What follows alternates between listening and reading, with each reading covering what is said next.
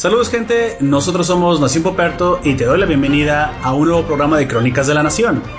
En esta ocasión estaremos hablando de un largometraje dirigido por el gran director Mamoru Osada. Una película de animación nipona con un argumento profundo que va a llegar al corazón. Me refiero a la conmovedora historia de El niño y la bestia. Comenzamos.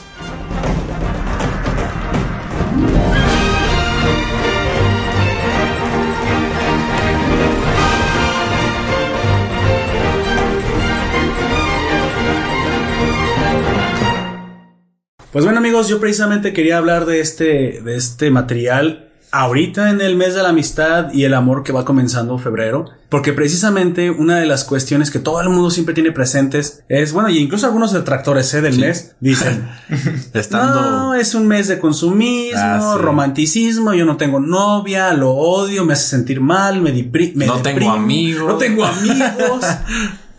y es una de las cosas que nosotros eh, pasamos por alto cuando realmente, si quieres, para que fuera más profundo para nosotros, un significado más importante, pues es celebrar el amor, eh, la, fraternidad, la compasión que existe entre nosotros. Y esta historia no se queda atrás, no es una historia realmente romántica, y es una historia que cuenta a veces algo que pasamos mucho por alto, y lo voy a decir, las mujeres cuando enviudan y quedan solas criando hijos, pues evocan compasión, porque precisamente no es un momento fácil.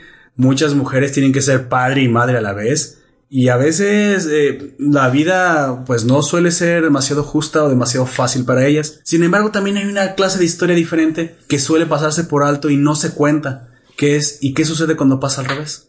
¿Qué pasa cuando la madre muere y el padre es el que queda a cargo? o a veces ya ni siquiera la familia de la madre quiere que, pues es su padre y no lo quiere ver y no quieren que lo que vea al niño. Y es ahí donde tenemos una, una historia que normalmente no se cuenta, que solemos invisibilizar, pero que también hay sufrimiento aquí y es un amor, un amor fraternal que creo que no eh, podemos. ¿Cómo se llaman? Amor filial. Filial, así es. Ese que se tiene a, a, alguien que amas como una, como parte de tu familia. Así es. Y el, y el padre es tan capaz, y yo lo voy a decir con todas las letras, es tan capaz de ser también una madre al mismo tiempo, pero muchas veces la sociedad no, lo ve así, no, entiendo por qué. No se aprecia o no se, aprecia, no se el mismo concepto que como si fuera una madre. E incluso muchas veces las mismas leyes de una sociedad no apoyan al padre de la misma forma que siempre apoyan a la madre. Entonces, si buscamos verdaderamente una sociedad igualitaria en un futuro, tendremos también que tomar en cuenta ese tipo de casos. Y bueno, y el niño y la bestia nos cuenta una historia precisamente donde pues hay una madre, hay una madre que ha muerto y que precisamente el niño sin la guía, el niño es un varón y sin la guía de un varón propiamente no encuentra su lugar. Pues bueno, antes de comenzar, nos presentaremos los miembros de la nación. Ya te di una introducción, ya a lo mejor ya te pescó el, la um, cosquillita de la curiosidad. Amigo, de allá para acá, preséntase. Yo soy Aoya, aquí estamos. Así es. Otra vez. Ya desde que cruzó la puerta, ya, es, ya, es Aoya. Sí, cruzando esa puerta soy Aoya, saliendo de esa puerta ya no. Ustedes no ven la puerta, pero. Pues sí, aquí hay una puerta. En este caso, la puerta no nuestro, gran, nuestro gran amigo, el, el Fer. Nefer, así está. Aquí. Tú ya conoces la puerta. así tenemos precisamente. Amigo, bueno, antes. Y ya, pues me presento yo también. Eh, hablamos de la puerta, pero no hablamos de ti. La puerta es el cuarto integral. Oh, no. Explota la cabeza. la puerta es la este, cuarta pared. La, Siempre hubo una cuarta. Así son los cuartos siempre. Así es. bueno, eh, pues ya me conocen. Soy Gunter. Así Yo sí soy saliendo del cuarto. Es Gunter aquí, Él es Gunter en todos lados. Él nació siendo Gunter sin apellidos, así amigos. y un servidor Poperto.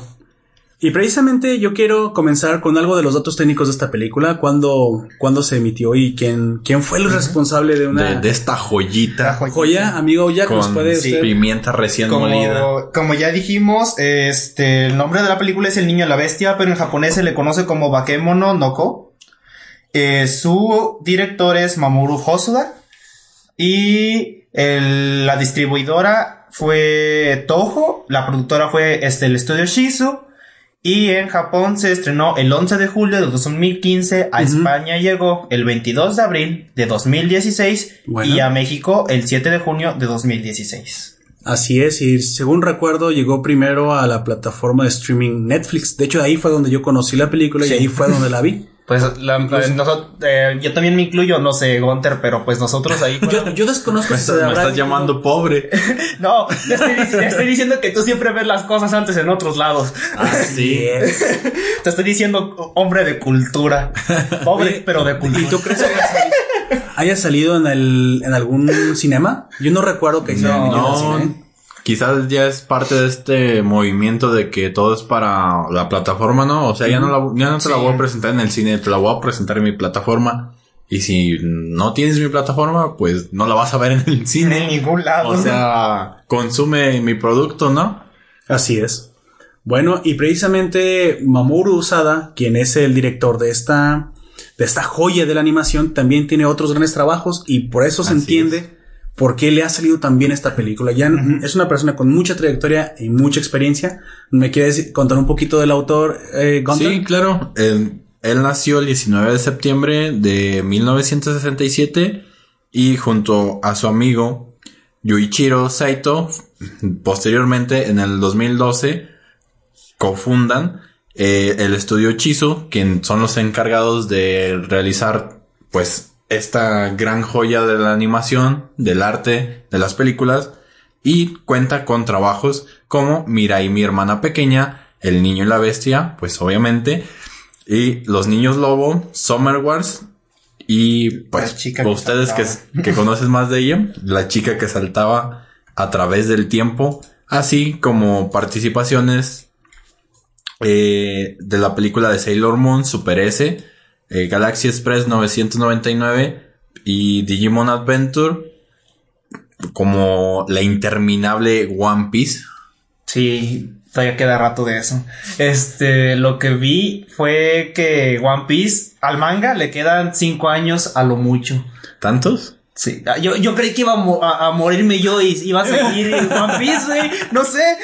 No, sabes que también la de haber hecho el autor, sabes que ya vele bajando, ya vele terminando, amigo, ya, o sea, ya lo estás vendiendo. Ya, ya llevamos 20 años aquí, por favor. Y de, y de hecho, sí, eh, ya está, ha comenzado a, a perder ventas, porque incluso recuerdas que tuvo una, un bajón tremendo cuando salió Kimetsu no Yaiba y que hubo momentos en que había superado por mucho.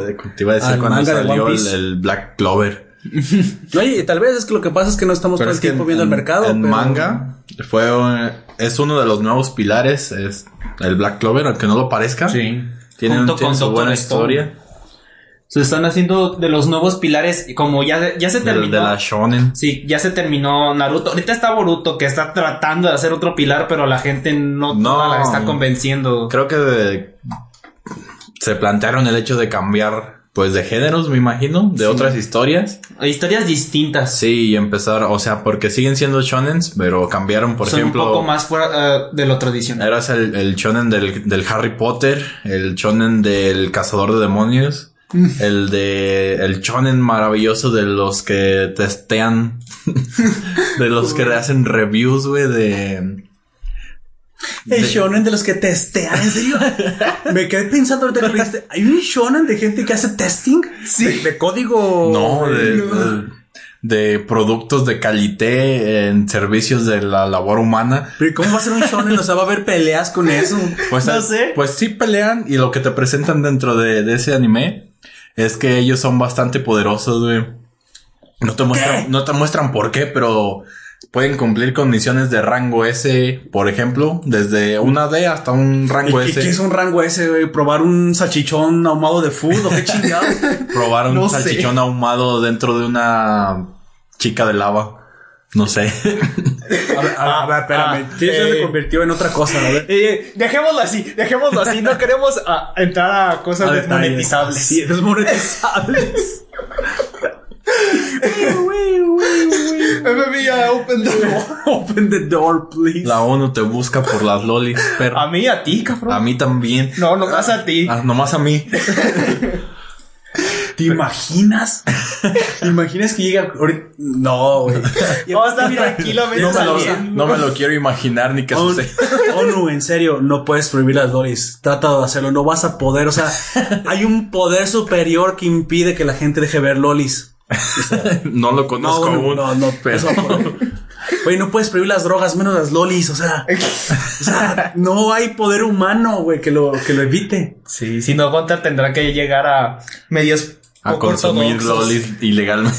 Consumir lolis Ay, ilegalmente. eso suena bastante mal, no lo digas así, güey. Suena como una opción. una opción, pero no dije que fuera una opción, dije que suena mal. Entonces, la- lo contrario es consumir lolis legalmente. Pues me ¿Eso imagino que sí. siquiera? Sí, porque es un contenido digital o multimedia y puedes sí. consumir contenido pues multimedia. Y esa sería su palabra, ¿no? Consumir. Bueno, está bien. Son dibujos. Voy a, me voy a quedar con esa respuesta. Ya no quiero ahondar más en el tema. Y bueno, precisamente eh, comenzaremos en un momento más la sinopsis sin spoilers esta vez. Así Así oyente, si tú no has visto esta película, si tú la desconocías, esta gran obra de Mamoru Usada, pues bueno, el primer, la primera parte de este podcast no tendrá spoilers, será la sinopsis, eh, en donde no te diremos más que lo que ya puedes encontrar tú escrito por ahí en el argumento de Wikipedia o no daremos detalles. En el momento que entremos directamente a los spoilers, donde diremos detalle a detalle de la crónica, te avisaremos. Así que estás advertido. Pues bien, amigo, precisamente cuando usted eh, llegó a conocer esta obra, ¿me puede contar un poquito de cómo es que la cómo es que la conoció? ¿Cómo es que se enteró que existía el niño y la bestia? Ni yo sé. Simplemente Ni tú sabes. es que estaba. Por Dios. no- no sabía- llegaste ahí. No sabía qué ver, estaba como de a ver qué hay moviendo con el Ah. control. Así ah, pero estabas explorando la Sí, plataforma. estaba explorando la esa plataforma. fue la forma en la que llegaste. Ajá. Y este, de repente aparece el niño y la bestia y, y pues en la portada sale Kumatetsu, que es este oso, El oso. El, el gran oso. este El oso oso. mono, porque dicen que tiene la fuerza de un oso y la agilidad de un Y mono. la agilidad de un mono, Sí. así es. Así es. Pues ahí dije, a ver de qué trata. Y la puse y la terminé de ver y fue como de, ah, mi corazón. No me esperaba esta reacción, Y, dice. y- y de hecho, fíjate que a mí me sucedió lo mismo. Yo también estaba explorando la, la plataforma de esas veces que te metes a ver qué animes nuevos hay y le, literalmente pones la palabra anime en el Y te buscador. sale. Y te voy a ser sincero, la primera vez a mí me pareció que no tenía demasiada buena calidad por el dibujo, pero ya después vi que era, ese es el tipo de arte. Sí. Pero no me llamó la atención. O sea, ese fue el, el detalle. Pero que veo que dice El niño y la bestia, que leo un poco la sinopsis y dije, bueno, es una película, son dos horas, casi exactamente dos horas lo que dura, una hora con 58 minutos en la plataforma. Y bueno, dije, bueno, no tengo otra cosa que ver, la sinopsis se escucha interesante y como los oyentes ya deben de conocer, todo el tiempo digo que, bueno, no importa que el arte, digamos, o, o la calidad no esté tan refinada, eh, a veces para mí el argumento también es lo más importante y tenía un argumento bastante interesante. Un, una bestia entrenaba a un niño dije, bueno, bueno, ¿qué clase de Tarzán es este? Vamos a ver, porque sí, dije, bueno, lo Sí. van a crear animales un- y las veces están humanoides. Se ve interesante. Bueno, para no ser tan larga, precisamente comencé a verla.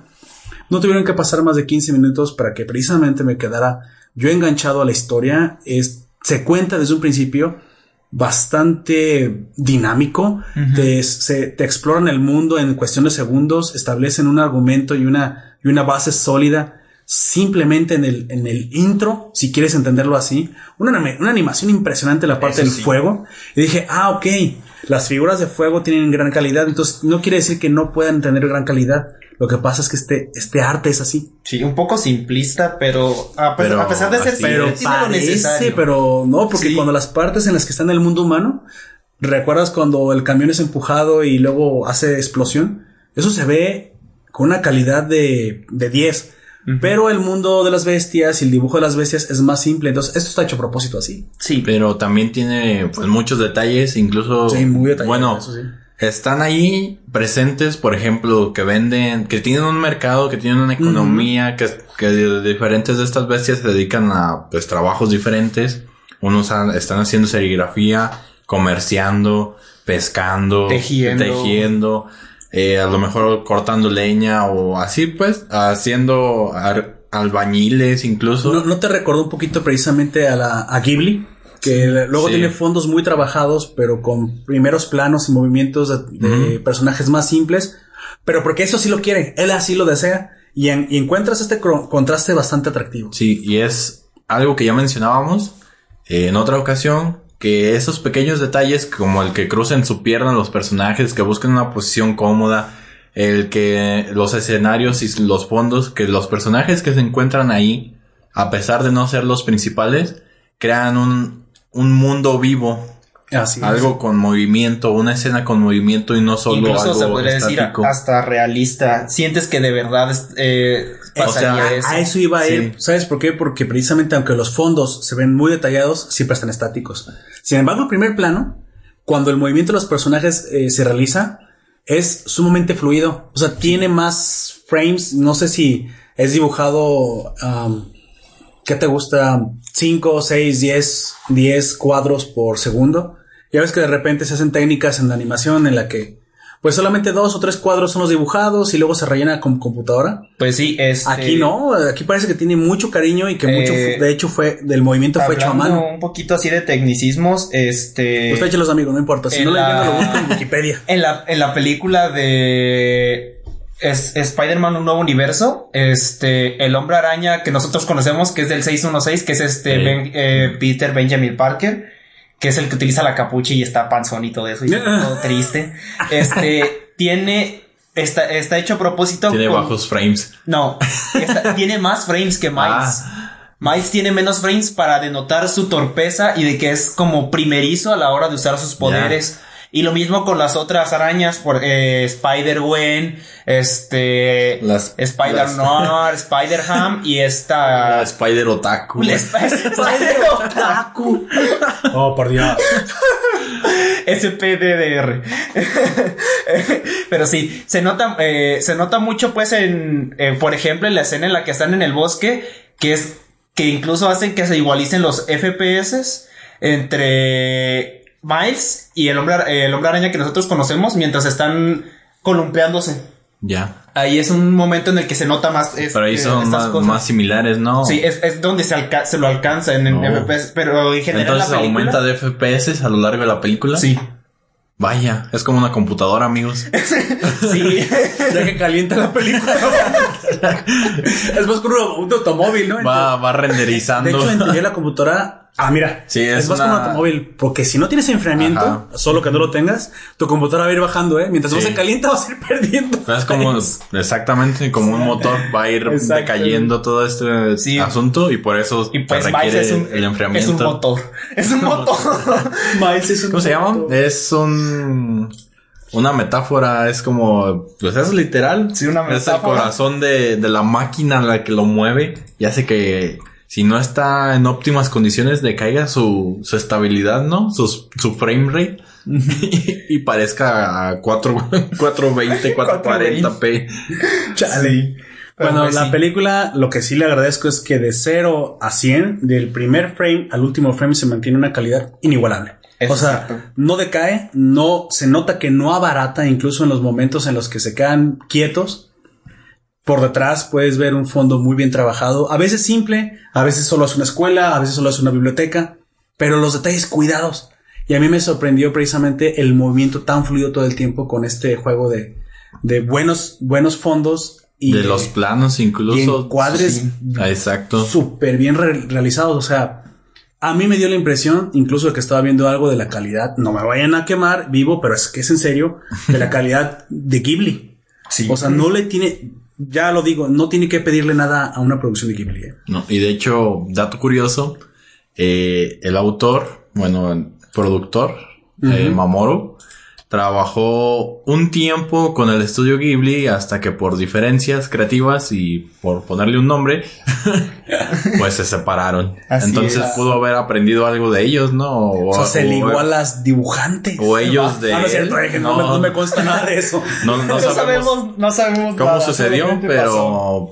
podría haber sido también parte de ello, ¿no? Que ese, esa inspiración o ese, esa similitud que tienes, que menciona Poperto, de con Ghibli podría haberse ocasionado de ahí, de los meses Pues que sí. estuvo con ellos.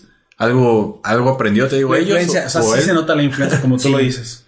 La- que creo que tienes razón, la forma de trabajo y la forma de mostrar los encuadres y, los movimientos con fondos eh, bien trabajados y pero movimientos bien fluidos, sí, muy Sí. probablemente son la influencia de la escuela que tuvo con, con el estudio. Podemos ver a lo largo de la película ciertos lugares dentro de la ciudad, incluso de ambas, de la parte humana y de la, De parte, de las bestias. El que- o Jugendgai.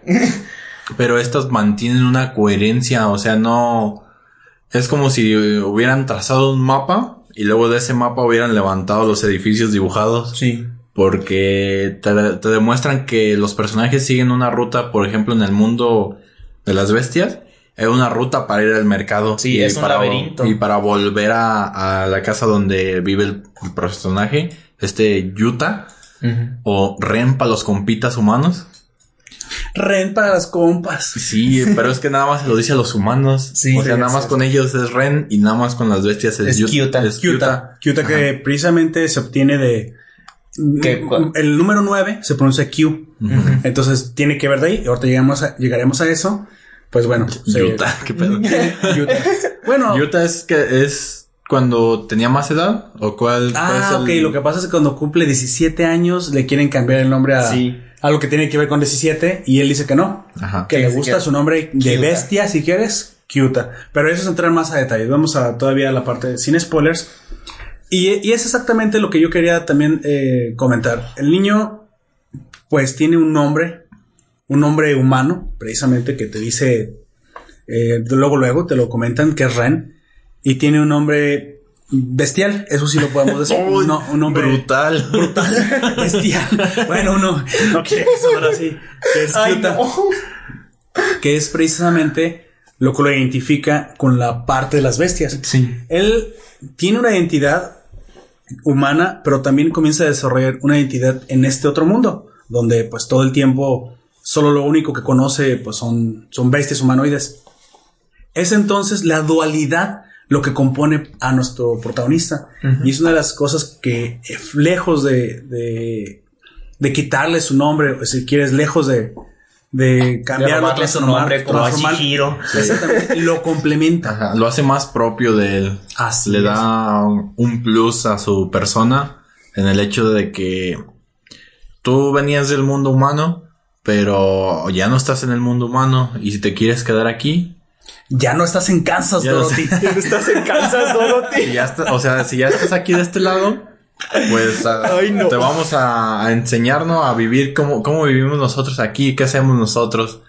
Entonces es, es parte de ello, ¿no? Dejar atrás lo que eras y nos lleva a puntos distintos en el cual más adelante el personaje se llega a cuestionar de ellos. Así es, bueno, mira, para dar una pequeña, una pequeña sinopsis, un resumen precisamente para las personas que en este momento se están conectando al Facebook, Facebook Live y estén escuchando apenas la transmisión. El argumento del niño y la bestia es muy sencillo. Ren es un niño de nueve años, acaba de perder a su madre, la familia de la madre no quiere que vea al papá y quiere que, Y son pues, el- que porque sea es el, criado por va a ser el, el heredero de la Aparte, dinastía. parece ser que la familia de la madre es muy importante y no consideran que el papá Es Fifi. sea buena. De hecho, no, no consideran que sea una buena influencia para, Sí, para el niño. O sea, dicen, no, pues es que por algo se separaron, o sea, no te vamos a dejar ahí por, por algo. Nosotros nos ganamos la custodia. Así es, y le, eres el le ganan la único custodia al varón. papá. Así es. Y bueno, y él dice, pues no. Yo dice, aunque mi padre se haya divorciado de mi madre, es mi padre y yo lo amo y quiero vivir con él. No, pues no, vas a hacer lo que nosotros digamos porque eres un malagradecido. Porque eres un niño aparte. Ah, exactamente. O sea, eres un piensan, mocoso. piensan que un niño de nueve años es incapaz de distinguir precisamente eh, ¿Qué quiere? qué quiere, pero en la cuestión del corazón, en la cuestión del amor, como tú lo dijiste, de un padre, oye, es obvio que no va a estar bien si no, si no está con alguien que él considera cercano. Aparte todo el tiempo parece ser que la familia pues era muy unida. Por alguna razón, que no lo sabemos, se, Se divorciaron. divorcian. Se divorciaron. Pero el padre eh, aún sigue amando al, al- al hijo y eso lo sabemos después. Y él todavía sigue amando a su padre. O sea, a veces es. esas separaciones son inevitables, pero eso no quiere decir que él haya renunciado a su hijo. A él no. Solamente porque no lo puede ver, no ha renunciado a él. No. Y entonces, para demostrarles Así que es. realmente Que se equivocan. es capaz, que se equivocan, Se que un niño de nueve años es capaz de sobrevivir en el mundo adverso que vivimos, Así es, en el pues mundo sí, real. como menciona Oyak, se escapa y mientras vaga por las calles de Tokio, específicamente cruza por, por Shibuya, Shibuya. en, en el mítico cruce, que eh, de hecho, de hecho, De hecho, O sea, del norte, amigo. muchacho. lo, lo hecho, replican, replican es- esa escena de todos los Ahorita alguien del norte. Hey, no me escucho así. ah, bueno, sí. Tal vez. Tal vez sí. Prima, venga para acá. El vato. No, no, no. Tranquilo. Este, aún es horario familiar. Pero bueno, Tal sí. vez Cambiamos de tema para no decir no. algo desmonetizable y. Chale. Bueno, eh, ahí En nos pelas de Icopa. Sean bienvenidos personas adultas Así es. o Si eres que- un menor de edad, no deberías escuchando esto porque esto va a tener muchas Mira, malas funciona palabras. así. Tienes 18 años, pulsa así. Básicamente. De hecho, hay una pregunta precisamente en el Facebook Live. ¿Ya conoces esta película? Pues mira, si tienes menos de 18 años, la pregunta es la misma respuesta, pero la pregunta es, ¿eres mayor de edad?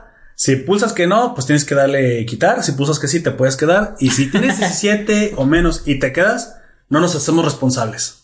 ¿Sí? Te puede Bajo tu gustar. propio riesgo. Bajo tu propio riesgo. Ahí sí va, va a cambiar completamente de habernos escuchado el muchacho. Es una referencia. Sí. ¿Te imaginas? Termina el podcast, Sí. voltea el muchacho de 17 años que se quedó bajo su propio riesgo, voltea a ver a su prima y la ve con otros ojos. Creí que Ya, ya déjalo de la prima. volteaba viéndose mayor, güey, más confiado. Con una barba sí gris. con alta Y autoestima. Tal vez dice, tal vez sí, sí, sí me la doy, claro que sí. Pero es una Sí suposición. se da la oportunidad de cambiar, claro está, Claro ¿no? que sí, la oportunidad de cambiar. Y una mencionábamos detalles pequeños o también tomados, como lo es este cruce, con todos los, los peatones ahí yendo para todos lados. Y muy bien detallado. O sea, todo está vivo, todos O los cartones sí. están animados. Y que la, la policía esté pues buscando menores porque no deberían de estar a altas horas de la noche Como fuera, ustedes, fuera de la, menores, si de nos la casa. escuchando, así es. Los va a buscar la policía. De, de hecho, hay una escena, fíjate, precisamente. Bueno, esto no es tan spoiler. Hay una escena donde la policía está increpando unas, un par de muchachitas y les pregunta, ¿ustedes son mayores de edad? Como porque andan en el distrito, el distrito comercial de Shibuya. Y bueno, tú eres, oye, pero andar entre las tiendas no es nada de malo. Pero es que ya en Japón sí tienen muy, muy estricta la ley que los Son menores más jóvenes. no pueden andar solos. No, y aparte les dice, es que andan solas. No, no, que no andamos solas, que somos mayores. O sea, te da dos, dos, dos piezas de información. No pueden andar los menores solos en la calle a esas horas. Sí, pueden andar a esas horas, Pero tienen que ser con acompañados. Lo cual creo que me parece completamente lógico Pues y sí. es una cuestión que aquí también deberíamos aplicar con mucho más Más eh, énfasis y más, cuidado. y nos evitaríamos a lo mejor muchos problemas. Y no nomás señoritas, también muchachos. O sea, hay lugares que a ciertas horas, perdóname, pero no, no deberías entrar. Y no es una cuestión Por de. sentido común no no es deberías una estar cuestión de género, no es una cuestión de sexo, de, o sea, sí, como dice Gunter, es una cuestión de sentido común.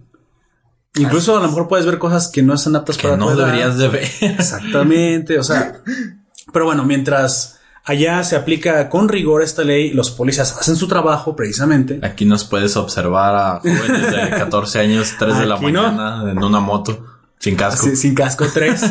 4. Siete. no, ¿qué moto es esa, amigo? Un, Una No, moto. Solo que fuera cuatrimoto. eh, una moto sacada en Electra. Siete personas. Bueno, siete personas En abonos facilitos. Sí, sí caben, Lo máximo que he visto de muchachos de entre 12 y 15 años en una motocicleta son cuatro. Lo máximo Yo he que visto seis. Sí, también 6. Pues tendrá que ser una motocicleta grande, amigo, porque una, una Vespa o una motoneta no, no, puede llevar Una seis motoneta. Mira, muchos de ellos eran palitos, güey. Así, flaquitos. Y supongo que súper jóvenes, amigos. Sí. Porque solo así. Pero estás seguro, Ya estás de acuerdo que no es común. No. No es común y, y de hecho, No deberías de. mira, tenemos un, tenemos un compa que voy a, si me estás escuchando aquí, eh, Sirius, una, Sirius y yo, en, pues somos personas grandes, sí, o sea, un 80, entre un 80 y dos metros. Pues nomás que habíamos tres. Y eso que íbamos súper apretados, pues éramos tres pesos pesados, amigos, ¿te imaginas? Una vez se, se cayó el que ibas atrás, yo no ibas atrás, yo siempre iba en medio, y no nos dimos cuenta. Lo dejaron porque tirado. el de atrás estaba flaco, exactamente, el de atrás estaba delgado. Él y yo, pues somos más pesados. Pues no lo sentimos cuando faltó. no sentimos que faltó en la motocicleta. Dije, Ay, vaya, no. no. la sientes más ligera. No, no, tú sigue dando. Y el tipo seguía corriendo atrás de nosotros. Espérenme. Creo que gritaba, pero no sé si era el tráfico que no nos dejaba escuchar. No, hasta que llegamos a un rojo, se detuvo la motocicleta Y se que nos subió. alcanza así. Dije, ¿Qué es eso? ¿Dónde estabas? Lo que pasa es que tú dices, bueno, ¿no lo sentiste? No, el que va hasta atrás se va agarrando de la parrilla. Entonces no había un contacto con él, así que yo no sentí cuando faltó. Y parece que no se dañó, pues simplemente fue que se íbamos muy lento, se resbaló y pues persiguió la motocicleta. pero que aún- llegaron hasta que llegamos a un auto, pero fue muy gracioso de hecho. Y, después de eso ya, no. ya no se fue él atrás, yo me fui atrás, él se fue entre nosotros haciendo un sándwich heterosexual, un sándwich heterosexual. y bueno, Énfasis, énfasis en sándwich heterosexual. Ah, creí que solo en el sándwich.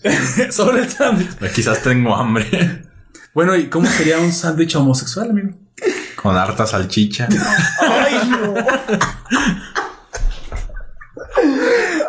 Bienvenidos a la sección de humor en esta noche. Bienvenidos, Don ¿cómo se llama? ¿Ves, Fíjate. men- ves menor de edad? porque no te puede- Eh, no deberías eh, quedar? El stand-up, bienvenidos al stand-up de Nación Poperto. Así es. Starring Gunter. Don Comedia. es Gunter Don Comedia, así se llama. Así es, chistes malos y más. Doy clase los jueves, no cobro. No cobro mucho. Me cobro mucho, así es.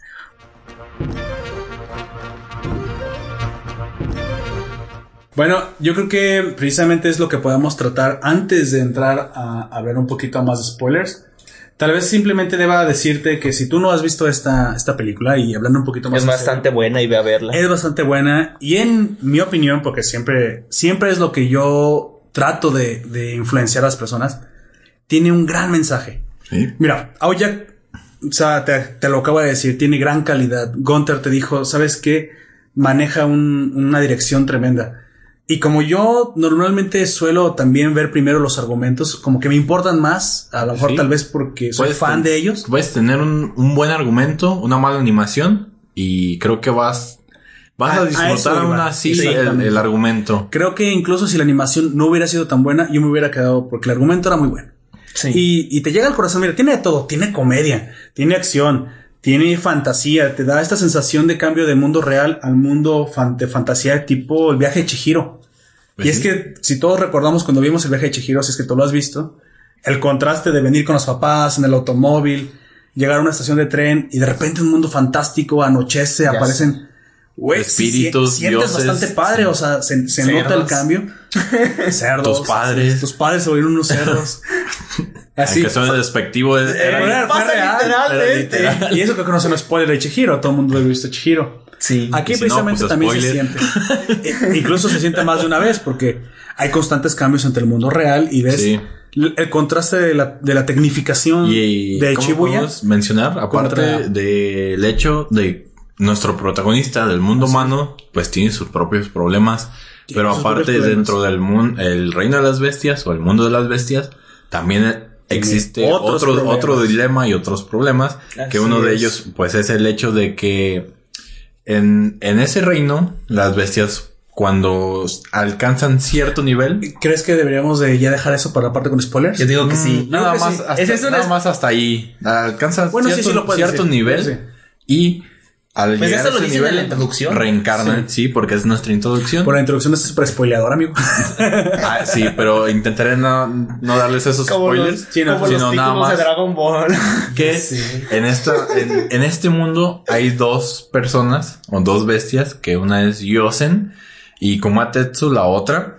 Las que están más cercas, digámoslo así, De o tienen la, posibilidad de convertirse o ascender a ese nivel. en un ñor. Así es. bueno, precisamente ya nada más para terminar, eh, lo que estaba eh, comentando es que vas a disfrutar muchísimo el cambio entre la civilización de Shibuya y el mundo de las bestias que precisamente tiene un aspecto feudal. Está ahí. O sea, en ese momento del- Es como un del pueblo, pero un pueblo bastante grande. Sí. y te da la impresión de que, de que es un pueblo como los que aparecen en, si viste alguna vez Rurouni Kenshin, que es esta época feudal, que mira, que se encuentra justo en el momento que están a punto de entrar a la, a la revolución industrial. Todavía no hay máquinas de vapor automáticas, pero se ve que ya están bastante poblados y que em, todavía hay samuráis que están utilizando su espada. Entonces, ves eso, luego cambian a una Shibuya súper tecnológica. O sea, te estoy hablando de una Shibuya del 2020. Las luces, los automóviles, eh, la cantidad de gente, los semáforos. Entonces hace un bonito contraste. Está, está impresionante cómo se cambia de campo a ciudad de un momento a otro. Y no hablaré más porque entonces daría detalles y tampoco es el punto de esta primera Pues parte. sí. Yo creo que ya Y deberíamos. yo creo que precisamente aquí vamos a comenzar A la fumar parte spoilers. a fumar spoilers como lo hace todo el tiempo nuestro amigo Jack. Así es. Y si no quieres eh, que se te spoile un poquito más, si quieres ver el material por ti mismo, te invitamos a que lo veas. Está en Netflix. Si no cuentas con Netflix, pues Puedes ir a tu página de animes de nosotros confianza. no te lo recomendamos, pero puedes verlo en página de anime De confianza. de confianza. Digamos sí, de la de confianza. Así es. Pues bueno, si te quieres todos modos quedar, lo vas a disfrutar, te lo garantizamos. Nosotros damos el cierre, la parte sin spoilers. Comenzamos la parte con spoilers. Chan, chan, chan. Chan, chan, chan, chan. Bienvenidos a los efectos de su... Inserte aquí música dramática y épica. Música dramática punto MP3. Punto MP3. Punto WAP. No. punto beatbox. Porque no... no, está, no está reproducida en nada. Lo hizo con su boca. Pu- Punto RM. ¿Te acuerdas el de RM? Real Media? Real. No. Ya ni existe esa cosa, se murió. Pero ahí, Ahí real, ahí sí sería... haber ganado a Winamp. Sería literal real. Real Media. Real audio. Pues En bueno, ultra- precisamente, amigo Gunter, nos quieres hacer el honor de comenzar precisamente con el argumento y ya puedes empezar a hablar spoilers. Este primer momento, y también tu amigo Jack, ¿qué te hizo sentir cuando comenzaste a ver las figuras de fuego danzando a la voz de un narrador que te está introduciendo al mundo de una forma bastante inteligente? Fíjate nada más lo que hacen en, ¿qué te gustan? ¿20 segundos? Más o menos. Fíjate nada más la, la forma de narrarlo, cómo juega las menos imágenes de un minuto. es una de las mejores introducciones y no quiero sonar exagerado que jamás haya visto yo una película de anime o de que es una película en general. Inteligente, concisa, épica y en 20 segundos sabes de qué va todo. Sí. De qué, de qué es lo que va a tratar en general. Sí, te narran varios hechos de, por ejemplo, empezando, pues como ya nos mencionaba Poperto, vemos figuras de fuego y estas representan a las bestias, pero en específico nos comentan que hay dos que sobresalen aparte de las demás, que son las que nos, las, Las que ya mencionamos. Sí, las que ya Yosen mencionamos. y Kumatetsu. ¿Y qué crees tú que, que sucede aquí, amigo Aoyak?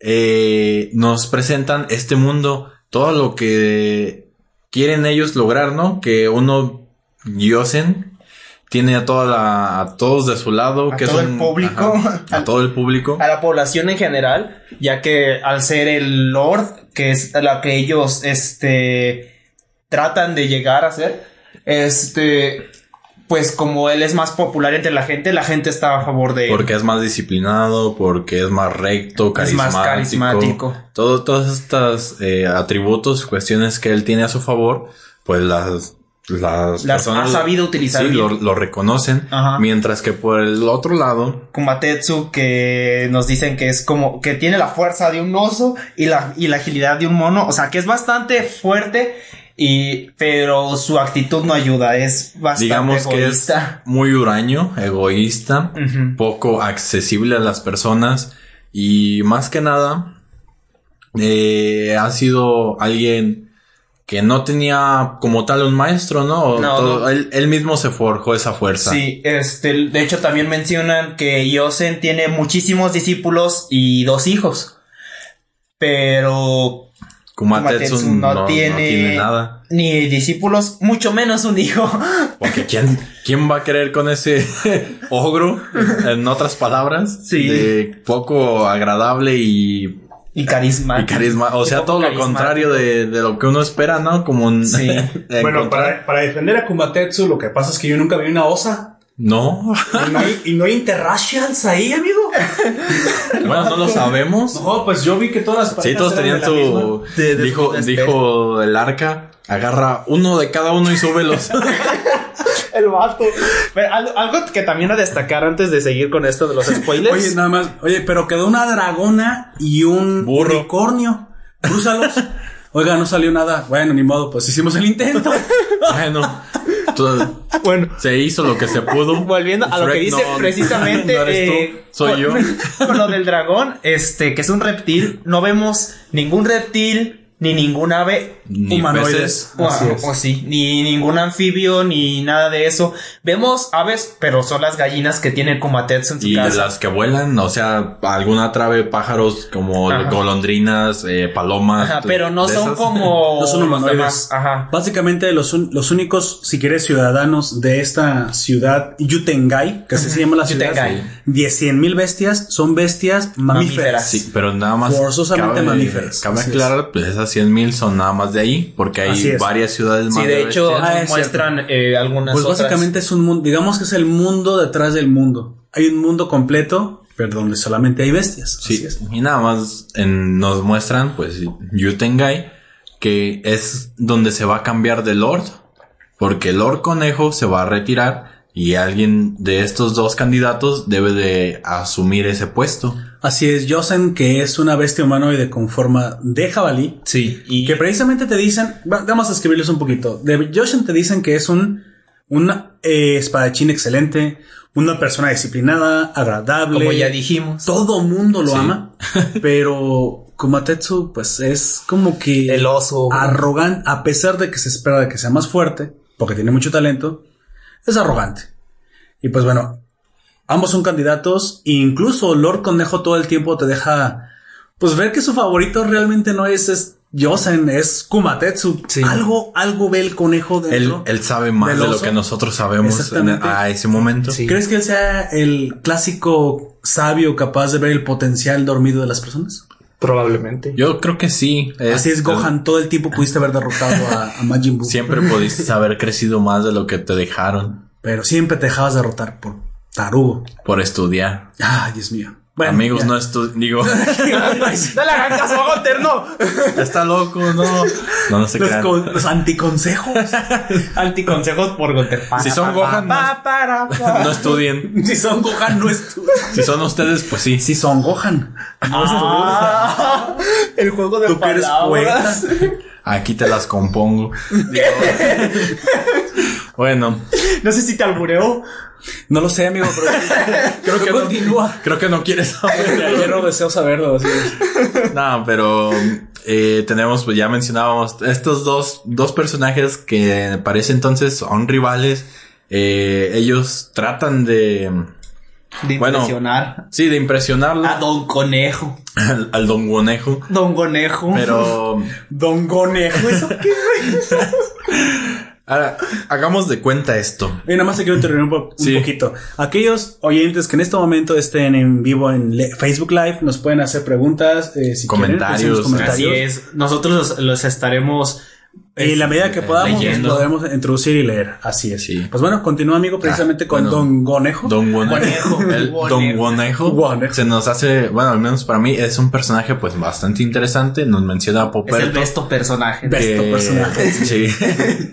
que es alguien ya sabio, ¿no? Que ha vivido pues su, su Miles tiempo. de su- años. no sabemos cuántos años puedan Pero son- vivir aquí. parece que son bastante Sí, longevos. o ¿eh? Y que se teletransporta, nomás parpadeas y ya está atrás de ti, güey. Es cierto, tiene un poder de teletransporte. Dije, esta, o a lo mejor es tan rápido que no lo vemos. No. es una liebre. No sé, sí. O, eh, ah, Ah. ya no sería un conejo. Un guanejo, es un liebrejo. Liebre. ¿Qué? Pero Ok. él nos demuestra que no siempre la persona que parece más indicada Puede ser la deba, más deba hacerlo. Ajá. O sea, no. Las apariencias pueden engañar. Que incluso el más huraño y el más terco, el, el que sea engreído y poco carismático, Así es. no le quita las posibilidades de, de ser mejor o de mejorar de avanzar y, y creo que él lo sabe y por eso ¿Cuál le- que le da la razón de eso? oportunidad. ¿Por qué, por qué se empeña tanto Don Conejo, bueno, bueno Lord Conejo, en ser, eh, tener un favoritismo por el oso? ¿Crees, Creo- mira, mira. una suposición, ¿crees que en algún momento él se refleje en Komatetsu como él era en joven? Porque No, luego es eso, No ¿eh? lo sabemos. No, es que no te lo dicen, no, más bien una suposición. Ya, mi suposición. Es que siempre está bien sesgado. Hasta el jabalí dice, oiga, pues. Sí, o sea, yo mira. soy el chido, yo soy el que todo el tiempo trabaja y, y quiere, y quiere al otro Sí. hijo. Clásica, Bienvenidos a la teoría. Paréntesis, Slash, teoría. Tan, tan. diagonal, paréntesis, lo que gusten. Eh, yo creo que es lo que debería de suceder en escuelas, güey. Eh, alguien Ah, a ver, a ver. que ya, ¿Para por ejemplo, alguien que ya cumple con estas funciones, ¿no? Con esa responsabilidad de hacer tu tarea, de contestar, responder en la clase, de hacer activo. O sea, ya tienen, ya tienen El aplicado, el aplicado, ya se forma un conocimiento él solo. Es cierto. es Mientras que alguien que le cuesta un- más trabajo aprender, tiene un, Ah, un- una labor y un esfuerzo diferente. o sea. Eh, Tienes toda la razón. Sí. También es como con los papás, ¿no? De Sí. repente no recuerdo. Ayúdame si tú te acuerdas de esta escena. No recuerdo el material, pero sé que hay un momento en que hay dos hermanos. Uno le reclama a la madre o al padre, ya no lo recuerdo. Oye, pero ¿por qué te empeñas tanto en ayudar a mi hermano si yo estoy bien y todo el tiempo hago lo que dices? Y precisamente Pues es padre eso. o madre le responde, es precisamente por eso, tú no me preocupas. Quien necesita más mi atención y más mi guía y más mi apoyo es tu hermano, precisamente que está más perdido que tú. No quiere decir que a ti no te quiera. No, lo todo que lo pasa es contrario. que tú me llenas de orgullo porque como no te tengo que estar cuidando todo el tiempo, eres autosuficiente. Pero aquel, aquel necesita mi ayuda. Y creo que en este caso tienes toda la razón, no lo había visto de esa forma. Conejo no es que no quiera a Yosen, no, No, es que no aprecie al jabalí. él, él ya es disciplinado, ya es fuerte, tiene aprendices, tiene hijos. Quien requiere su una apoyo familia, y su atención dinero, sí se nota poder. cuando empieza a tener sus, sus aprendices. Tienes toda la razón. Creo que precisamente es. Es como es, ese, un, un empujoncito. O sea, tú puedes, tú puedes Sí. nada más date cuenta. O sea, yo te puedo decir. Amiga, date cuenta. yo te, No te lo podías guardar del pecho, ¿verdad? yo te brindo como esas posibilidades. Vamos, disfrútalo. Ha- hazte de, de conocimiento, aprovechalo y muéstraselo a, tu, A todos. A tu actual. Eh, ¿cómo? Pues sí, a todos, pero aparte, a- principalmente a Kyuta, que es tu aprendiz, va a aprender de ti. No lo puedes dejar ahí solo por la vida y ¿qué va a aprender? Eh, Está perdido también como tú. Sí. De hecho, precisamente esa es la, la situación que desata un desacuerdo, ¿no? Con Yosen. O sea, a él sí le permites a Komotetsu tener un alumno humano, pero es irresponsable, ni él mismo puede cuidarse. Y a lo mejor precisamente por ahí va el tiro de Lord Conejo. Sí. Es que precisamente al tener ahora alguien a quien cuidar, se forza una responsabilidad. Ah, tal vez es precisamente el balance que requiere en su vida eh, el oso. Y hay un momento incluso un poquito más adelante que tanto el simio y el cerdo, que pues Kata tienen sus nombres, y ajá. Hyaku. Así es, hablan de que lo que pasa no es que él sea una mala persona, dicen, Komatetsu no es que no te quiera enseñar, Ran. Es que Eh, no, no sabe. puede. No, él tampoco tuvo padres y es ahí donde se ve reflejado precisamente en Ren y es donde precisamente haces clic con la escena del principio porque cuando Ren se escapa, como ya dijimos, de su casa y siguiendo precisamente con la cronología, él se encuentra en callejones comiendo lo que encuentra y de repente pues sí se siente desfallecer y se sienta en las banquetas, eh, si quieres, lamentándose o llorando para sus adentros cuando Oh. lo encuentra como Tetsu. odiando a, a las personas Odiando a las personas, de hecho a su padre porque cree que lo abandonó y a la familia de su madre porque, porque lo fuerzan a hacer lo algo forzan que no quiere así es, a lo que no quiere hacer. Y es cuando a Kumatetsu le llama la atención. Voltea a ver la cara del niño, precisamente el niño se espanta porque te imaginas, te encuentras un oso humanoide caminando por la banqueta, si no Con te haces unos tus ojos pantalones. pues, vívidos que te dice te hace falta odio, Sasuke. Digo, El vato. es que no, ¿a poco, a poco no te imaginaste ese, close-up que le hacen a los ojos? Sus ojos rojos. Rojos, güey, Sí, como de del hecho. pinche charingan ahí levantando al, al- Sasuke, güey. Para el Sharingan lo tiene él. No, no, Ren. Bueno, Precisamente nada más hay que decir que para este momento Ren ya había tenido un primer acercamiento a, a su oscuridad. La oscuridad del odio, la oscuridad del rencor, la oscuridad del resentimiento. Como humanos que somos. Todos tenemos oscuridad. Sin embargo, esta película te lo hace ver de forma material. Él literalmente ve una sombra de sí mismo con un Sí. hoyo en el pecho, que es su oscuridad. Bueno, se encuentra precisamente con el oso, eh, Komatetsu y el mono van juntos. El mono le dice, ¿sabes qué? No, Déjalo no, ahí. O sea, no lo Vámonos. No veníamos, nada más a divertirnos, Así no, es. o sea, no. Deja de hacer eso, no, no te lo lleves. Y bueno, se van directo a un callejón que precisamente es la entrada al mundo de las bestias. Y a mí me encantó porque precisamente los callejones parecen laberintos. Y aquí lo hace literal. Sí. ¿Qué se necesita para llegar al, al, al, al centro de una Tootsie Pop, amigo? Digo, a la ciudad de... ah, ¿verdad? ¿No lo viste de mí? No. A la ciudad de las bestias. Pues conocer el camino, principalmente. exactamente, porque es un laberinto. Este se vuelve un laberinto Así y en cada es, uno de sí. ellos hay, bueno, nos simbolizan unas flores, eh, cada una de ellas distintas, ya lo comprobamos. Fuimos Sí. analizando la, la película a detalle. Que ojalá supiéramos qué significa cada una, Sí, pero nos- no sabemos florografía, lo No, sentimos. no tenemos ni una florería ni vendemos rosas Pero para sí, el 14 sin embargo, de febrero. poniendo atención a los detalles, vimos también que el mapa se encuentra en otro lado. Sí, se encuentra dentro, bueno, incrustado, grabado, Grabado, grabado, grabado en las, en las tapas alcantarillas. de la alcantarilla, de los es. drenajes. Así que de tal forma que si no sabes el camino entre estos callejones que tomar para llegar al, al- si quieres al centro, en lugar de encontrar al Minotauro, porque también, fíjate, eso me acordé. Es cierto, tienen que llegar al centro. eh, y tienen que doblar en ciertas esquinas para que el laberinto se vaya formando. Una vez que llegas al centro, pues lo que encuentras es la entrada a Yutengai. Pensé que decir algo más sobre la Tutsi Pop. ¿La Tootsie Pop? No, ya. Ese chiste ya fue, amigo, ya murió. No, pero es que ya. Se Hubo, quedó. hubo un búho involucrado ahí, amigo, y ya no quiero hablar de eso. Como no hay, como no hay aves en, la, en Yutengai, pues por eso no puedo seguir hablando de eso, amigo.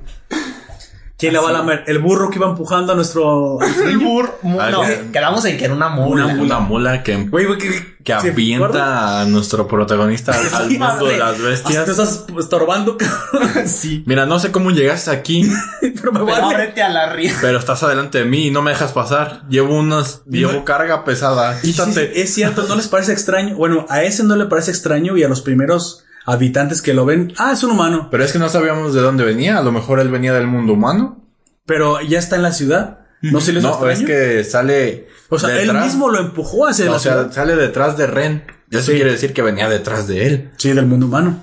Pero para ese punto que ya está a punto de terminar el laberinto, no tendría por qué estar ahí. ¿No? Eh, eh, Vas a ver, a esa mula literalmente le valió madre. Él iba cargando sus costales. Sí. ¿Sabes Y qué? tenía que hacer su A mí trabajo. no me interesa. Hazte para allá. A un humano. Está bien. No hay problema.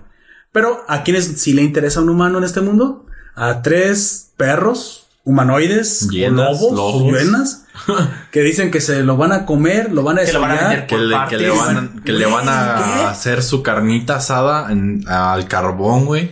Fuego indirecto. Ah, con es su como salsa martejada. que lo comen perros, ahora los perros se vengan y comen niños, güey. Güey, no. Sí. Pimienta Y recién aparte son molida. carnívoros. Si no entendieron esa referencia, referencia a la capital. Si no saben qué es, búsquenlo. Ah, ¿tú, tú hablas de la señora que hizo tamales a su esposo. No, yo hablo de un canal de YouTube, pero ¿qué tiene que ver? Ah, bueno, pues, estábamos hablando de comer carne humana y eso ya sucedió. Sí. Pues sí, pero Una señora hizo tamales a yo su hablaba marido, de sazonar carne. Como que no deberíamos estar hablando de sazonar carne y canibalismo al mismo tiempo. Mejor sigue con la película. Y precisamente es salado, salvado güey. por un monje cerdo. Está salado. Si no me eches mucha sal, no estoy seguro, amigo. Se encuentra un monje cerdo, cerdo precisamente que es Ajiaku. Ajiaku, que será un coprotagonista y un guía de, de nuestro niño. Y ello lo que también te quería decir. Bueno, el, el- el cerdo y póstumamente el mono, junto con el eh, oso, pues se convierten como en tres papás y un niño. Sí. O sea, esa película ya la vi, obviamente. Sí. Sin embargo, fíjate Como que el cada Esteban uno, Universo y las tres gemas. cada uno funge como una, una Tiene hartas personalidad. mamás, güey. Una es el.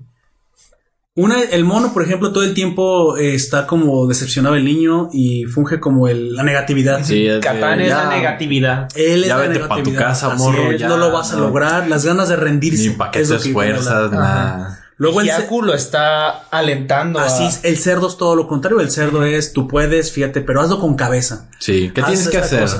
Sigue los pasos. Todo para todo hay un método. No te des- desanimes. Así es. Es parte de aprender, es parte de crecer, Timmy. Usarse de crecer, Tim. No todo, no, no todo en esta vida es malo. Y no tiene por qué hacerlo así. Y a pesar de que el, es el mono que está ahí, tirado, acostado sin hacer Es nada, todo el te, tiempo te te lo vaya a decir. O sea, veme a mí. Soy el, soy el éxito, amigo. Soy el éxito. E- Eso lo dice mientras se acuesta en su casa toda tirada y llena de comida y basura, ¿verdad? Pero, El- el pero- Komatetsu, el sí.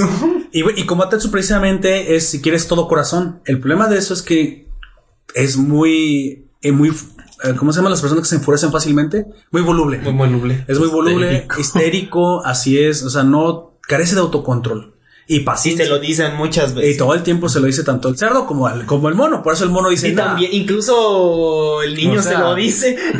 Así Sí, el, el mono es como de, tu maestro no sabe ser maestro, tú no sabes ser alumno, ninguno de los dos se quiere, Exactamente. ¿Qué haces aquí? ponle pa' tu casa, Ponle pa' tu casa. al, ponle pa' el cantón. Ponle pa' Incluso él, él menciona algo, mira. El oso lo que pasa es que te acaba, te acaba de tomar como alumno porque está obligado. El Lord Conejo Le dice que si quieres eh, heredar Que si mi quieren más posición, posibilidades. así es. No, aparte no, fue una condición. Sí. Digo que la única forma de aspirar para, para ser un candidato a Lord Es que era tuviera una, un discípulo. un aprendiz, un discípulo. Porque Yosen tiene, pues bueno, tiene una escuela básica, puños de discípulos, Sí. así es.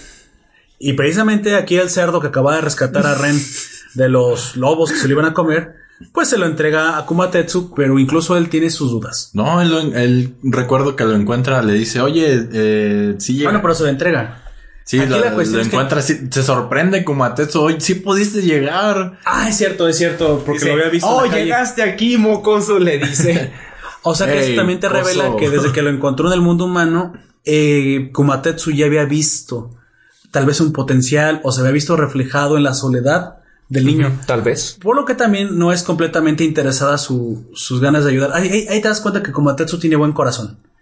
O sea, Que es lo más grande que él tiene. Exactamente, él es exactamente. Aparte su de sus hombros. Sus hombros. Bueno, sí, pero Aparte eh, de eso, demuestra su fuerza. que él es apasionado con, con ello, ¿no? Sí. con su entrenamiento, Sí. con el crecimiento que tuvo a pesar de no tener padres, de estar solo, de conseguirse esa gran fuerza que tiene.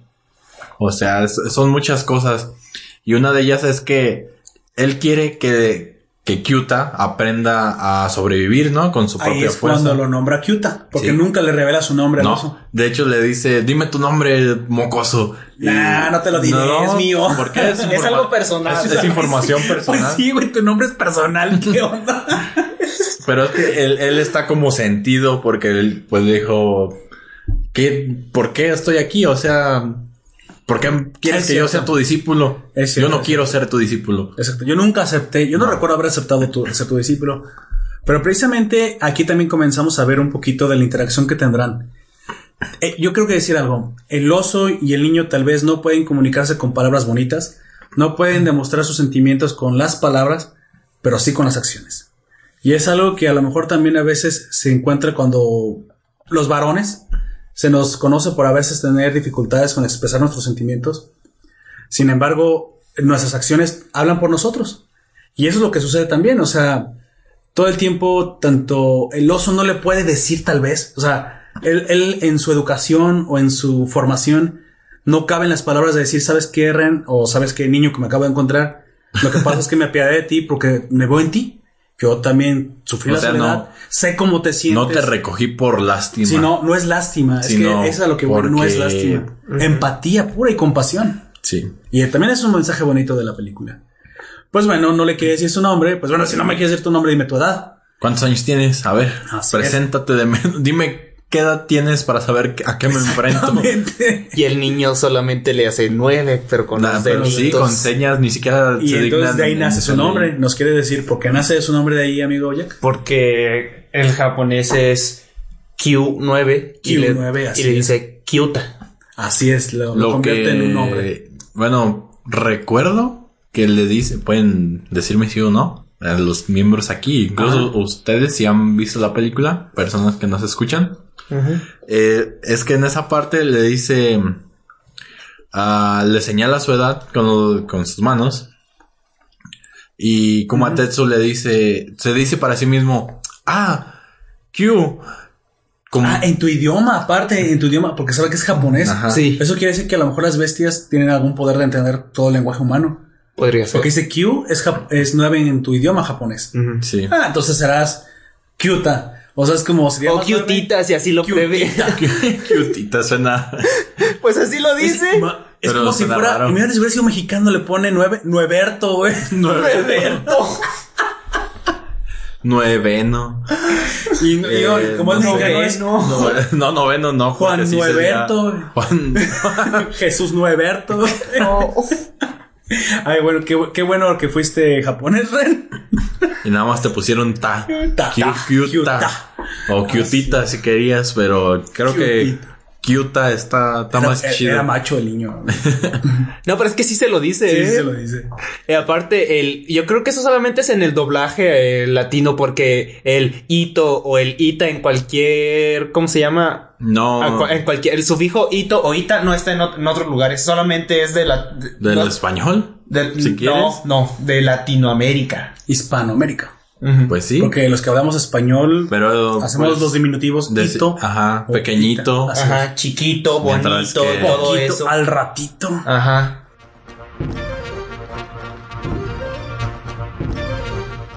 Y bueno, y al ratito lo que pasó es que en la mañana, pues al pelearse, porque el oso le dice, bueno, si vas a ser mi alumno, tienes que comer bien. y Entonces, en no un, ser un llorón. un platón de arroz, pues lo mejor es que te lo comas con proteína, Con huevos. con huevos. Pero huevos de gallina. De gallina. Entonces, Aparte crudos, porque. rompe el huevo por ajá Sí. y lo pone crudo. Que por cierto, yo lo he comido así y no sabe tan mal. La verdad, o sea, Sí, hay o que sea, decirlo. Se vuelve como más cremoso, ¿no? Porque te imaginas para un niño de 9 una años textura. comer cosas crudas. O sea, No, sí te saca de onda. Así, ¿qué? Yo cuando estaba más pequeño eh, en la casa de Un mi chocomil, abuela. güey, con No, pero no lo sientes. No, no, que- a nosotros eh, lo que hacía mi abuela era como clavarle el dedo, hacer un agujerito al huevo y Ajá, hacer y que te lo tomaras. y sol- y Sí. así. Un boing de huevo. Un bombón de huevo, qué pedo. Pero sí, a- así nos obligaba a veces a comérnoslos.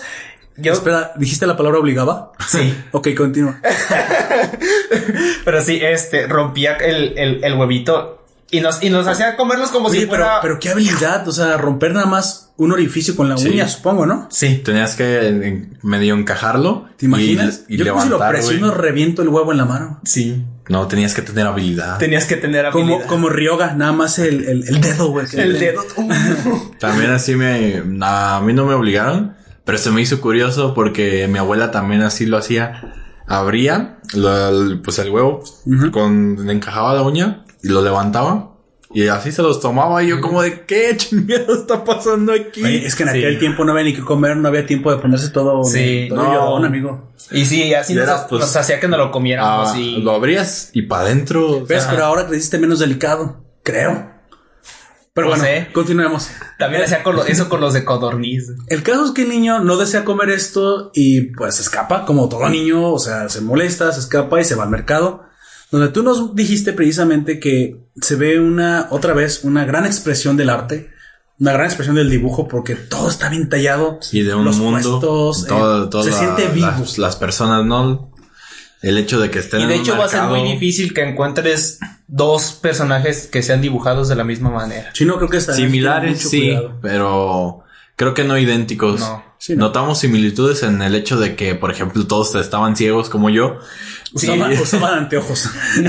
A- a la mayoría estaba... No, y a veces incluso solo, no tienen ni siquiera los Mira, ojos, por solamente ejemplo, las gafas. ahí puedes ver a esa especie de oveja, cabra. Bueno, ya, ya sí. le cambiaron. Eh, que estaba ciega, tenía lentes. Sí, en, en uno de los frames que estamos mostrando en... En Facebook Live. En, Facebook Live, de repente, cuando están eh, Ren y, y los hijos de Yosen discutiendo, ahí Las imágenes de cuyos derechos no poseemos y no deberías de mencionar y dejar prueba en este audio. ¿Esas? Exacto. Ok. pero que son muy ilustrativas y ayudan a comprender mejor lo que estamos hablando. Bueno, ahí, ahí tenemos esa maravillosa y mítica escena. Eh, FBI, open the door. ¿Qué? Pero Y nos Bueno, ataca.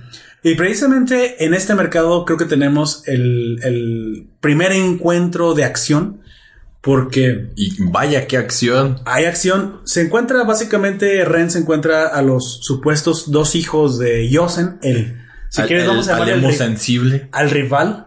Rival. No, pero bueno, eh, El ahorita voy a eso. emo- ahí, ahí todavía no hacemos sensible. Ahí no hacemos sensible, de hecho no. Pues spoilers. Uno, sí, pero hay Ya- que ya era- comentarlo con, es- con, ya es con la contexto, parte- amigo. sí. Uno de los hijos del rival de Komatetsu, que es el jabalí, como ya comentamos, se llama, Jibomaru. así es, y el otro se llama Ichiru, Ichiruka, ¿no? Así. Ichirohiro. Ichirohiro. Así Sí. es. Y precisamente ambos están ahí y obvio cerca está el papá. El papá Yosen, el rival de Komatetsu, se lo Ah, encuentra de en hecho, el habla, mercado. hablan- habla eh, Yosen con sus hijos de que Así los es. va a entrenar en esta ocasión, pero se disculpa, se termina disculpando porque tiene que hacer que hacer actividades, ajá, tiene, Así está es. ocupado, siempre está ocupado el, el señor, el personaje. Pues se ve que tiene una, una vida exitosa, o sea, tú no sabes a lo mejor qué otro tipo de... es, un, es que, es un gran empresario. de hecho, casi. trabajan, porque te, te comentan que estas veces humanoides en este mundo trabajan. O sea, el mercado existe, así que, aunque no te muestran qué tipo de moneda utilizan, lo más probable es que sea oro y plata, metales preciosos, porque ya ves que fueron los tipos de metales usados en el feudalismo. Sí. Pues bueno, Kumatetsu, como está buscando a su perdido pupi- pupilo, Se se, encuentra. encuentra a Yosen y en la plática Y empiezan surge- a discutir. No, todavía no. Lo que pasa es que comienzan a platicar. De hecho, es bastante amable Yosen. Sí, es como, Nada más que en la plática ¿cómo, cómo has surge estado? una, una variable que Yosen increpa. Que es, bueno, estás buscando a tu discípulo. No sabía que tenías un discípulo.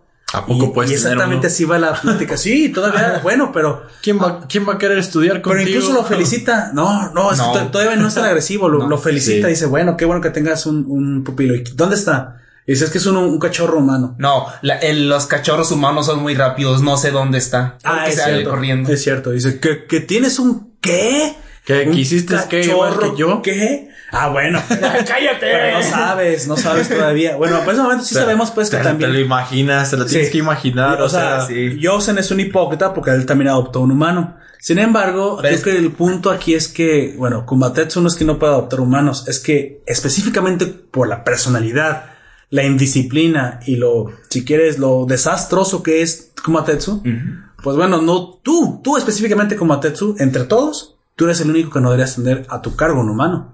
Porque es peligroso. Es peligroso. No sabes qué, qué tanto ¿Nos quieres mal revelar podría- por qué es peligroso tener Bueno. humanos en el mundo de las bestias, amigo? Eh, eh, Yosen le reclama este hecho a Kumatetsu porque no deben tener humanos ahí y no deberían de, de estar ahí porque no es su mundo, primera, y en segunda porque tienen maldad en sus corazones. Oscuridad. Oscuridad, o sea, sí. Que pueden llegar el a hecho de, tenerla. sí, el hecho de que no saben controlar sus emociones es un causante de que sean tan peligrosos para ese mundo, porque al parecer como son bestias, no quiere decir que sean incivilizadas y menos insensibles, sino todo lo contrario. Así es. Han alcanzado cierto punto de madure- madurez y elevación en el cual ya no tienen esa maldad en sus corazones. Creo que simplemente porque son humanos, este, animales, ¿eh? Sí, o sea, sea, no, no, creo que no está dentro de sus capacidades de tener esa oscuridad.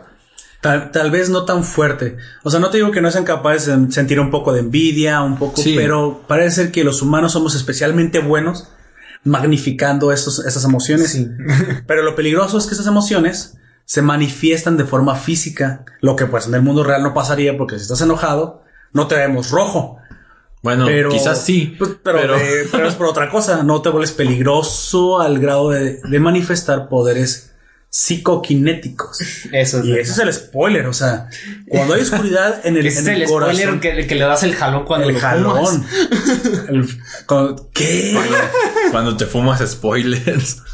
De hecho, sí, sí, sí parece que te viniste fumando un spoiler cuando viniste para acá, amigo. Pero bueno, el caso es que precisamente este, esta oscuridad que puedas tener, ya sea tanto envidia, resentimiento, rencor, odio y cualquier cosa de, de clase de emoción negativa humana, acá se va a manifestar con poder real. Con un poder telequinético, psicoquinético o con ki, o sea, te vuelves literalmente un super saiyajin si quieres, te vuelves muy poderoso. Sí. Pero Bueno, bastante peligroso. Pero bastante pierdes. peligroso. ¿Cómo se llama? Tu conciencia. Claro, te, te vuelves vuelves puro odio. inconsciente y maldad. Todo lo malo que puedas encontrar ahí. Así es. Y, y se manifiesta como una sombra en, tu pecho, como un hoyo oscuro. Para las personas que no lo hayan visto y no Un- conozcan ¿Cómo este- se llama? Un agujero negro. Un agujero negro en el corazón. Así es. Un agujero blanco en una superficie negra. Pues sí. o Bueno, sea, es que representa eso, un, Sí. un vacío. ve- un- y se un- ve. O sea, no es, no es una representación metafórica. La gente No, lo puede ver. La gente la puede ver. Y bueno, así dice Komatetsu, pues bueno, no me interesa. Total que se arman de palabras y saben que cuando se arman unas palabras y uno es necio, Siempre, siempre sale uno en el fondo de, ah, que eres puto, que se la pelas. El vato. No, aquí no los, aquí no los picaron. No, no- no escuché- al menos yo escuché al público que estuviera gritando pelea, pelea, pelea. no, pero sí se, se, se acercan porque dicen, van, Ah, claro, van a empezar sí. a pelear. Y es cuando se empiezan a, De hecho, a quitar y a, Kumatetsu y a es el que preparar. ofrece, ¿sabes qué? Nosotros estamos destinados a un duelo por el, el campeonato, si quieres, o por el, el título de Lord. ¿Por qué no lo zanjamos de una vez? Y sí, dice Yosan, ni, ni, tardo ni perezoso. Va. Vamos a zanjar este problema de una sola vez. Y vamos a pelear. Y bueno, Kumatetsu, pues también enfrenta a, a Yosen. El problema que lo enfrenta, y lo enfrenta en una desventaja. Y la desventaja precisamente para él es que no es igual de disciplinado, no tiene una técnica refinada. Él se ha vuelto fuerte solo gracias a que en su independencia, al quedar solo que nos cuentan, él continuó pues por el camino de un ser independiente que se tuvo que enfrentar a la vida solito.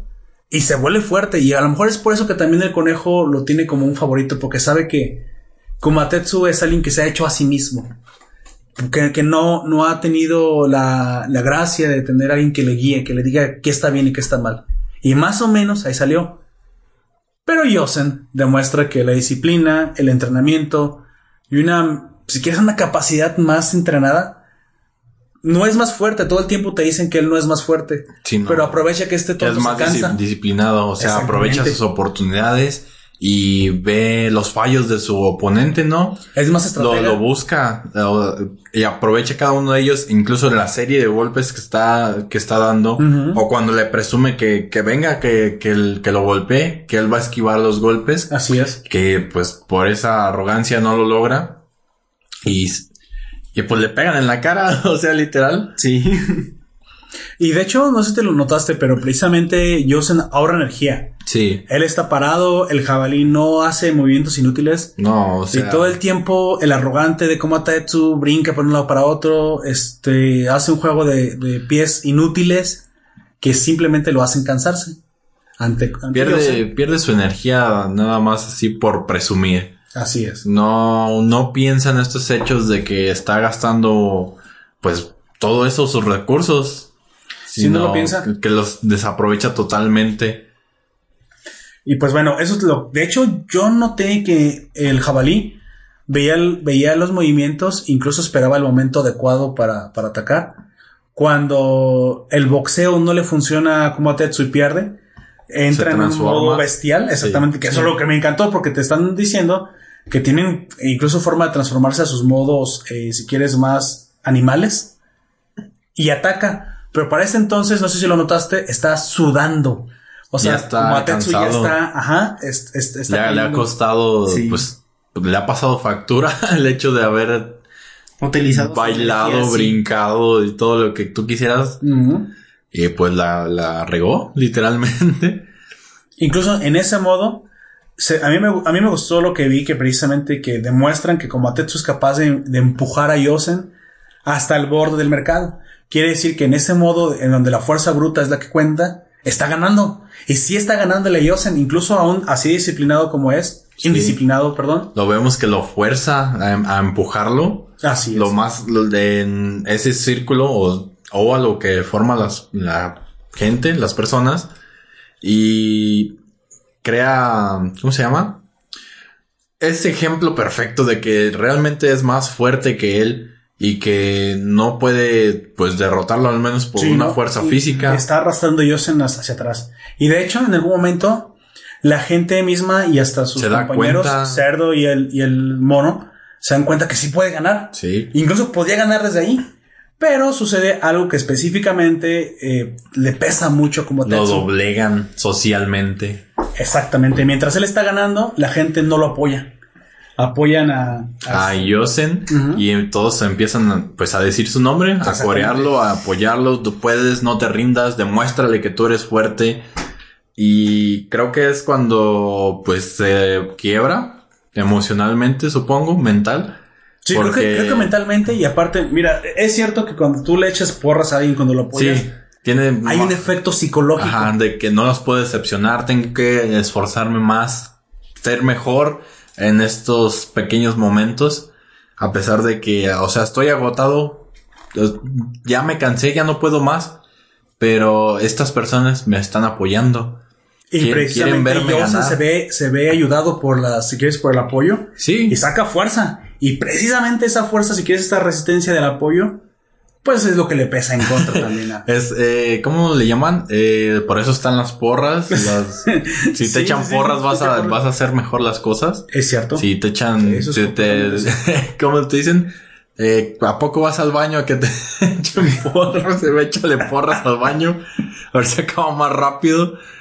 Eh, pues en este caso es bien utilizado ese apoyo eh, Moral. moral para Yosen porque pues doblega aparte físicamente a Incluso, Kumatetsu. incluso no solamente lo vemos en esto, ves que también cuando las personas acuden a un estadio y vemos eh, partidos de fútbol o, partidos de básquetbol, pues sí tiene mucho que ver el, el público, por eso incluso se dice que cuando juegan en casa juegan con ventaja, porque sí hay un componente eh, psicológico, psicológico.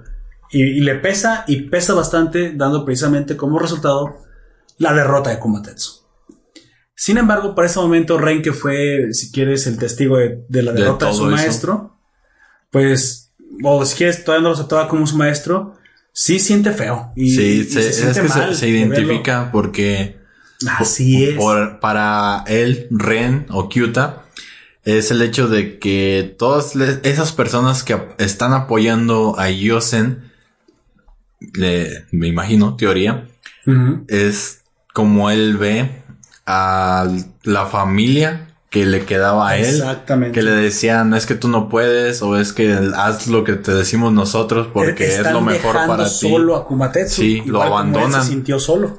Exactamente. Y entonces es cuando él le grita, pues no te rindas, no gana, esfuérzate. Y, Así y es. todos se sorprenden de quién está apoyándolo. ¿Quién, Sí, sí, ¿Quién- o sea, quién, es- quién está tan, tan loco o tan idiota para apoyarlo a él? ¿Quién puede tener tanta empatía hacia él? Así es. Y precisamente ya, ya para este momento ya estaba peleando con las espadas envainadas. Porque recordamos que Lord Conejo prohibió usar las, las katanas sin vaina. Pero incluso lo usan como palos. Pero este momento en que apoyan a Kumatetsu, pues es demasiado tarde. Pues sí, si voltea, él va, se siente bien de que lo hayan apoyado, pero Yosen aprovecha y del golpe final, lo derriba de un katanazo. Si quieres, con el mango de la espada lo golpea y lo noquea. Y bueno, en ese momento aparece Lord Conejo y dice, ¿saben qué? Esto no vale, esto no es la pelea oficial, de hecho no tienen permiso de batirse sin mí, ¿qué está pasando? ¿Qué, Dice- qué pasó aquí? Dice Yosen, oiga, Lord Conejo, toda, toda la hipócrita, güey, o sea, toda la hipócrita del, del jabalí. Tiene un humano. Castigue al oso porque usa un humano como, como pupilo. Ya, ah, o sea, le acabo de arrimar Sí. golpiza y Y es lo que dice el conejo, que lo castigue, lo acabas de dejar morido a golpes en el piso. O sea, ¿qué, más quieres Ya que le haga al pobre? por favor, Dios en coherencia. Así es. Me estás pidiendo que lo castigue y ya, ya está castigado. O sea, déjalo que tenga su aprendiz. No importa qué. Pero precisamente, mira, Yosen le dice al Lord Conejo, pero él no es responsable. Dice el conejo, ¿Y eso no, qué tiene? yo me hago Sí, responsable. o sea, yo voy a asumir ¿Usted? eso. Yo, Lord Conejo, máximo regente de la tierra de las bestias, absoluto protector de cada cachorro que hay en esta. Madre de dragones. Madre. Señor de los, señora del, señor de los primeros ándalos, qué pedo. Todo, todo lo ¿Qué que yo represente el Lord Conejo, Lord Conejo. yo me hago cargo. O sea, no le va a pasar nada. Te lo aseguro. Pues no podía asegurar eso, pero igual lo, lo hizo. Pero ahí te da ese, ese refuerzo. O sea, yo, alguien con poder, con autoridad, con responsabilidad, que sabes que puedo cumplirte esto. Incluso, mira, com- comenta algo muy interesante porque el- el- lo- la forma de increpar de, de Yosen a Kumatetsu y cuando lo acusa frente a Lord Conejo es que dice, es que los humanos se consumen por la oscuridad. Incluso el conejo Sí, dice, yo me hago responsable sí. y hay otra cosa. No todos. no es garantía. No, es garantía, Yosen. O sea, no, no necesariamente sucede. Y es que a lo mejor también no sabemos un poquito de que lo conejo, a ser tan sabio, conoce un poquito más de la psicología humana. Dice, no todos los cachorros humanos. licenciado en psicología. Tal vez, amigo. Tal vez. ¿Por qué no? Y sociología. Y veterinario, aparte. Y veterinario. Porque si no, ¿quién, va- quién, lo- quién venda más adelante a Kumatetsu? Y fíjate que este es un punto que yo hablé en la, en la, Veterinario. en la reseña que hice de Good Omens, una muy buena reseña. Si estás escuchando esto oyente y no lo has escuchado, ve a nuestro canal de Evox, ahí está la de Good Omens. En YouTube o de Spotify también lo puedes encontrar. Ahí, ahí sucede algo muy similar. La pregunta principal que se debe de responder con la observación del conejo es, ¿es crianza igual a destino? O sea, No. no, o no, sea- es que la, la respuesta es sí, amigo. Sí, pero. La crianza es igual al destino. Por ejemplo, lo, mi no es porque tu destino no está marcado ya, sino que vas a ir aprendiendo cómo vivir. Ah, por eso, a lo que me refiero, ese es el tipo de crianza. Sí, Si recibes una mala crianza, que créeme, créeme, tu Pues destino vas no va a ser brillante. no. Obviamente. Y esa es la, la respuesta del Lord Conejo a Yosen. No es garantía de que vaya a hacer un mal trabajo con Matetsu. A lo mejor tú, porque eres disciplinado y eres un padre ejemplar, piensas que nadie más lo puede hacer bien. o ni tan ejemplar, ya que deja abandonados a sus hijos. Ah, bueno, pero un día en el mercado porque él tenía que hacer el trabajo, no creo que sea. Pero eso es, eso te dan a entender que no ha sucedido solo una vez, porque los niños se decepcionan. Otra vez tienes que ir a quién sabe qué a salvar el mundo. Por favor, papá, también nosotros somos tu mundo. Bueno, pero en esta Niño película llora. no, no parece que los niños se ven abandonados. El caso es que, bueno, el Lord Conejo da, si quieres, el, el primer mensaje fuerte de que él no... Porque mis huevos de conejo lo dicen. Exactamente, y no quiere decir que aparte vaya a hacerlo mal. Que de hecho sí lo hace mal, y lo hace mal en un principio, lo hace terriblemente y no encuentra la salida. Sin embargo, recordemos que no es el oso nada más el, el si quieres, el único padre. El criador. Tiene exactamente dos criadores más. El, Katán y Hyaku. Exactamente, tanto el mono como el cerdo, pues están al pendiente. Y mucho tiene que ver también que este contraste le da diferentes perspectivas al niño. Sí. Y si quieres, el que estén todo el tiempo presentes ahí, para bien o para mal, hacen que no se sienta solo. Lo único, Y que, lo único que no le aporta nada aquí al morro es el, el mono. Pero le va, to- le va tomando No, cariño. Sí, sí le aporta, porque Sí. mira, la voz del mono es ríndete. Sí, o sea, lo que estás haciendo está mal, no está bien y no va a salir bien si no le echas ganas. Pero él dice, la- la- Ajá. él dice una condición. Si no te esfuerzas, Si no te, si no estás determinado, tendrías que irte. Nunca dice, para toda tu vida vas a ser una basura. No, tampoco lo, lo, lo sentencia el mono. Pero sí le habla muy claro. Y le dice, sería mejor que te fueras porque va a ser muy difícil. o si quieres que te alimente, pues regrésate al mundo humano. Exactamente. Regrésate a mendigar a tu mundo. Sí, Sí, incluso, o sea, incluso como o Matuto se trabajas. dice, oye, tengo que mantener un hijo, yo ya corto leña, ya este cosecho en de yeso, mi té. en yeso, eh, o hago un montón de, de, De trabajo. chambitas, así es, para mantener a ese niño y el niño no lo agradece. Según él, no es que no lo agradezca, es que no se, no se pueden comunicar de forma Él no sabe que hace todo esto por Exactamente. él. no, y aparte no se pueden comunicar de forma coherente o si quieres exitosa, porque todavía falta que suceda el viaje del héroe y que literalmente tenemos dentro de esta película tenemos un viaje, un viaje que es el viaje del héroe. Sí, pero también para reforzar este viaje tenemos que entender que pues como Atetsu in- intentó enseñarle pues a Kyuta sobre cómo pues ser fuerte, ¿no? Cómo usar la fuerza, Así es. tipo Star Wars, pero pues él no entendía a qué se refería. Y la- Que- use the force, Luke. sí, es que literal le dice, tienes que agarrar la espada y hacer. Fuá, fuá, el fuá, güey. Dice, Saca el fuá. Y, Sí, y el niño sabe, foie gras. Y es como de que ah, muevo la rama que me diste y ahora qué, ¿por qué no levanto las hojas igual que tú? Así es. ¿Qué, qué, qué sucede aquí? Y, eh, y como a Tetsu muy tontamente dice, es que no hiciste foie gras. Ra. Y el Es que niño, no lo estás haciendo bien. Pero no sé, no sé qué no estoy haciendo bien. Y si todo el tiempo le dice, hasta el mono del cerdo le dicen, güey, pues explícale con peras y manzanas, no va a aprender nomás de verte. O espera, digo de decirle, no va a aprender nomás con decirle. Y precisamente al, al ser derrotado como Atetsu, si quieres, entró en empatía a Ren y Ren sí desea este momento, ya para este momento sí desea ser su alumno. Su discípulo. E incluso trae su, su casaca y trae su, su ropa para discípulo. Sin embargo, se topan con esta pared. La imposibilidad De, de, comunicarse. de comunicarse, de como Atetsu de ser un, pues un maestro efectivo, pero otra vez es que nadie le enseñó a como Tetsu cómo hacerlo. Se hizo a sí mismo, si quieres, es loable eh, a, a ver que esta persona o este, este oso, al quedar solo en la vida, porque Los son personas. aquí, aquí son personas. Eh, pero esos, este oso, pues tuvo que, que apañárselas por sí mismo. Y a lo mejor, digamos, eso pues, está bien, pero también te resta. ¿Y qué te resta? Pues a, a lo mejor nunca aprendiste cómo enseñarle a otros. Porque otros no te enseñaron. Porque otros no te enseñaron cómo hacerlo. Y como a Tetsu, pues mm, se ve que, que se frustra. De hecho, mucho de este problema no es, de, hecho, no odia a Ren, no, no se desquita con él, sino que se siente él mismo frustrado. Sí. Y tal vez es un reflejo de su propia impotencia y, y como a Tetsu no sabe cómo hacerlo, que es lo peor. Y aquí es donde el Lord Conejo Así le da ese empujón.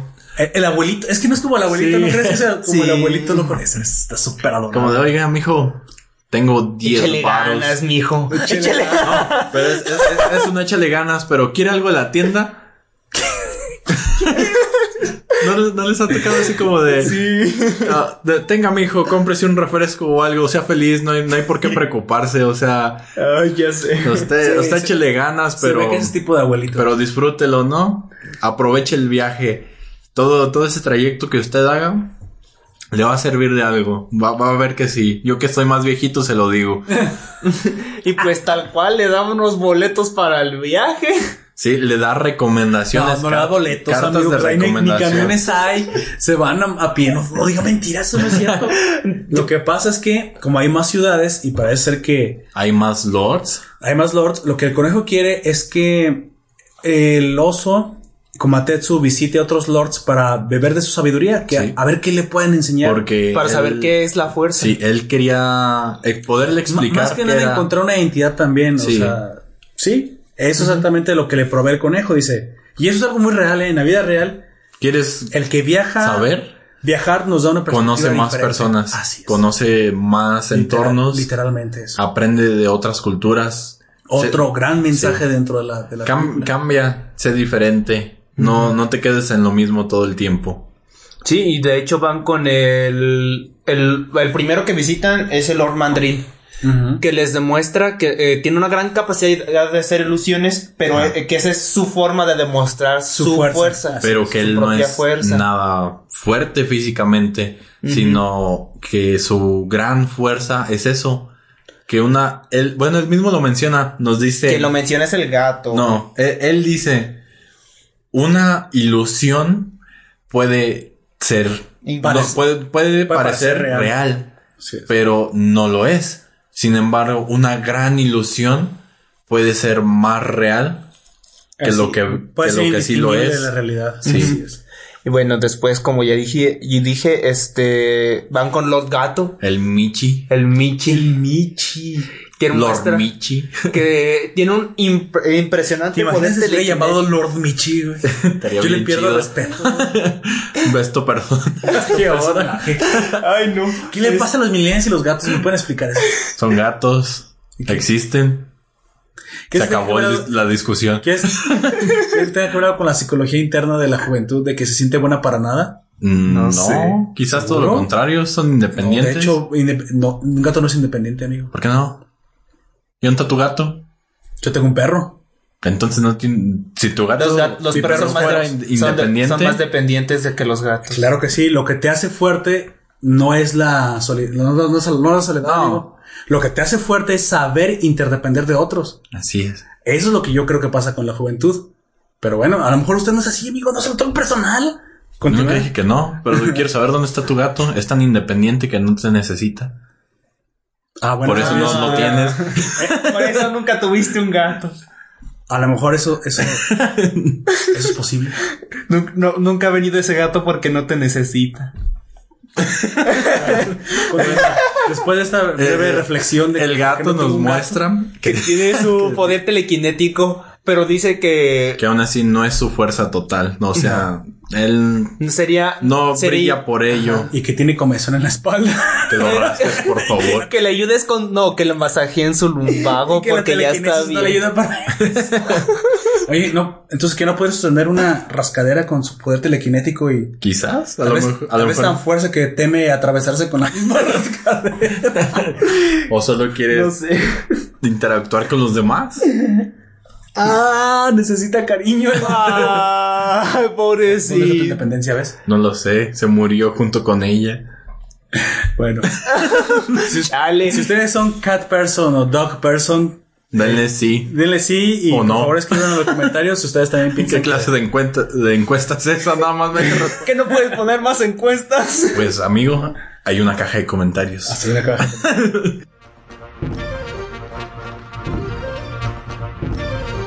Bueno, después vamos con esta señora que nosotros decimos que es un elefante, pero está, está chaparrita y tiene una naricita así como de trompita. Así es. Que Pero, se- Mira, yo digo que es un elefante porque las orejas sí parecen Sí. como de paquidermo. Sí. Que pues ella se petrifica, pero El, yo creo que el verdadero mensaje que ella está demostrando aquí es el poder o la fuerza que tiene el ser paciente o el ser resistente. Pues yo creo que Al- lo- al la, tiempo. Sí, exactamente. la primera la, pas- la persistencia.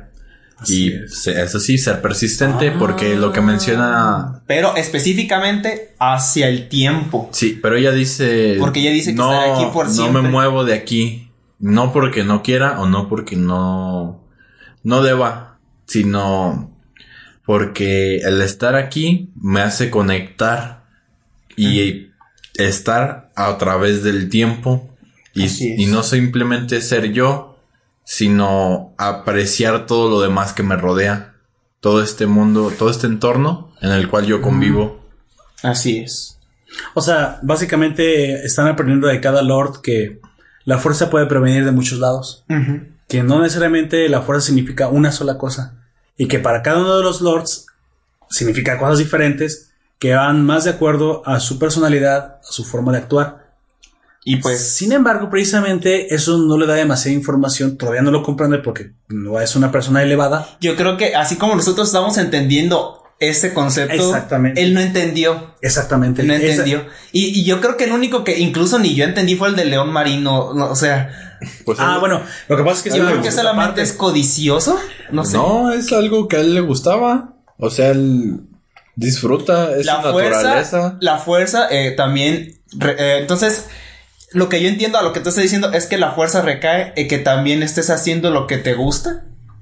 Podría ser, no, no harías algo que no te gusta. Más bien disfrutar lo Disfrutar, que haces. disfrutar lo que haces. Pues Sí. eso, eso. Lo mismo. es lo No, mismo. no, Me hiciste No, hacer- no, no, porque si solo haces lo que te No, gusta, no es lo mismo. Bueno, sí. O sea, Termina tienes, siendo un gato, tienes que, dis- Termina siendo un gato.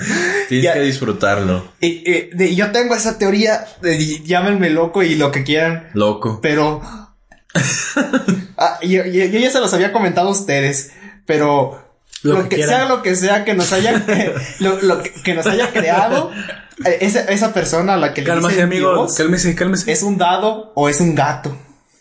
O un gato con un dado. Es un, un dado porque es todo tan aleatorio o un gato porque simplemente le valemos vale. Ah, es un gato que todo el tiempo está golpeando de un lado para otro. amigo. Por eso digo un gato con un dado. En Ah, lo que siempre salimos perdidos, ¿qué? Curiosamente. Eh, pero pues nuestro amigo el león marino nos demuestra que, pues eso, comer, comer saludable le da fuerzas. No, no, eh, pero dice que come de todo. Por eso comer saludable le da fuerza. Casi se come al mono, amigo. No, ahí le dice que le gusta comer incluso ropa. sí. Pero que no come invitados. No. ¿Te imaginas que hubiesen llegado sin una carta del Lo Lord. Conejo y se come al mono? Así amigos, los leones marinos parecen focas, pero no se engañen, son ba- animales bastante, bastante peligrosos, por eso se llaman leones marinos. No se los pusieron así nada más por... De, de agrapa. No, no, no, son También las focas son peligrosos. peligrosas. Son menos peligrosas que un marino. Pero sí. a, a cualquier Y animal si eres tienes un que chango, supongo que no te le debes acercar. Quiero pensar. Sí, y ah, oh, eh, Nos- eh, dato globito, dato curioso, el Sí. animal que más muertes causa. globito. ¿Por qué globito, amigo? Eh, es una referencia a otro canal Ah. de YouTube. Este, el animal que más mata gente en el año es el hipopótamo. ¿En serio? Sí, como 80, entre 80 y 100 personas al año. ¿No era la abeja? No, el hipopótamo. ¿Has visto un No, hipopótamo Creo que estoy convencido de que es la abeja, amigo, pero creo que... Quizás por eso ma- sigues vivo. Más tu, tu, ra- tu ranking, creo que se centra en cuál es el animal... Grande tal vez, de cuadrúpedo, sin contar Sí. insectos. Sin contar insectos, sí, porque... Porque en dado caso, si contamos insectos, el que más mata es el mosquito. Pero- exactamente, porque creo que los insectos no matan directamente a ellos, lo que matan son Las efectos enfermedades. Por aquí estamos diciendo alguien que literalmente te aplasta y Te no son los- mastica, no güey. son los tiburones, amigos. Sí, sí, es cierto lo que tú dices. Los tiburones matan a lo mucho dos, tres personas al año. ¿Te imaginas? O sea, ¿te imaginas que por qué no están velando? Lo mató un hipopótamo. Oye, yo he visto una vez un video en el que un hipopótamo con una simple mordida parte la mitad de un cocodrilo. Sí. Sí, sí, sí. o no te digo que no sea fuerte no, en eso, pero pero... te estoy diciendo que la muerte es un te poco extraña. curioso, y, y cuanto otra menos. cosa también curiosa sobre ellos es que cuando son pequeños son muy mansitos cuando son bebés.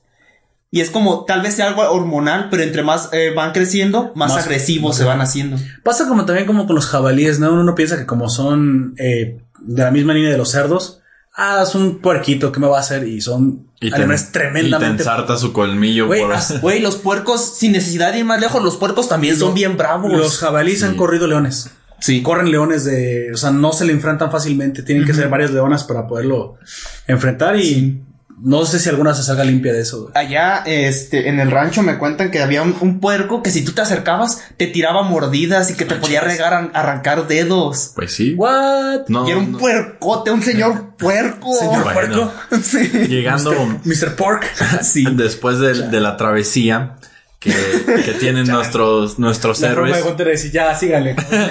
Es que durante, sí, es que durante la noche eh, ellos pues empiezan a, a analizar, ¿no? Las Eh, palabras. hablan sobre lo que les dijeron todos sí, las palabras que les dicen. los señores. Y creo que es como le dice el mono al niño que pues como Atetsu menciona Ah, es el cerdo. Es el cerdo. El niño está con el cerdo Sí. y Komatetsu está con Pero mira, antes de, antes de llegar a la noche, le Ah, dice, es que la fuerza tiene muchos muchos significados. Y, es. y Akumatetsu dice, y, y se pregunta a las demás personas solamente te confunde más. Mejor busca. Encuentra tu propio, Propio, sí, camino, tu o sea, tu propio significado. Y es lo que menciona este el, El cerdo al niño, que es lo más acertado, es lo más lúcido que te ha Es, dicho. es uno de los momentos más lúcidos así. Sí, o sea, literal Sí. es como de... es- Dice que no, que no es el único, te da a entender que no es el único, pero que en ese día De repente tiene destellos de, Sí, de brillantez. Así es. Y es cuando le dice, oh, es, es lo que tienes que hacer. O sea, él te lo dijo. Como maestro podría ser un fracaso. Pero en Podría. esta enseñanza que te acaba de decir. O sea, Vale ya, ya te acaba de decir todo Sí, lo que tienes que hacer. Ya. Sí. Bueno, buscarte a ti mismo no es como que realmente te ayude mucho, pero ya entiendes. básicamente te acaba de decir que. Que se centre, que, que tenga un, Exactamente. un, un objetivo, un punto de llegada o un- una meta. A dónde ir, a qué hacer y por qué. Y precisamente eh, Ren encuentra, si quieres, el significado de, de, de estas palabras en cómo lograr entrenar sin necesidad de que tenga que ir directamente como a Tetsu enseñarle. Y lo encuentra. Y encuentra la forma de hacerlo. ¿Nos quieres compartir cómo lo, cómo lo hace amigo Jack? Imitándolo. Dándolo. Gracias a una alucinación, Pero antes, acuérdate que también el cerdo le había ayudado con un poquito de disciplina. Le había Sí. dicho que hiciera las labores del era- hogar, que barriera, que, que le, le trapeara, pregunta que ¿qué- qué era cocinara, que primero? cocinara. Como discípulo, ¿qué era lo primero que tenía que hacer? Así es. Ser disciplinado. Mm. Barrer, trapear, Eh, cocinar. de hecho, está en la misma palabra. Ser la Discípulo, chacha. disciplina. ser la chacha eventualmente. Pero más que eso, precisamente eso lo hizo, se levantaba temprano, hacía las labores, iba al mercado, o sea, y la rutina, y eso, sin, sin miedo, con miedo otra vez de apedrear millennials, amigos, la rutina es la única forma de disciplinarse. ¿Les gusta o no les guste? Así, Es la se forma. ¿Cómo le llaman? Un hábito, de un El hábito. hábito. Bueno, El hábito es el cerdo, amigo. El cerdo ya era un monje. sí. Pero, ¿cómo le, le llaman a esto? Es Sí. una, una creación de hábitos. ¿Cómo hacia el cerdo? Sí, después de hacer una, una rutina, se vuelve hasta cierto punto en un hábito y ya pues lo utilizas en, en tu día a día. Entonces, la forma en la que se da cuenta o cree que tiene una idea para poder aprender de su maestro es en copiar, en copiar los movimientos de Komatetsu, aprenderlo tan bien y conocerlo que se vuelva algo natural de él, que crea todos estos hábitos y conocimientos básicos haciendo algo tan simple como es observarlo. Pero bueno, lo, no es nomás observándolo, porque ah, hubo un camino que fue sutil. Cuando él estaba haciendo los, las labores del hogar, que se estaba disciplinando, también estaba entrenando su cuerpo. Y es ahí donde- algo que yo quería comentar precisamente cuando llegamos a este momento. Yo cuando aprendí a bailar, al principio, porque, porque no, no se pasé a bailar, obviamente tenía que copiar a la maestra que enseñaba eh, el baile, sus pasos, y estaba tronquísimo, y por más que le hacía, no lo lograba. O sea, no es como nomás copiar el movimiento de una persona. No, Pero eventualmente con tanto entrenamiento y de tanto tratarlo de repetir, sí comienzas a hacerlo más o menos bien. Llega un momento en que el mismo entrenamiento físico hace que conozcas tu cuerpo. Y cuando conoces tu cuerpo, ahora sí, comienza a ser fácil a copiar los movimientos. De tal forma que hubo un momento, cuando si quieres el, el, el cenit del entrenamiento, comencé a bailar más o menos bien la salsa y, el, y el, la cumbia y todos esos ritmos de salón. Ya cuando oía y veía pasos nuevos, la curva de aprendizaje era básicamente unos segundos. Sí. Cualquier paso nuevo que veía lo podía copiar. Mientras, siempre y cuando fuera sobre el mismo línea de baile, así tal vez una, un, un movimiento de arte marcial no, pero un paso sí. Porque ya sabía exactamente hasta los movimientos mínimos y, de- y detallados de la mano, del pie y todo. Eso sucede también con Ren. Hay un momento en que todo este entrenamiento y toda esta disciplina, ahora sí, alcanza ese... abre la pauta de comenzar a copiarlo, porque oye, nadie puede ¿Tú vas a aprender kendo nomás de verlo? No. Ya, ya te quiero ver, amigo. Una escoba tacanijo. Y Con llega, un tubo. Y llega al cenit, incluso que cuando él está cocinando, se da de- cuenta de, de los pasos que está de haciendo. solo escucharlo, Sí. güey. Solo lo, escuchar. re- los lo pasos. replica nada más de escucharlo y, se- En y su bueno te da, tiene te el da a entender que se lo imagina o sea se imagina qué está haciendo y cómo lo está haciendo y dónde lo Después está. tiene esa catarsis de que dice, ay, no malo, estoy copiando sin verlo. Exactamente. soy bien verga En ese momento se da cuenta que ha llegado al punto incluso de poder copiarlo. Es más, no de copiar. Se da el punto de eh, cuenta del punto de poder imaginar qué clase de movimiento está haciendo Kumatetsu sin siquiera verlo. Y eso incluso es te dice o te habla de que los movimientos tan predecibles de Kumatetsu también es su debilidad. No tiene una disciplina de movimiento, no tiene una disciplina en su arte No. marcial. cómo le llaman Y lo vuelve- pues sí eso disciplinado no Sí. tiene Ah, hay otra No palabra tiene técnica, no tiene eso, eh, no Y- y tiene faltarle técnica la técnica es fácil de predecir. Sí. Y muy probablemente por eso Yosen todo el tiempo lo vence. porque él sí cuenta con una técnica Re- ¿Recuerdas que al principio cuando se vuelve como toro, precisamente, lo torea Yosen? Sí. O sea, imagínate, ya sabes, viene corriendo un monstruo de 300 kilos hacia ti y ese tipo ni siquiera se mueve. Y en el último momento solo hacen ole. O sea, un toro es predecible porque un toro no va a cambiar, no va a hacer un zigzag en el último. ¿Te imaginas, güey? Un toro zigzagueando en el último momento. ¿Cuántos toreros hubieran muerto ya? No, es completamente cuántos posible. toreros sí, ha pasado, ya, ¿eh? ya llevaría Sí ha pasado, por eso han muerto bastantes toreros. pero eso es culpa de los toreros. Porque si el torero sabe posicionarse en el momento y cucar de forma, o si quieres provocar de forma correcta al toro, no debería poder ser impredecible el toro. Y el toro no está pensando, a ver, me voy a la derecha y entonces en ese momento giro a la izquierda y entonces ensartaré al torero en la pierna. o más arriba. Y la Y aparte y que lo vuelve tan torera. Aparte que están bajo tanto estrés que ni siquiera han de... No, pues no, ni me lo piensa, amigo. Como, como los boxeadores en No, hay automático. algunos que... eh, hay hay veces que un toro sí puede llegar a pensar bastante bien. Espero que no, pobre torero, amigo. No, pero es que a, a lo que ¿O yo pobre voy... toro? Güey, lo que pasa a los toros... Están, están sabrosos, se comen después. A lo que yo voy es que al toro no solamente es... Nada, aquí una votación todo de eso. tauromaquia, güey. ¿Estás tú a favor de los animales o en contra? Los to- a los toros, para cuando entran con el torero, ya los tienen cansados. les- a algunos les ponen aguarrás en los ojos para que no vean bien. Ah, qué mentira. No, sí lo hacen. A mí me enseñó la película de Ferdinand que se, les echan a los mejores toros, amigo. Eso es de caricatura. No, amigo, pero sí. ¿Qué película es esa? Ferdinand, ah, es un, un toro de Lidia que es entrenado y es un mendigo monigote, un monstruote de toro, pero amable. Ah, ya. sí, es un buen toro Sí, amable. pero es que, ah, como, eh, ¿tú, tú viste una película para niños, yo lo he visto en vivo. Entiendo que usan este, algunos, una clase de trucos, pero. sí Allá de lienzo charro, el, el, el Aoyak. No. Pero es cierto que la tauromaquia ¡Órale! es un riesgo todo el tiempo y obvio que, aún con todas estas ayudas que reciba el torero, pues un animal es un animal y también hay algo de impredecibilidad en su acción. Pero en teoría, la teoría es que el torero tiene que saber lidiarlo de la fórmula, de la forma, el ángulo correcto. Pues también Pero tiene pues ciencia. son, son arrogantes y se confían. Pues esos son toreados, son corn- corneados, amigo. Porque si te confías, estás jugando tu vida, tú sabrás si lo haces. Y aquí en este momento, a quien torean también ese Kumatetsu. Y de ahí surge precisamente la necesidad de Ren de enseñarle a su propio maestro. y es lo que me gustó. a porque técnica, Habla a con él. y Dice, tú enséñame a golpear. Yo no soy tan fuerte. Eso sí, en eso te has hecho fuerte tú solo. Eres muy bueno con la espada, eres muy bueno con los golpes, tienes buena fuerza, pero no te mueves bien. Y como tú dijiste, la técnica es lo que se enseña porque se, se estructuran movimientos. Pero yo no sé golpear. Te propongo un intercambio.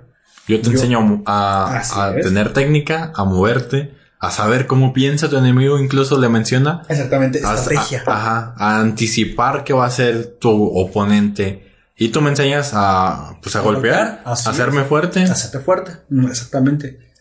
Y es algo pues muy padre porque precisamente comienza este entrenamiento conjunto, si quieres este intercambio, y, y literalmente el oso se empieza a disciplinar.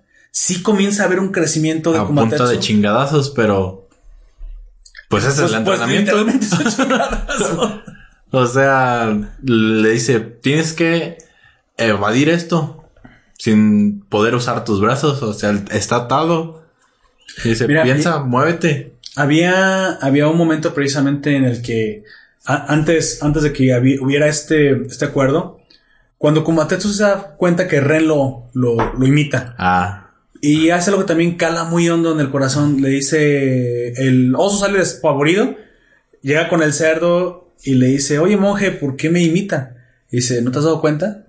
es lo que hacen los, los patos. Todo este tiempo eres su padre. Pero yo no soy un pato. Exactamente. No, pero él te ve como su padre y si no vas a, a darte cuenta de eso, o sea, utiliza eso a tu favor. Ese niño todo el tiempo te, te tiene a ti como figura paterna y creo que eso también es... Le el- recala mucho a él. le cala. Le cala y lo hace si quieres de un se, momento a otro. se da cuenta de que tiene que instruirlo de esa forma porque sería como abandonarlo. Incluso si quieres ahí tiene el golpe de humildad, entonces dice, pero entonces ¿cómo lo hago? No sé hacerlo. O sea, ya, ya por fin acepta, por fin puede emitir las palabras de... Creo que es el primer paso, ¿no? Sí. Cuando uno quiere mejorar, tiene que dar el Bienvenido a las paso. fases del duelo. Así es. Y es así que si tú eres un pinche manco en League of Legends, si quieres mejorar, amigo, Date cuenta. date cuenta. Amiga, date cuenta. Que si no pones visión, Acéptalo. acepta, acepta que no estás Ah, viendo el ¿cómo mapa. Ah, acepta alguien, recuerdo un, un jugador que es top laner, que- eh, no recuerdo su nombre, pero hace eh, videos pues para YouTube y una de las cosas que menciona es que te hagas responsable de tus Exacto. propios actos. Y ahorita todos los millennials se desconectan, amigo. No, no es cierto, amigos. Ustedes son variopintos. Hay muchos Eh, no, pero eso, que no, que no busques culpables, Exactamente. que asumas tus errores, que asumas tus aciertos, pero con una disposición pues de avanzar. Exactamente, porque si tú no eres capaz de aceptar primero que te estás equivocando, ¿qué crees? Nada, me- nada va a Ya, mejorar. ya tienes el primer fallo ahí. Así, así es. Des- Desde, ahí te estás equivocando. Pero bueno, Komatetsu por fin, si quieres, al- llega el momento en que pues se ve ante su propia debilidad. No puedo enseñarle qué hago. Pues deja fluir las cosas. Y Ren hace un excelente, una excelente mancuerna. Vamos mostrándole cómo moverse y viceversa. Sí. ¿Y eso? incluso este, ¿cómo se llama el mono? Catán. ¿Catán o Cacán? ¿Cacán? Catán. No, es que no, no recuerdo que fuera Catán. Sí, se llama así, Catán. No, se llama Cacán. Cacán, como los cacahuates. Sí, güey. No, Bien es chidos. Catán. Bueno, le, le diré el mono. Porque no, no empezaré un debate en este momento. Chale. Este, pero él le menciona porque los ve. Me Es voy a como que- quitar mi que- gorrito de debate. que- que- Burrito de debates. ¿Qué están haciendo? O sea, ¿qué pedo? ¿Por qué te estoy imitando? Y es como de, no, no me importa, déjame. este. Deja, deja que me imite, o sea, te está aprendiendo, yo estoy aprendiendo, ¿qué te importa? Por fin lo logramos. De, de hecho, precisamente el, el, el- el chango que para este momento no confiaba en él, comienza a sentirse orgulloso. Incluso Sí. él, que era, si quieres, el más eh, escéptico, Sí. comienza a tener confianza en, En el niño. Y pues, amigo Aoyak, ¿qué, qué le hace sentir esto? Es esa nueva esperanza para él, para el Lo mono. Sigue siendo Hace. hierro, no le preguntes Roberts. Chale. Es porque no juego Rankeds. Y no voy a jugar Rankeds. Pero bueno, eso, eso lo podemos dejar para, para otra ocasión. Platícanos, ¿qué, ¿qué te hace sentir eso? O sea, ves, ves que ha progresado. Pues. Un poco de gracia y a, la, y a la vez un poco como de orgullo. Porque. Él, él sin mucho esfuerzo subyuga a- o somete, mejor dicho, a. a Kumatetsu en uno de sus enfrentamientos. Y orgullo, pues, porque, ah, no mames, morrillo ya creció. Es que incluso se, se emociona, ¿no? Porque dice, ¿cómo? ¿Cómo? O sea, es un oso gigante, tremendo. Ya sé. Y tú eres un, un mocoso, o sea, la- me acabas de demostrar que, que sí se puede y que tú sí puedes.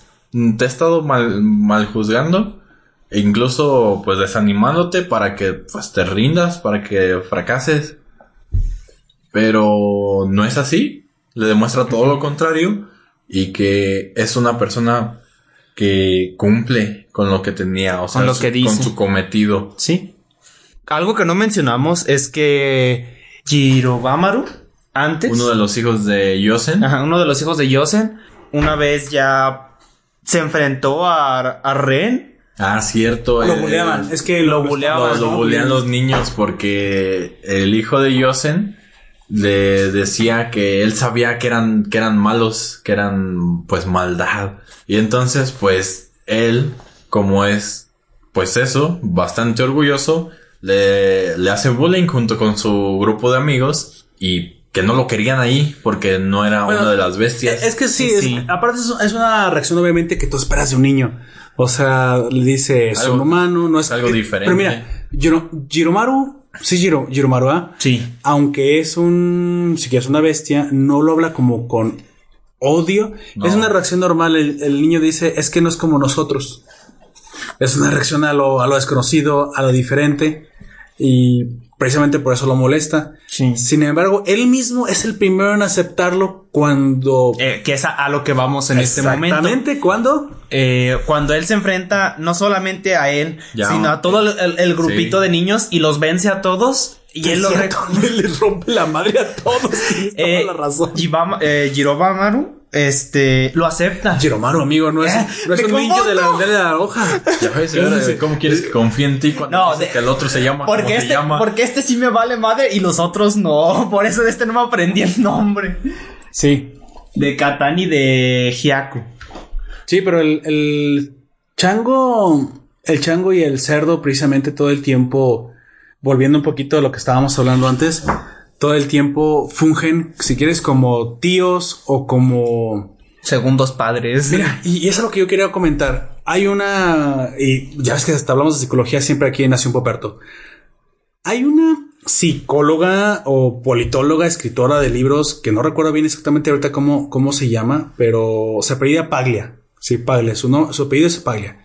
No recuerdo si es Natalie Paglia, para que te mientos, pero sí sé que el apellido es Paglia y aparte es italiana. Ella dice que precisamente un muchacho o una, si quieres, un infante suele desarrollarse mejor en un seno de una familia extendida. Mm. Así Porque tiene más eh, como comparativas, tiene Sí. muchos puntos de vista y tiene más información como a su disposición, ¿no? Que de Así cada es. uno de ellos aprende algo diferente. Y aparte aprende a confiar en más personas, en más adultos. Es que no nomás son tus padres los que están No. al pendiente de ti. o sea, hay, hay, hay- tíos, hay abuelos. hay eh, todo los un mundo allá afuera. Y ahí es donde eso- lo experimentas más. Y eso incluso a los niños también los hace ver cuando, por ejemplo, tal vez un, un tío o incluso sus propios padres no tienen tanto interés en ellos. Y, y sabes por qué decía que también era mejor? Porque, bueno, a lo mejor es por ahí, pero no es que no tengan tanto interés. A veces los padres, como son los directos, tienen que ser mucho más estrictos y a lo mejor están más mm, o menos presentes en su crianza porque tienen trabajo. No podemos tampoco, este, obviar que, pues, para mantenerse hay que sacrificar. Exactamente. y a mí me parece, mira, me, re- me repatea y me parece una reverenda estupidez, perdóname. Se salió de un niño inmaduro y inverde. La pinche excusa de, ay, es que no estuviste presente en mi crianza. No, cabrón, tenías que tragar. Y pues por eso no puedes estar presente en tu crianza. Así es. Tranquilo. Sin embargo, Ah, bueno, también hay ya. el, Ya después de la rabieta- el, el punto contrario de que son aquellos que siempre estuvieron ahí, siempre tuvieron familia y todo. Es más, creo que hasta crecen con mamitis si todo el tiempo están presentes, Sí, ¿eh? Sí. O sea, Es lo- les, es les- lo que iba- les crean una dependencia y se vuelven pues Inútiles, güey. raros. Parte de eso. raros. Güey, es que no sé cómo decirlo.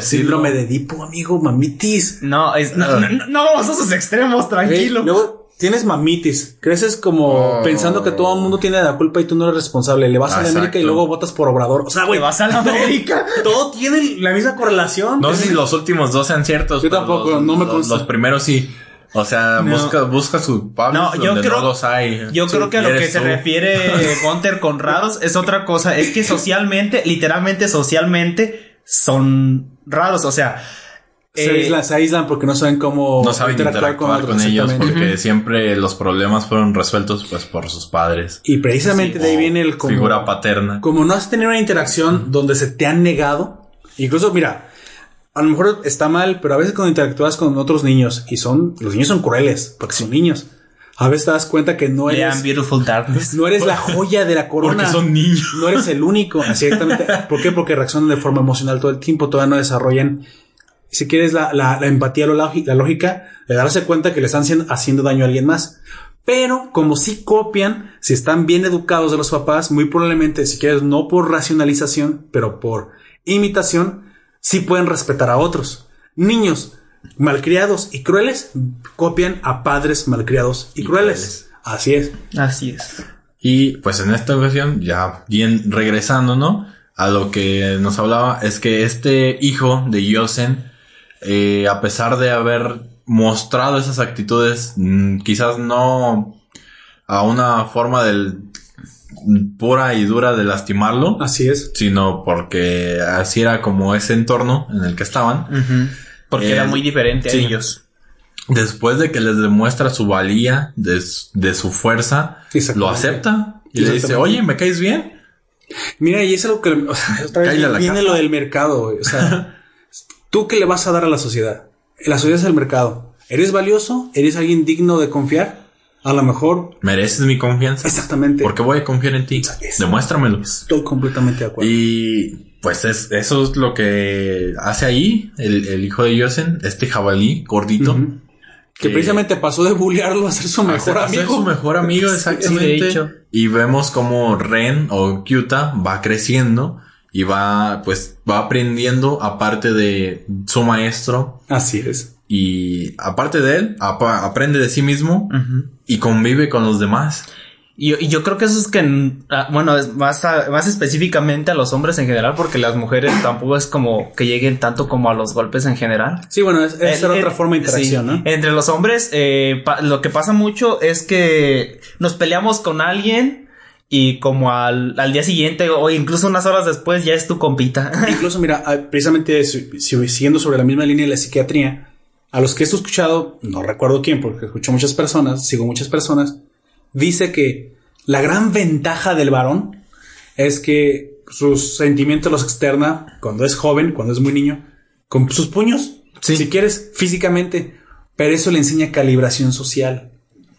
Y luego, cuando eso falta, no saben calibrar socialmente, se vuelven débiles, nunca mejoran, y cuando se vuelven débiles y resentidos, pues se vuelven peligrosos. Y entonces ahí tienes delincuentes, violadores, políticos de izquierda, o sea, tienes un montón de gente resentida, güey. Tienen- quieren aplicar su poco poder por Exactamente. la fuerza. A la fuerza, a la fuerza que no tienen realmente. Y entonces luego tienes niños bien educados si quieres. Y quieren Mira, justificarse. en una por- familia pobre no tienes por qué tener dinero para que tengas una buena educación sobre tus hijos. Niños que crecen sabiendo, pues que no son la última coca del desierto, que no son la última joya de la corona y que hay que interactuar con otros.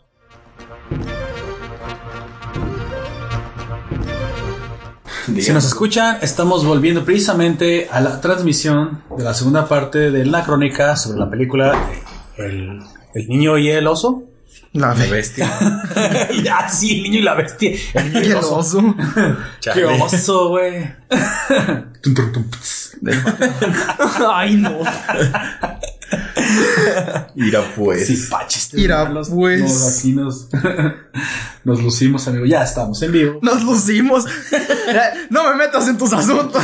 Tú hiciste el chiste malo. No lo hice yo. No lo hizo Gunter. vez Fuiste no. tú. Tal vez no, pero nada descarta, amigo, que un chiste Chale. malo que lo puedas aventar.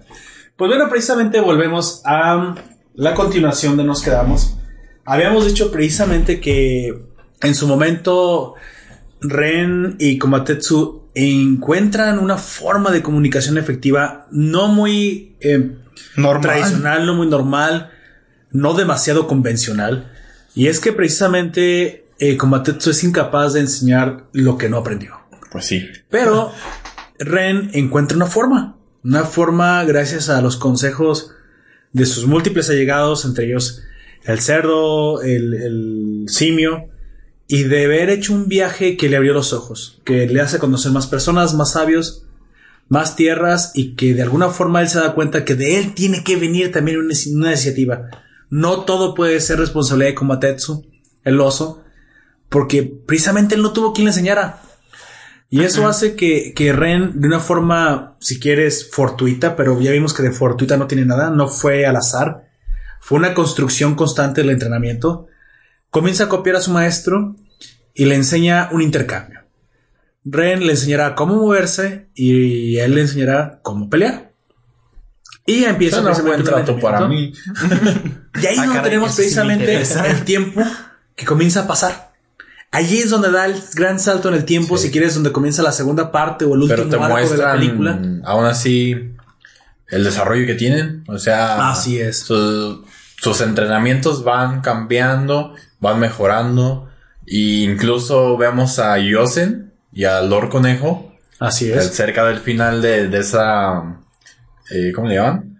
Construcción que han hecho en Así esa es. serie de, de montajes que nos han puesto, en el cual pues, los veíamos eh, entrenando arduamente, aprendiendo uno del otro, y que Yosen se alegraba, ¿no? De que por fin tiene, ha tenido un alumno, un aprendiz, y que quizás esto mejore que ha sido un gran maestro como Atetsu, es lo que se refiere Así. Yosen, pero Lord Conejo le hace ver que pues no es así, sino que no solo Ren o Ky- Kyuta ha avanzado, sino que Así es. como Atetsu también lo ha hecho.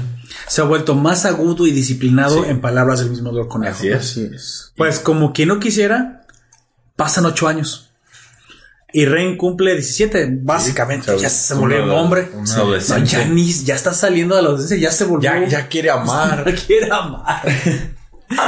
Ya, Ya siente ya está en la edad. abajo. Ya está en la edad. Así de simple. Básicamente, pero ya también ya se ha vuelto un hombre, la voz ha engrosado, es bastante fuerte. Ya no es una persona Y respetado también, Y se ha vuelto parte de, de esta comunidad de bestias. Y precisamente eso hace que los, las bestias quieran comenzar a hacer alumnos de... Como eh, él, o de- sea, sí, de Kumatetsu. Sí. Al ver lo fuerte que se ha vuelto Ren. O sea, mira, fíjate, le mostró al mercado un discípulo. Ahí está. Esto es lo que tú puedes llegar a hacer si eres mi maestro. Digo, si eres mi discípulo. Y se le junta gente, una cola de su casa. Hasta quién Pues, sabe ¿Quién sabe dónde? Porque no se veía la terminación de Sí. esa. Pero, eh, pues Ren, después de... ¿Qué es lo que tienen? Una... en algo... Una pelea. Una pelea. Una sí. discusión. Ah, sí, hay una, Una discusión. discusión y él sale. Sale corriendo. corriendo. O sea, no, ahorita no... No quiero pelear contigo, es más, ya me voy. Y sale corriendo Ya y terminé atrás de comer, te toca lavar los platos al rato. Es cierto, es cierto. Es, es eso. Para, conviene la velocidad para ver quién lavaba los platos. Antes todo el tiempo ganaba con Matetsu y ahora comienza a perder contra Ren. Así es. Bueno, contra Kyota. Kyuta. Kyuta. Utah. Porque precisamente incluso Exacto. cumple 17 años. Y ahora le, le, le pregunta, le cuestiona a Kumatetsu, ¿cuántos años tienes? Ah, pues ya tengo 17. Ah, y como voy a el, cambiar de nombre. como el número precisamente es Yunanat, pues dice, ahora te serás Yunanata. Dice, no, no, no. No me cambies el nombre a 17 o 17 Berto. Sí, es Alberto. Quiero seguir siendo Kyuda como tú me pusiste como ¿Crees tú. que salía preguntado cada que cada, cada año que pasara? No creo que se dio No. cuenta hasta que creció, porque incluso el simio en un Se momento le dice, ¿cuándo, ¿qué? cuándo te volviste tan alto? Ya me dejaste más abajo. Y ese macha, ese machaparro a todos los animales. Y empieza a llorar. Sí, chale, ya me dejó abajo este muchacho. Así es. Pues Chale. bueno, y eso es lo que ahora provoca a Ren, que las personas, bueno, los animales quieran ser discípulos de Kumatetsu. Y en ese momento que tú comentas que se escapa bromeando, bromeando, bromeando, sucede algo muy extraño. Se sale, encuentra la salida al mundo humano. Ese Pues, Y pasillo. es, y es Sí. llamado por el sonido que hay de toda esta Así urbe. es.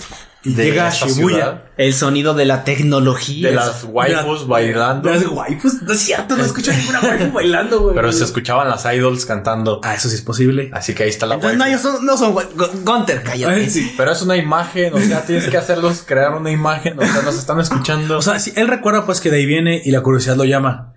Aquí la cuestión es que después de ¿Te ocho imaginas, años? Que- no, de no conocer la civilización, vuelve. ¿Te imaginas que después de ocho años y lo primero que sale y, y, y- y ve así enfrente es un tipo con, disfraz de, de, de niña de anime? No. se regresa. un hombre viejo vestido de Loli. Así es. Dice, a este mundo de que regreso. Ya sé por qué me fui. Ya sé por qué me fui. Bueno, pero lo curioso es que lo primero que hace es va a una biblioteca. Güey, llega y lo primero que ve es Carlos entonces nominado mejor anime. ¡Basura, güey! ¿Qué? Ahí también me regresó. No sé qué es ahí, Carlos Antuzzi. No sé qué es ahí. No sé qué un- no sé qué sea un caro Antusi, pero no lo voy a ver. dice. Así es. Nada más. Mira, Carolina y a- viernes. hasta nuestro oyente. ¿Qué es martes? Marte. Por ahí nuestro oyente que nos da comentarios, Alen Marcel, dijo, es que a mí me gustó. Mira, parte sí, o sea, no te digo que esté tan despreciable. Lo que a mí me molestó es que pusieran eso, ese anime que tú sabes, no nos hagamos, que está en un 6 o un 7, güey, nominado junto a gigantes como Vinland Saga, Para un nueve, Neverland, para Mob Psycho 10. 2, que son 10 o... Dices, te hace preguntarte si no hay mano negra en esa nominación. ¿eh? Pero bueno, ese era realmente el punto. Está Volviendo, usando, usa- está usando el de el, el lugar de N no Shobuta. Básicamente, o incluso el de eh, Domestic No Canoyo, güey, el de. No sé. El de. Cualquier eh, otro. Lobby's War, o sea, había tantos que podían ocupar ese lugar. Bueno. Vistar salió, pero ya más a a En este diciembre. año, ¿no? De Pues hecho, hasta terminó a principios de este. A principios de este año, güey. Así de que Vistar yo creo que ya no habría, habría entrado, güey. Pues bueno, te digo, es- eso es lo que sucedió. Y en ese momento, a mí me pareció que había una mano negra, tal vez algo de, si quieres, un sesgo, espero que no político, güey, de haber metido esa, esa ahí. Pero bueno, volviendo a, a él se encuentra en el mundo humano y pues como todo muchacho de 17 años cuando entra en el mundo humano, pues encuentra algo que le llama la atención. ¿Nos quieres decir qué le llamaba la atención, amigo Hunter? Pues los libros, curiosamente. La cultura. Así no, es. aquí somos unas personas sanas, sanísimas. Sí. Así es. Y Sanísimas, lo mismo le- lo dice mientras le Ah, toma. mira, la foto que está mostrando el. Facebook Live es precisamente él en una biblioteca. Tal vez no lo sea porque recuerda que en la transmisión va un poco atrás a lo que decimos. Ah, es posible. Bueno, Es cierto. Pero bueno, la idea es que lo primero que él hace cuando llega a este mundo humano es ir a una biblioteca. así es. Y se encuentra se con una cuenta que no sabe colección- leer. Con una colección. No, primero que nada, con una colección de cuentos o de historias. Y la que él elige es Moby Dick. Así es. Porque probablemente en su casa era la que le leían y la que conocía más. Sí, porque como tú dijiste, nos dijiste antes de empezar, o creo que no sé si lo dijiste al principio del otro stream, habías visto ese... Sí, hay un libro que se asemeja a, a eso, a ese título. O sea, tiene.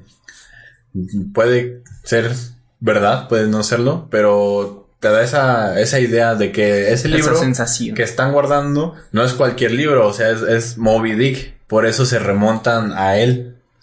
Aparte de, de las analogías que tiene en comparativa con los personajes más adelante. Y aparte no estás seguro de que a lo mejor, si en verdad era tan especial para él, puede que su familia se lo leyera porque lo tenían en su casa. Sí.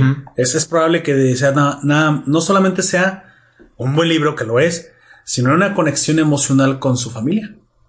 Y, por y precisamente por eso fue a buscarlo. Así De hecho, precisamente esa es la razón, a lo mejor por la cual se encuentra en una biblioteca. Porque quería tener, si quieres, un poco de conexión con De- lo con conocido. mundo. Exactamente, con su mundo. Entonces, Con lo que ahí recordaba. ¿Y quién se encuentra en esta biblioteca, amigo? se encuentra el amor de su vida. La waifu. La waifu. La waifu. Pues en pocas palabras, sí, se encuentra a, a Kaede, este personaje es. femenino, que se pues se encontraba ahí buscando libros, me imagino, porque es una Estudiante. chica muy estudiosa, una estudiante que De bachillerato. de bachillerato que siempre ha sido de excelencia académica. Entonces, eh, ahí se conocen. Cuando Ren, su nombre humano, le pregunta a Kaede que cómo se lee esos símbolos. Un kanji, Ajá, específicamente un kanji que él ¿Cómo se no reconocía. Y ella le explica. Y le menciona. Sí, este- Ballena. ¿Qué pedo? Pues es lo que le hice. Ni que fuera extranjera. Ballena. no, pero le dice pues eso de, de que es una ballena. Le dijo gordo. Pero. Chale. ¿Me estás diciendo gorda? No, ella se lo dijo a él. Ah, por eso parece como una, una suposición. un- de repente una mujer este, histérica. ¿Me estás diciendo gorda? No, que vamos a ver la película de la ballena. Ah, no ¿Quieres ir a ver la película de la ballena? Ballena. Mira, No, pues, amigo. de- ya sabemos quién va a morir sin hijos sí. y sin descendencia. algo, algo anda mal. La idea es que no suene un insulto. Ah. todo lo contrario. Ups. Demu- Demuéstrale las tu, cualidades tu buenas. que estirpe termina contigo, güey. Ah, qué bueno. ¿Digo qué? Este, no, pero bueno, ahí encuentra a alguien con quien establecer una conexión en donde no le quedaba pues prácticamente Pues él nada. sí establece conexión porque el puto Facebook Live no establece ninguna conexión. Chale. Perdón, sigue. Me estoy muriendo, dice el Facebook Es Live. No, ni siquiera entendemos por qué se corta. Basura, güey. Vale hecha. Vale. bueno, entonces, a raíz de eso, ella comienza a explicarle todos estos, toda la lectura, todo lo que a él le hizo falta, ya que, como menciona, Es su solo, maestra. solo allí, sí, es su maestra, se vuelve su maestra, y entonces el alumno anda con la maestra. maestro. ¿Qué te pasa, amigo? No sé, me acordé de esa canción. Sí. Por favor. Eh, y ya no. Eh, la explicación que le da es que, pues nada más cursó hasta cierto nivel de la primaria y ya no tuvo más Volvió a conocimiento hacer- de ello. O sea, ya, ya no siguió estudiando. Sin embargo, él, pues aprendió de otras cosas, aprendió de la vida, aprendió Así a cocinar, a hacer Estudiante las de la vida, como muchas morras tendrán. Bueno, le enseñaron, porque tampoco sabía hacer eso. No, es que- no le enseñaron, güey. No, nada más le dijeron, oye, tienes que hacer esto. Lo Bueno, que sí pero- le enseña es a otras cuestiones. Y le hubieran enseñado a cocinar, bueno, aprendes a cocinar. Eso sí, no, Sí. güey. Pero, pero quizás no, no viéndolo, sino con lo que le decían. Ajá. Eso sí. ¿Recuerdas que el cerdo le dice, es que no, le dice, Sacude más la ropa. Sí, sacude más la ropa. Sí, así no se va a Porque si no te va a quedar arrugada. No le dice, no, así no lo hagas, sino todo lo contrario. Pero bueno, esas son cosas como que no son tan complejas y sí le puedes decir instrucciones verbales a una persona. Pero de que le tuvieron que haber dicho qué hacer, le tuvieron que haber dicho. Así Ajá. es. Pero no, no es como en el caso de que aprendió de, de, Koma, de Komatetsu, que pues sí vio y- e hizo al mismo Ah, tiempo. no, sí, sí, eso fue una cosa impresionante. la Sí. verdad. No, ahí, ahí les dieron, pues eso, instrucciones, oye, puedes hacerlo de esta forma o hazlo así, te va a salir mejor. Pero, de cierta forma, pues no, no tenía conocimiento de la cultura de su mundo original. No sabía leer. Es su mundo natal. Y nos muestran esta relación a través de sus hechos. De eso tan simple quizás para ella, Así es. que sería pues enseñarlo a leer. Ella lo hace todos los días.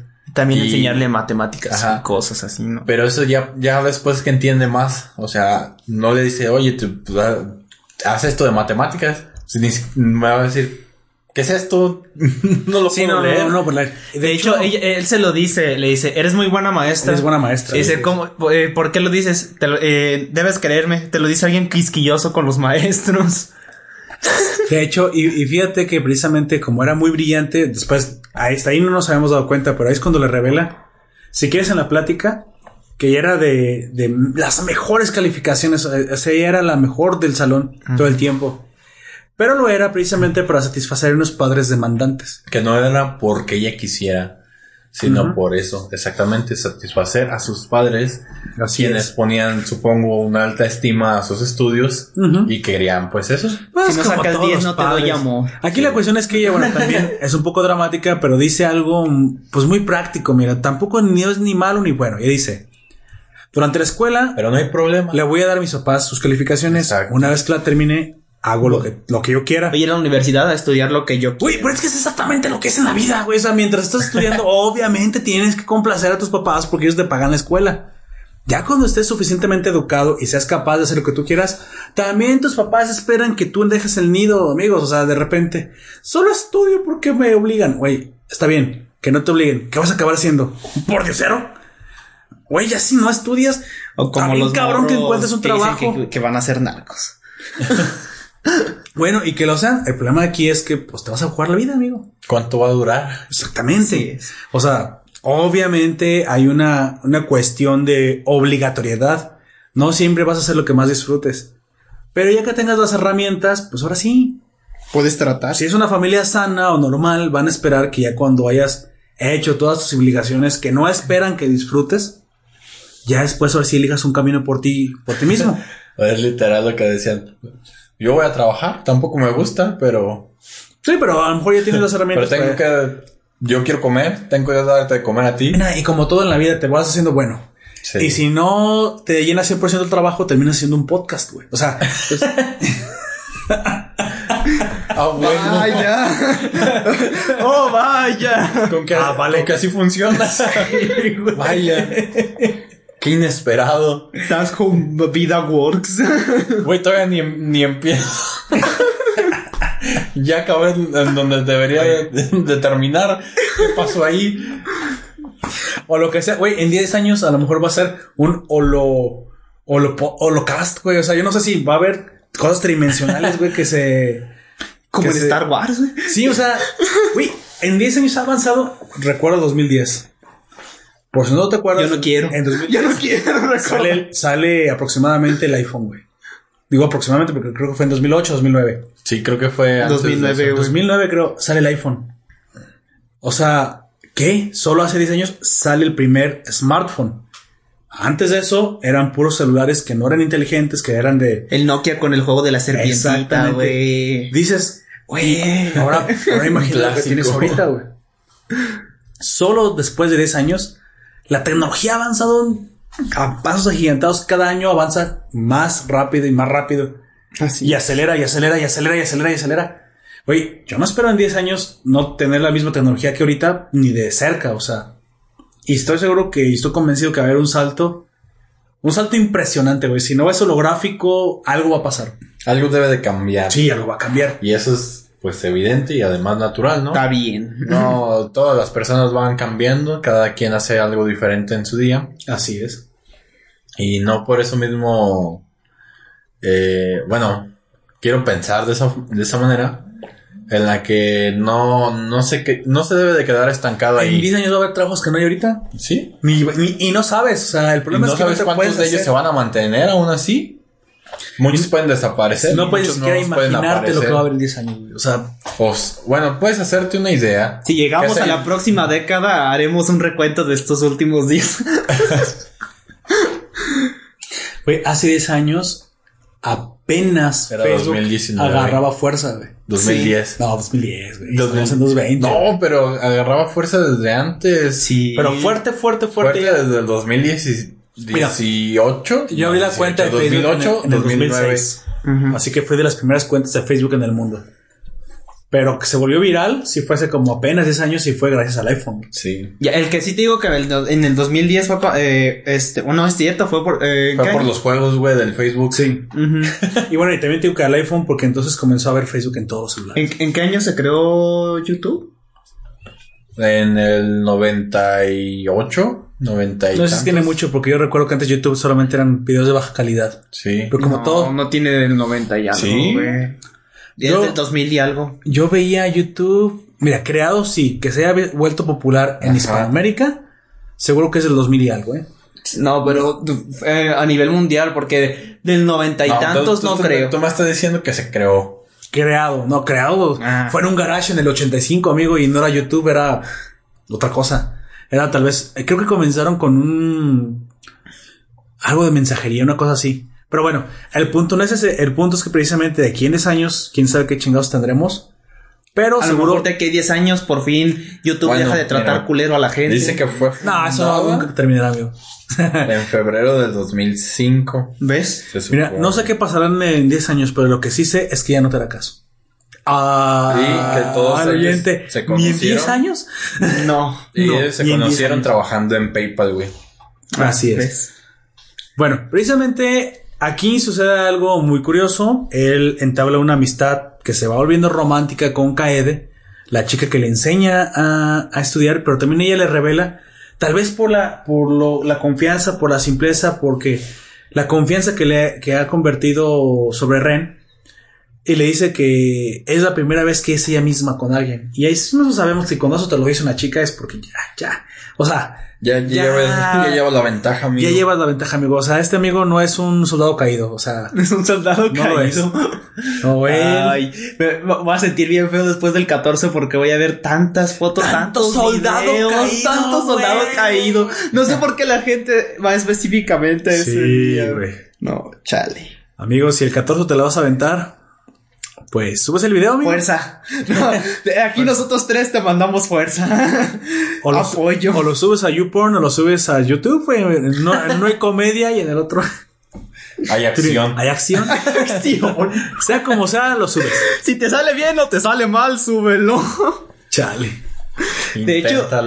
Lo que, lo que me he dado cuenta es que últimamente hay menos videos de vatos o de parejas en general que sí se logran formar.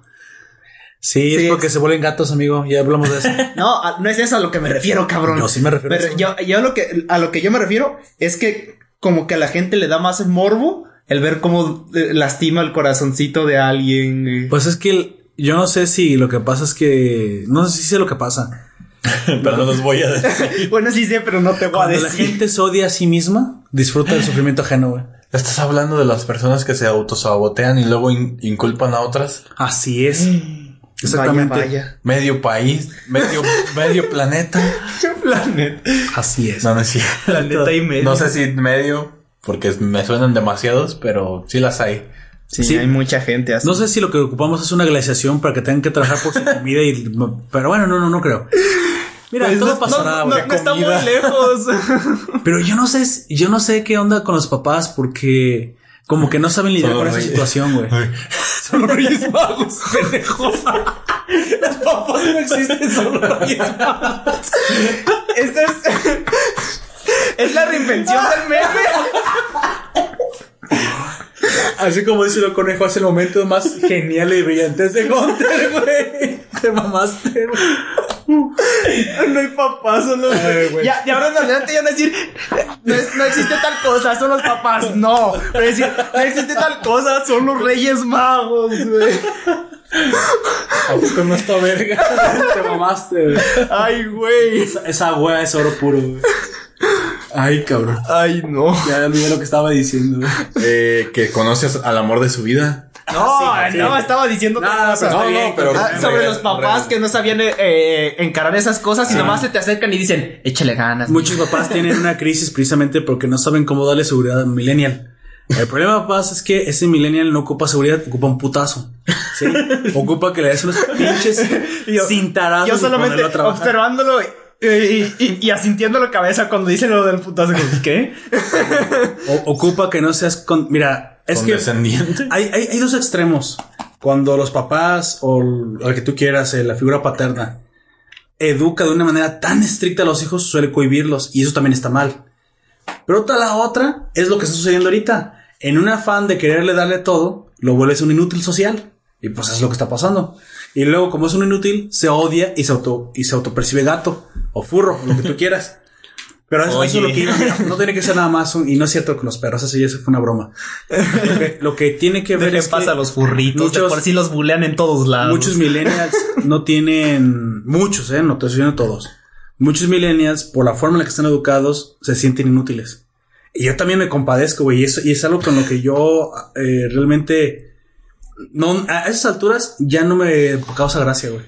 Porque son personas, sobre todo hombres y mujeres, que la van a tener muy dura, güey, muy dura en la vida. Porque no han entendido, como te lo dije, que no son la última coca del desierto.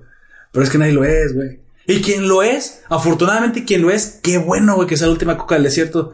Aprovechalo. Como olor conejo, no nos debemos preocupar por las personas que están triunfando. Qué bueno, gracias a Dios, a quien Que tú quieras, triunfan, qué que bueno. triunfan. No nos preocupan ellos, güey, nos preocupan las personas que no están triunfando porque van a tener problemas. ¿Por, qué no triunfan? Porque no triunfan, güey, exactamente. Por eso hacemos este podcast con mensajes chingones para que te lleguen al corazón y a lo mejor mejores como persona. Porque parece broma, pero las historias mueven a las personas. Antes, los juglares o las personas que sabían contar cuentos eran personas muy apreciadas porque nos enseñaban algo. Hoy estamos en el, nah, yo lo sé todo. Pues no, no, no. ¿Y, y realmente lo sabes? Sócrates lo- era el hombre más sabio de su tiempo y él decía que no sabía nada. Obviamente. No sabemos ni la mitad de...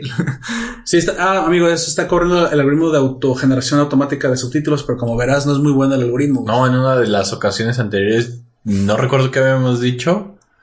Y cambió la palabra totalmente por algo así como de tomate. Pero tú, para güey, tú culparías al algoritmo como hablamos que no se reconozca, güey.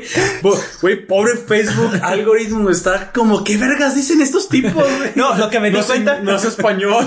Lo que me di cuenta es que la palabra güey lo ponen con G, U con las, eh, Ajá, las la E y la Y. decir, amigo, no es Sí. con W, eso sería güey. Como el maestro U, güey. Sí, güey. Sí. No, pero es que hace mucho que no lo veía así escrito, ¿sabes? Bueno, Ella sí sabe escribir. vol- volvamos a, a pesar de haberle insultado hace poco de que no sabía español. a la parejita, a la parejita que se forma, que es una pareja muy padre. Y bueno, y ahí yo quiero decir que lo que yo noté es que si Ren no cae en la oscuridad es porque ella compensa.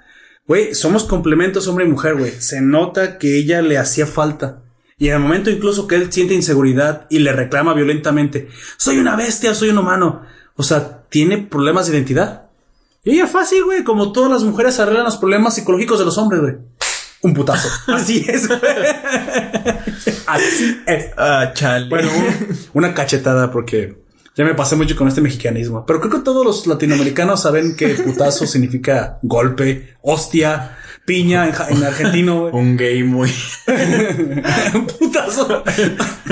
Nos van a tachar de homofóbicos por tu comentario. No, güey, yo no le temo a ningún gay. Yo nunca corro cuando lo veo. Yo soy homofóbico, güey. No, No, pero por la palabra, ya ves cómo son. Soy dinosaurofóbico, güey. Si me- A, a Chile, güey, si me encuentro un puto dinosaurio, me vas a ver correr, cabrón. Me vas a ver correr, güey. Te va a tener un dinosaurio de juguete hay- a ver si sí es cierto, Hay culero. cosas que el dinero no puede comprar como un dinosaurio, güey. Sí puede. Pero no real, güey. Pero ¿Qué no viste ¿Cómo Jurassic no? Park, güey? Güey, las, gallinas- las gallinas no cuentan, güey. Son un din- el- pobrecillas, no, güey. El petróleo. Su antigua gloria, de güey. Fósiles. Eso sí. Esos fósiles eran en algunos de ellos, en algún Ujú. momento dinosaurios. Ese dinosaurio. Lo tienes en el carro en el que... Güey, corregir dino- dinosaurios vivos, güey. Ah, Ya, ya, sí. ya, ya lo corregí. Y yo porque Especifiqué. el, el de plástico también sería un dinosaurio. Dinosaurios Los dinosaurios prehistóricos vivos, güey. Los dinosaurios de plástico están hechos de dinosaurios de De verdad. verdad, güey. Vaya. Qué- Chale, qué triste forma de acabar, amigo. Ya sé. ¿Te imaginas una, un muñeco vudú? Y en el futuro eso, va a ser- eso, se volverá a deshacer y alguien más lo utilizará para hacer otro dinosaurio. Entonces va a ser un dinosaurio hecho de dinosaurios de juguete, hecho de yo- dinosaurios de verdad. Yo espero que en el futuro ya estemos utilizando el 100% de energía nuclear, amigo. Yo espero- en serio espero que no retrocedamos al petróleo por más que el... el- Que sea necesario. Más que Andrés Manuel lo desee, güey. Pero no, no, no PG. Ya ni quiere tu puto petróleo. Métetelo por Pero dijo anciano culo carbón, no tienes, petróleo. Ay, güey, menos. O sea, cabrón. Carbón, petróleo. Güey, estamos ya en la era de que estamos aprovechando la energía solar a máximos históricos. De hecho, ya hay varios, Baterías varias mega casas. eficientes, güey. Y he visto varias casas que ya están recurriendo De a hecho, eso. ¿sabías que también que los nuevos motores eh, nucleares antes se, se operaban y se almacenaba el 10% creo que de energía nuclear? Esa era la eficiencia máxima. En los últimos 10 años ya se desarrolló el motor, pero ya ves que tarda hasta una década en, constru- en construirse una un reactor nuevo. Tendrá motores, creo que fueron chinos incluso, o franceses, desarrollados o conjuntos, que serán capaces de absorber el 90% de eficiencia nuclear, güey. O en sea, este momento estamos el, en de eche- el 50. desecho ya ni siquiera, no, 10%, güey. ¿Sigue usándose los de así 10? de grande. Güey, es que no puedes desmantelar de putazo una, una Buen nuclear, punto. güey. Sí, sí. Güey, así de grande es el salto tecnológico. Ya los desechos ni siquiera son reductivos. Porque se aprovecha casi el 100%. Es que la energía más limpia, pero a Sí, la gente le, le- también hay que No, a, los a gobiernos, güey. A la gente no. a la no, gente no solo solo los explicas la ciencia, no, güey. es mm, a lo que el- eh, también puede estar infundado por parte del gobierno, güey. La gente le tiene miedo por lo que nos muestran de los holocaustos y esas cosas nucleares. Yo pienso que lo hacen a propósito, güey. sí.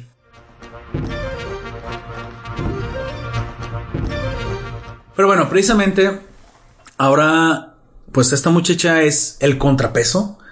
Llega precisamente para Y le da su cuerdita, su Exactamente. Sujetarlo Es- ¿sabes qué dije en ese literalmente a este mundo. Dije, exactamente, dije, ella es el ancla de, de Ren. El ancla al mundo humano, quien le da la identidad y, y de quien Pues recibe eso, eso que le hacía validación. güey. falta. Exacto. Porque es, como mencionaba hace rato, su contacto con ese mundo, que en el cual había estado ausente pues ocho años. Precisamente después de también estar en este mundo humano, él busca a su papá. Para adelantarnos un poquito, porque esa es una parte un poco aburrida, tendrás que ver todo lo que sucede. Pero él busca a su papá y lo encuentra. De forma fortuita, de forma al, al azar, el papá encuentra, eh, se encuentra en un puesto de revistas, que si, más no, si mal no recuerdo. Sí. Y, una, y la muchachita regresa a darle su hentai. Digo, ¿Qué? su, Oh, su revista. misteriosa. Misteriosa. Bueno, es una mouse que herramienta misteriosa que usaremos después. Y precisamente, el, pues el papá en un principio no, no reconoce bien a Ren.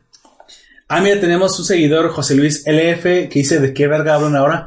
Ah, amigos, si empezaste entonces, antes estábamos hablando de League of Legends en el intermedio, porque pues tuvimos un intermedio para Yo comer creo que está hablando de lo de los dinosaurios. Exactamente. Ah, bueno, si es en los dinosaurios, pues déjanos Pues. tu comentario, amigo, si crees que los dinosaurios Son hechos de dinosaurios, de verdad. son hechos. si los dinosaurios de plástico están hechos de dinosaurios de verdad. Eh, ¿Cuál es tu respuesta acerca de eso? Así pues es. bueno, entonces, de buenas a primeras no, no lo reconoce. Se queda, pero es que imagínate, en la cabeza de él, pues no cabe encontrarse a su hijo que probablemente incluso hasta lo había dado por muerto. Estaba desaparecido ocho años. De hecho, yo sí lo pensé, tiempo. fíjate. Oye, me recabrón, no fuiste ni siquiera a avisar a la familia, güey, que estás acá. Que, Pues él mira, no quería que, las ot- que Güey, los demás. les puede mandar una carta. ¿Saben qué? Estoy bien, no volveré con ustedes. Güey, pero una Pero cosa, es, una cosa es que no te caiga bien la familia y perdóname, pero al fin y al cabo era su familia, güey.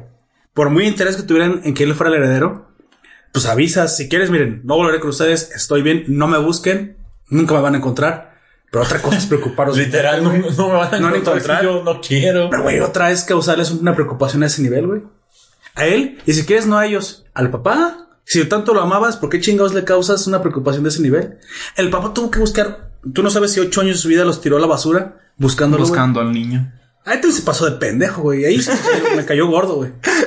Pero dije, bueno, está bien. Es for the sake of history, para justificar la historia. Así sucede. Sí, es un momento emotivo y yo quiero confesarme, güey. Sí se me salió una media lágrima en ese momento cuando lo abraza el papá porque son ocho años de estar separado de su hijo, güey.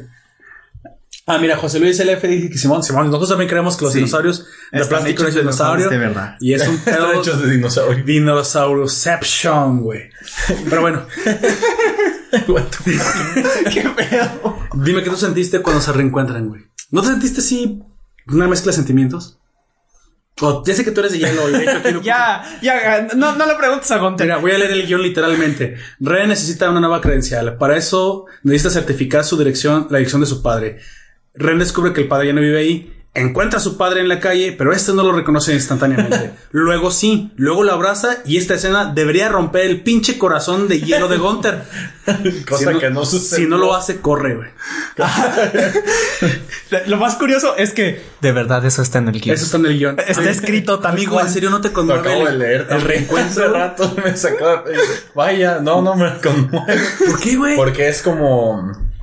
Primero que nada me causó shock el hecho de que el señor se viera tan joven.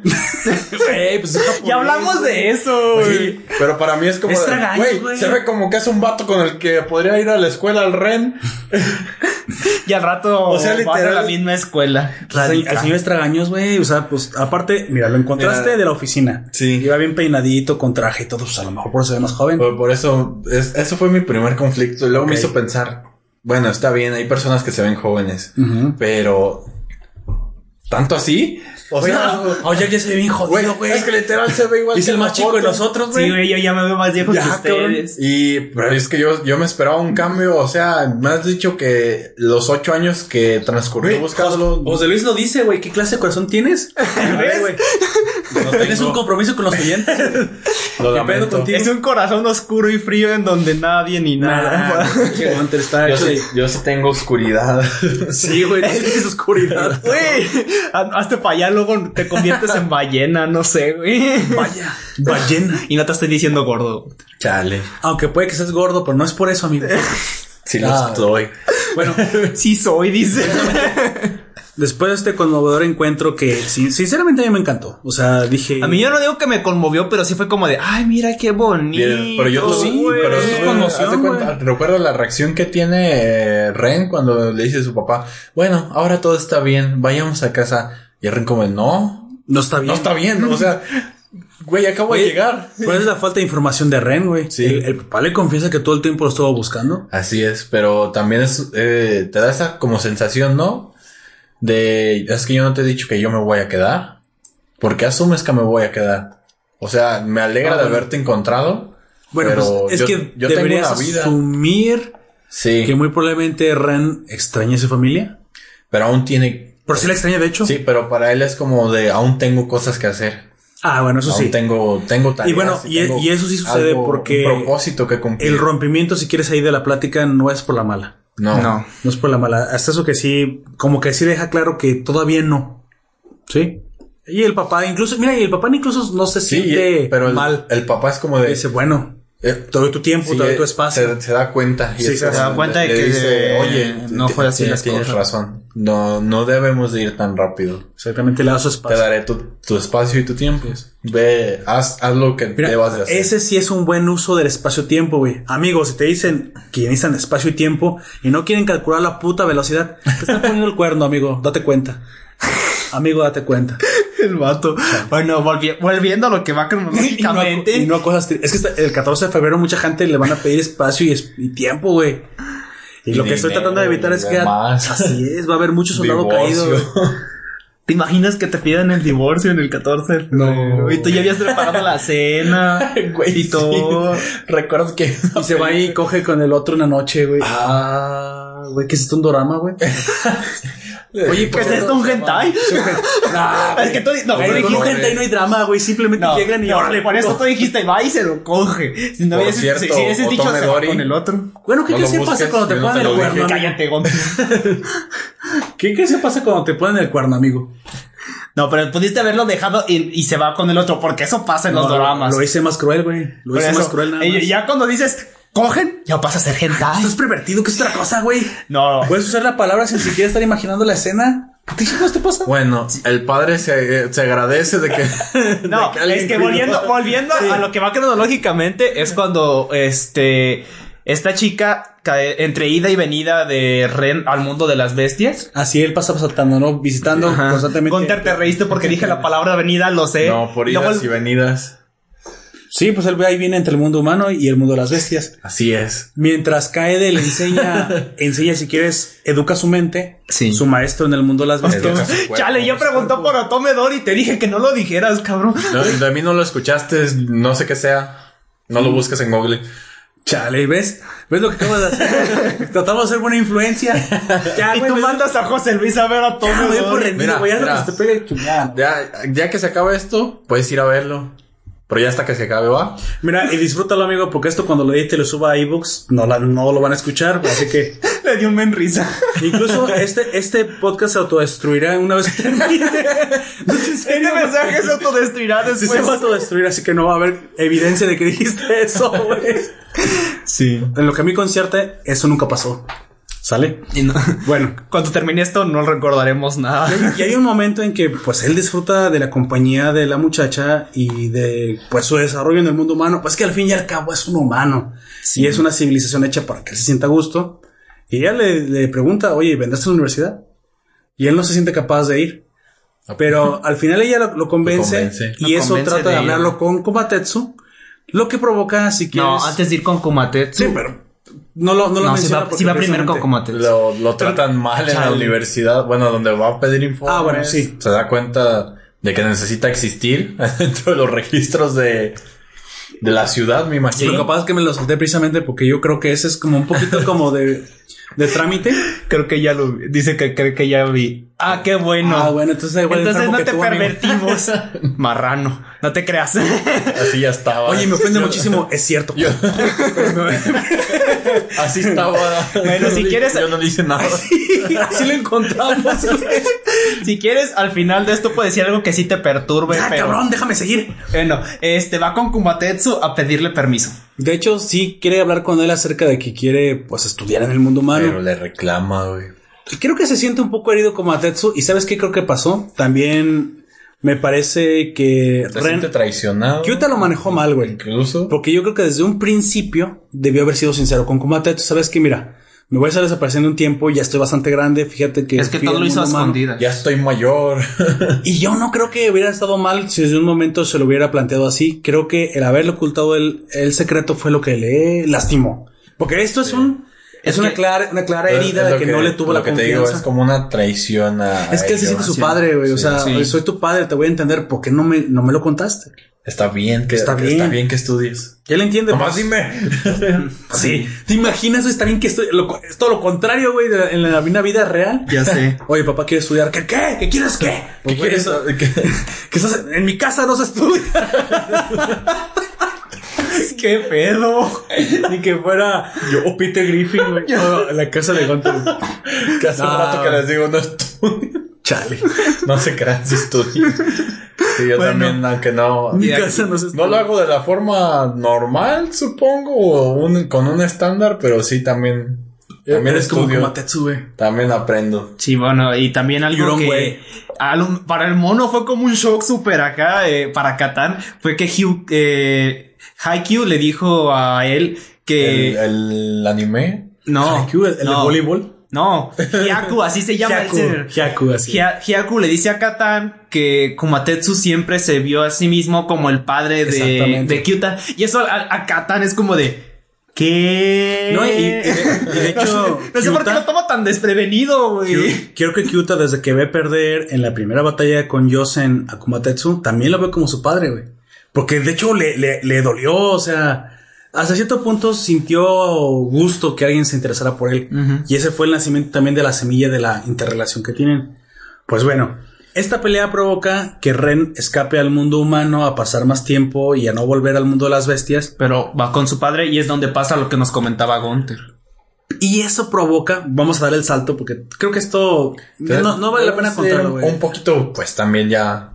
Sí, un poquito Sí, más rápido. rápido. porque el, el Es, es que esto es trámite, güey. Todo es trámite hasta el momento del torneo. Porque precisamente Kyuta sigue desarrollándose en el mundo humano. O sea, ya nos quedó claro que Kyuta Que disfruta sí el mundo quiere humano. estar ahí. Que gracias a Kaede ya hace sentar los bases de su humanidad. Incluso Kaede empieza a hacer lo que ella... Así es. a ella le gusta. Desea todo, lo que ella... Exacto. Creo que toda interacción humana es un dar y, y- un dar y recibir, güey. Y todos aprendemos y enseñamos a otros. Y eso pues, constantemente.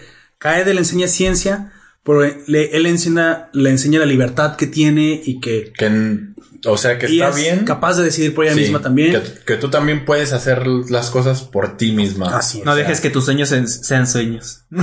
No, no dejes de soñar. No dejes de soñar. Y bueno, empieza el torneo, güey. Y dígame, bueno, no el torneo, güey, la batalla, güey. Porque no es un torneo, No, solamente no, es, es una es de uno batalla. para uno sin camiseta. Dígame. Literal. ¿Qué se está jugando en esta batalla? El, El título. honor. El título de ser el, eh, el señor Wonejo, el próximo señor El Wonejo. El señor Lord Comandante. La regente. promoción a diamante, La promoción A a diamante. A Challengers están jugando. Porque Sí. literalmente esa persona que, ¿Que bueno, gane? esa personalidad a la que aspiran es, tiene un pase directo a, a convertirse en un dios. En el nuevo Lord. Bueno, el que gane, primero el nuevo Lord. Sí, pero y después de ello- eventualmente, así es. A un dios. Y pues el, eh, eso pues, pues porque el señor conejo ya decidió en qué se iba. Oye, ¿lo comentan en algún momento? No, No, solamente ¿verdad? pregu- No, le pregunta a alguien entre el público ese, ¿y en qué dios se este, decidió convertirse? Dijo, Ya "Pues en un dios más decidido.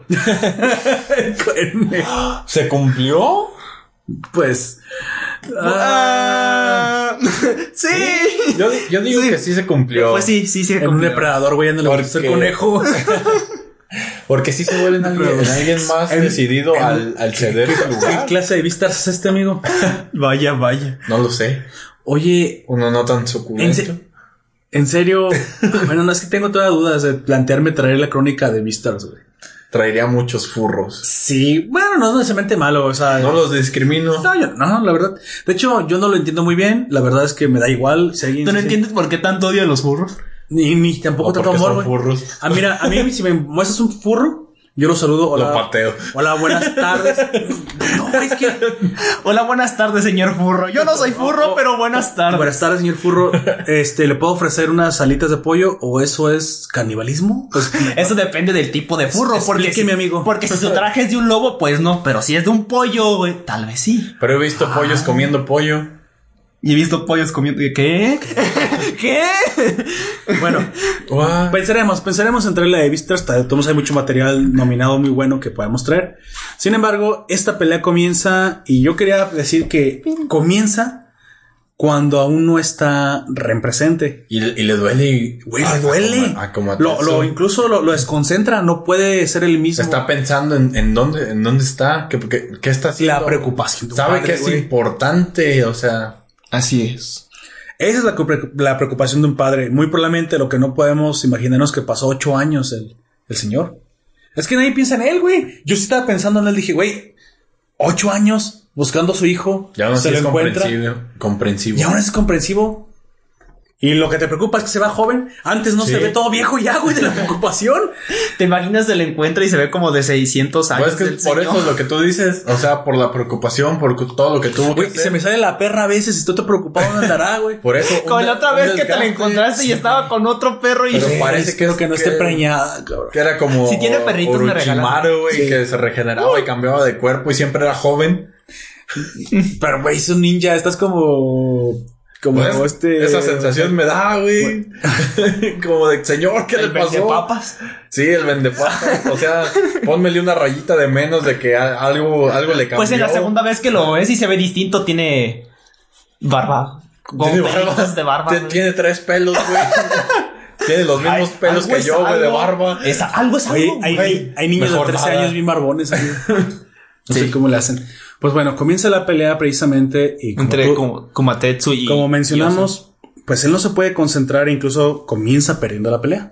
Sí. Inmediatamente entra en modo bestial, inmediatamente comienza a pelear dando su máximo. Pero otra vez, e incluso el cerdo y el, y el mono dicen, está volviendo a su antiguo ser antes de haber conocido a Ren. No está siendo disciplinado, no se está comportando como ya lo que él es.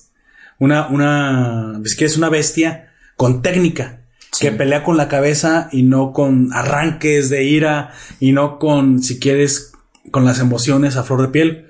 Porque aunque las emociones son buenas para muchas cosas, créeme Para que muchas otras no. pelear con una cabeza caliente y emocional te hace perder. Sí. Y pues bueno, yo, Yosen comienza lo obvio, comienza a ganarle y comienza a meterle una santa madrina, o sea, le empieza a meter unas, unas embestidas que, pues no más porque es muy resistente como a Tetsu, pues no Pues cae no- muerto no de las primeras. Sí. De hecho, sí lo tumba. cuando lo tumba, no. ya al final, pero sí, pero cuando ya le metió una tanta O sea, arrastrada, no, no lo noquea, no lo, no lo derriba de ese, De de hecho, ese aspecto. Dura- durante la pelea. Cuando lo, cuando lo tumba, yo siento que fue un guionazo, güey, porque No, sí, sí lo tumba porque como él se siente. No, a lo que me refiero, a lo que pasa en ese momento, porque están contando y cuando está en el 4, este, Kyuta grita Ah, bueno. y durante ese tiempo en el que ellos estuvieron hablando ya, entre no, ellos, ya no lo cuentan. de- ajá, siguen de- dejan de contar. Es, Es como que de, nosotros pensamos que es como en el box, pero simplemente se despertó. Entonces, son 10 segundos creo que inconscientes y tirado. Porque eso fue lo que pasó con Yosen. Y este sí se despierta. De hecho, no se levanta porque está como que renegando contra... O sea, está discutiendo contra Ren mientras está con la boca abajo, güey, en el piso. En el suelo. Ah, ¿para qué vienes? Y, y se empiezan a pelear. Pero como ya dijimos, esa es la forma de mostrar cariño de ambos. Empiezan a, a pelear como en gigantes de acero, güey. Así es. Así es. ¿Cómo? ¿No, ¿no viste la, la escena del, del Kyuta, güey, que está... Dije, yo te digo, así es. del- ¿Cómo? de- ¿Cómo? sí, güey? sí, sí. de- ¿Qué? de la- es que está desde las gradas el Kyuta de uno, dos, tres. Ah, ok, sí, Ah, sí, sí. muévete, brinca. Ah, Pensé sí. que cuando lo animaba. Oh, sí. Sí, de hecho, sí. Pero es que lo está más o menos lo está guiando y a que termina. Spoiler, ligero.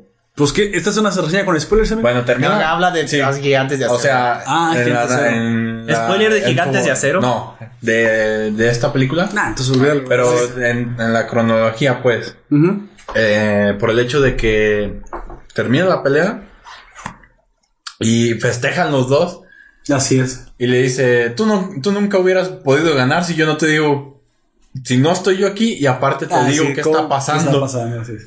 Ah, Ah, pero, pero, es que si hubiera ganado, si no Sí. estuvieras y que no sé qué, ya presume. realmente el que estuviera ahí, como tú, como tú dijiste, y que lo animara, pasa muy rápido. y me- inmediat- Y de hecho lo vence casi inmediatamente. Se levanta. Sí, lanza la espada y es donde pasa. eh, Ahí va, que ahorita lo dices. Él recupera su katana, eh, hablando de Kumatetsu. eh, se empiezan a enfrentar, pues, como dos samuráis, nada más que con una funda puesta, porque no se pueden pelear con la, con la katana, está prohibido. Así es. Y en algún momento, Kumatetsu rompe precisamente la funda de Yosen. Ya, yo te lo dije, a mí me da la impresión de que incluso Yosen hace un movimiento prohibido. Porque en cuanto le hubieran roto la katana, él tenía que tirarla, no puede usarla. Y le Sí. tira, le tira el, el sablazo directo a Kumatetsu. A Kumatetsu. Solo que sucede precisamente lo que viene a continuación. Nárramelo, amigo. ¿Qué, qué sucede después de que Yosen se queda sin el, la- el cubrimiento de su espada? Eh, Kumatetsu de una patada manda a volar la espada. Como estilo este capoeira, güey. O sea, se Como pone. capoeira, Ajá. sí. Y Y, sale un, y un talonazo golpea Sí. el, el mango de la, de la espada que sostenía Yosen. Y va en dirección hacia nuestro señor Don Conejo. Que estaba en el, en el, En el palco. en el palco, güey. Así es. Y atraviesa su, Su asiento. Es como gladiador cuando le lanza la, la, precisamente la jabalina. y Al- y a se Julio- clava en el trono, ¿cómo Se llama Julio César. O no sé cómo se llama. No, no es gobernante. Julio Ahí es cómodo. Es Ah, como, güey. a ese gobernante, pero se queda como de, Ah, ¿qué acabas de hacer? Muy, muy hijo de tu fregada. Sí. Pero acá fue accidental, nomás que Sí. le queda que entre las orejas, güey, la Le, espada. le pasa entre las orejas y el señor conejo solamente se derrite gritando. ¡Ah! Güey, pero ¿sabes qué fue lo cagado?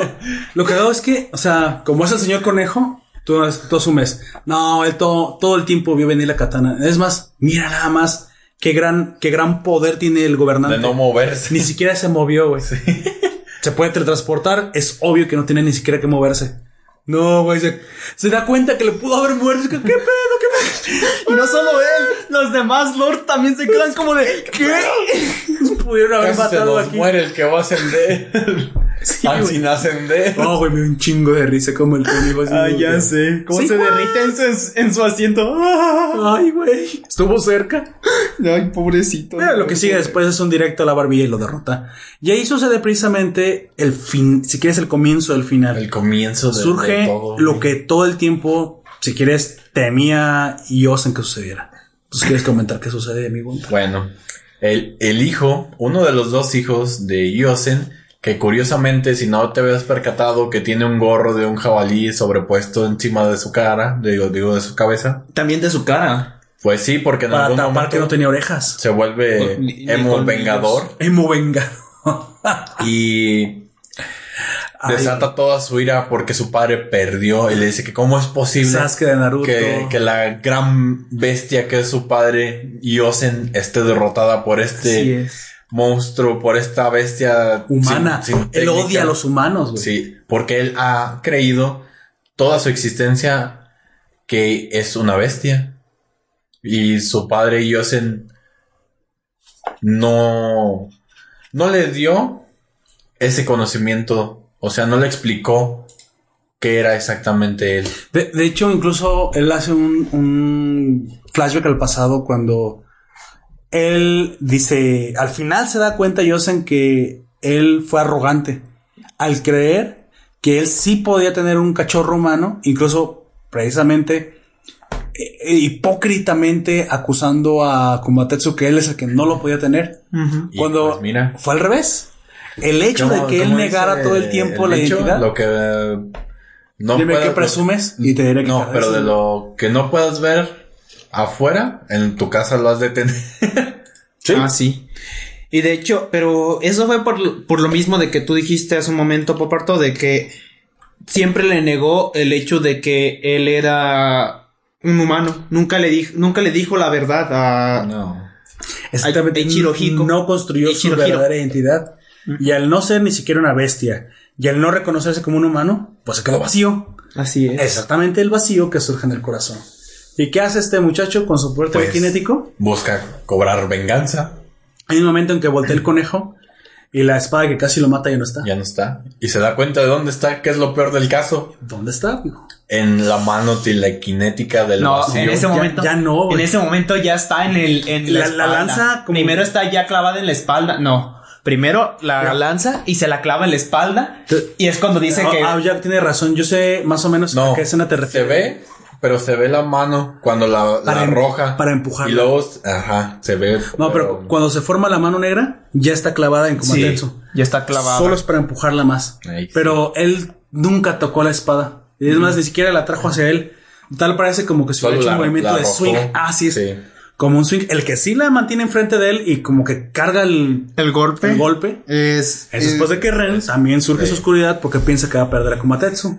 Pero su, lo que creemos que es su madre, el espíritu Sí. de su madre reencarnado No, no. en una ratita. Este, paréntesis, Una ratita, teoría. un Es que es una, hámster. es una Pues no bolita. es, un qué es. hámster. Es una bolita de pelo. Una bolita de pelo Mira, y ya. es muy similar a un hamster. Vamos Sí. a dejarlo así. que- Sí, esa quieres. bolita de pelo que se parece a un hámster. Nosotros tres tenemos la teoría de que es su mamá porque en los momentos Pues, que él. es lo que nos dan a entender. Sí. Así es. En los momentos en el que él tiene como recuerdos de su mamá o cosas así. Y sí, pero la trae en la cabeza, güey. Ajá. Es. Es cuando está. Eh, ya chico, eh, que así le puso el de nombre. Sí, ba- bautiza la bola de pelos como chico. Ajá. que por cierto fue, la, si quieres, lo primero que se encontró cuando escapó Cuando de su escapó. casa. Así es. Curiosamente. O sea, esa bolita de pelos, no sé cuánto lleva un hámster, amigo, pero ha estado al menos ocho años con él. Y a lo mejor en, en, en años bola de pelo ya son como 70, güey. Años bola de pelo. No sé cómo fluye el tiempo para ellos. no lo sé, güey. Tal vez te podría, te podría decir en años perro, pero. Años perro. Pero no era un perro, era. Perros años los que nos vi. Creo que incluso los animales pequeños viven menos, ¿eh? No, no, que creo, estoy seguro que los animales mientras más pequeños viven menos. Sí. Porque su corazón late más, Como más las rápido. moscas que viven uno o dos días. No, las ¿Quién te dijo eso, güey? Es un No, mito, güey. pero hay un tipo de moscas que nada más viven unos dos, pero depende de la... Las cigarras, por ejemplo, también mueren después, Después de, de, de tener sexo. de encigarrarse. Pero eso puede ser hasta una semana. 32 horas. Sí, pero eh, vueltas cigarras son como tres días. Antes de que se devuelvan cigarras, todo el año. Todo el Sí. año están ahí nada Todo el año esperan esperando para enci- aparearse. Todos Sí, nada pero más las, mos- churro, las, las moscas. las moscas que nosotros conocemos así como comúnmente, que vemos en todos lados. nuestros oyentes, Viven hasta un mes, güey. 14 días en febrero, güey, esperando. Pero las pueden matar, güey. O sea, tu estimado Y de esto vida ya- puede variar. Ah, güey, ya, ya, ahora sí, ya. Pero yo estoy hablando de o lo sea, que por debe- causas naturales, sí. Sí, por Pero, causas eh, naturales. no, nunca se descarta que eso pueda suceder. Velando a la mosca que murió causas naturales. Otro más que se nos va a hacer. No, haciendo fiesta. No, haciendo fiesta porque murió de causas naturales. ¿Te imaginas? En la mierda, güey. Sí, no. Este. Literal. Que una, mo- que una mosca muera de causas naturales ha de ser un pinche logro. Por eso, o sea, güey, Bueno, te sí. estabas, te estabas Sí. quejando de que no, ay, güey, es que yo te estoy hablando de ese que a mí chiste malo ya llegó muy lejos, amigo. Continuemos con la serie. Ah, sí. Con la película. Perdón.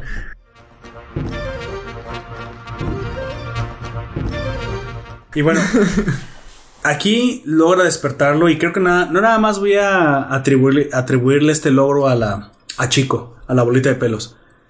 Creo que toda A la Kaede construcción, también. mira, exactamente, toda La la, Kaede. construcción, tanto Kaede que llena ese, ese lugar, haber encontrado a su padre y ver que no lo rechazan.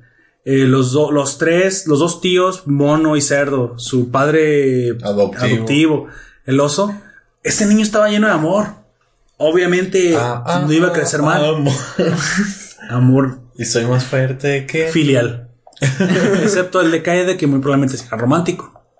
Pero eventualmente, y aparte su waifu. Y después sacan una continuación de la que solamente es un. El conejo amigo. nos revela algo muy Ah, interesante para, para precisamente explicarnos lo que sucedió. Y es que el niño eh, Chirohiko, Pues, Pues- careció de algunas cosas, supongo. y aparte ese poder que demuestra, es propio de la oscuridad de los humanos. Sí. ¿sí? Y tal cual le dice. am, Pues incluso el otro hijo lo, lo dice, ¿por qué, ¿por qué usaste tus poderes telequinéticos? Y ya es cuando nos explican, es que no, no lo eran. no son ni- y no son tan fuertes en un cachorro si quieres porque todavía es un niño, Sí. sino que eso proviene de la oscuridad de humanos. Y es lo que entonces hace peligroso cualquier humano que cruza este mundo. De repente manifestamos poderes, pero también eso demuestra que el hecho de que Ko- Komatetsu estuviera aquí, el... Perdón, eh, Ren también hubiera demostrado la oscuridad. Todos los humanos son capaces de usarla en el, en el mundo de las bestias. Eso debe de impedir incluso que lo, precisamente debe, debe ser tan peligroso, por eso impiden que los humanos entren. Y aparte, no solamente eso, ellos salen al, al mundo real y siguen teniendo el poder. O sea, parece que una vez que se activa el poder telequinético de la oscuridad, incluso ya puede ser usado en, en- en el mundo real. Y eso es lo No, que a estoy, mí me- estoy leyendo los comentarios. y eso es lo que a mí me. Eh, Ay. Y eso es lo que a mí me sacó Ah, de onda. chale. Bueno, ya no lo haremos, amigo. Y es lo que a mí me sacó de onda. Pero. eh, Chale, pues bueno. ¿Por qué cuando volvió al mundo humano, al mundo humano no tiene, no tiene por qué tener poderes? Porque no es un mundo fantástico. no es el mundo de las bestias. Pero los mantiene. Ah, cierto, porque los ya los tenía dentro del otro lado y se manifestaron a cierto grado Pues, en que ya no- que si se manifiestan en este lado es porque hay magia. Pero en este no hay. ¿Por qué se mantienen acá?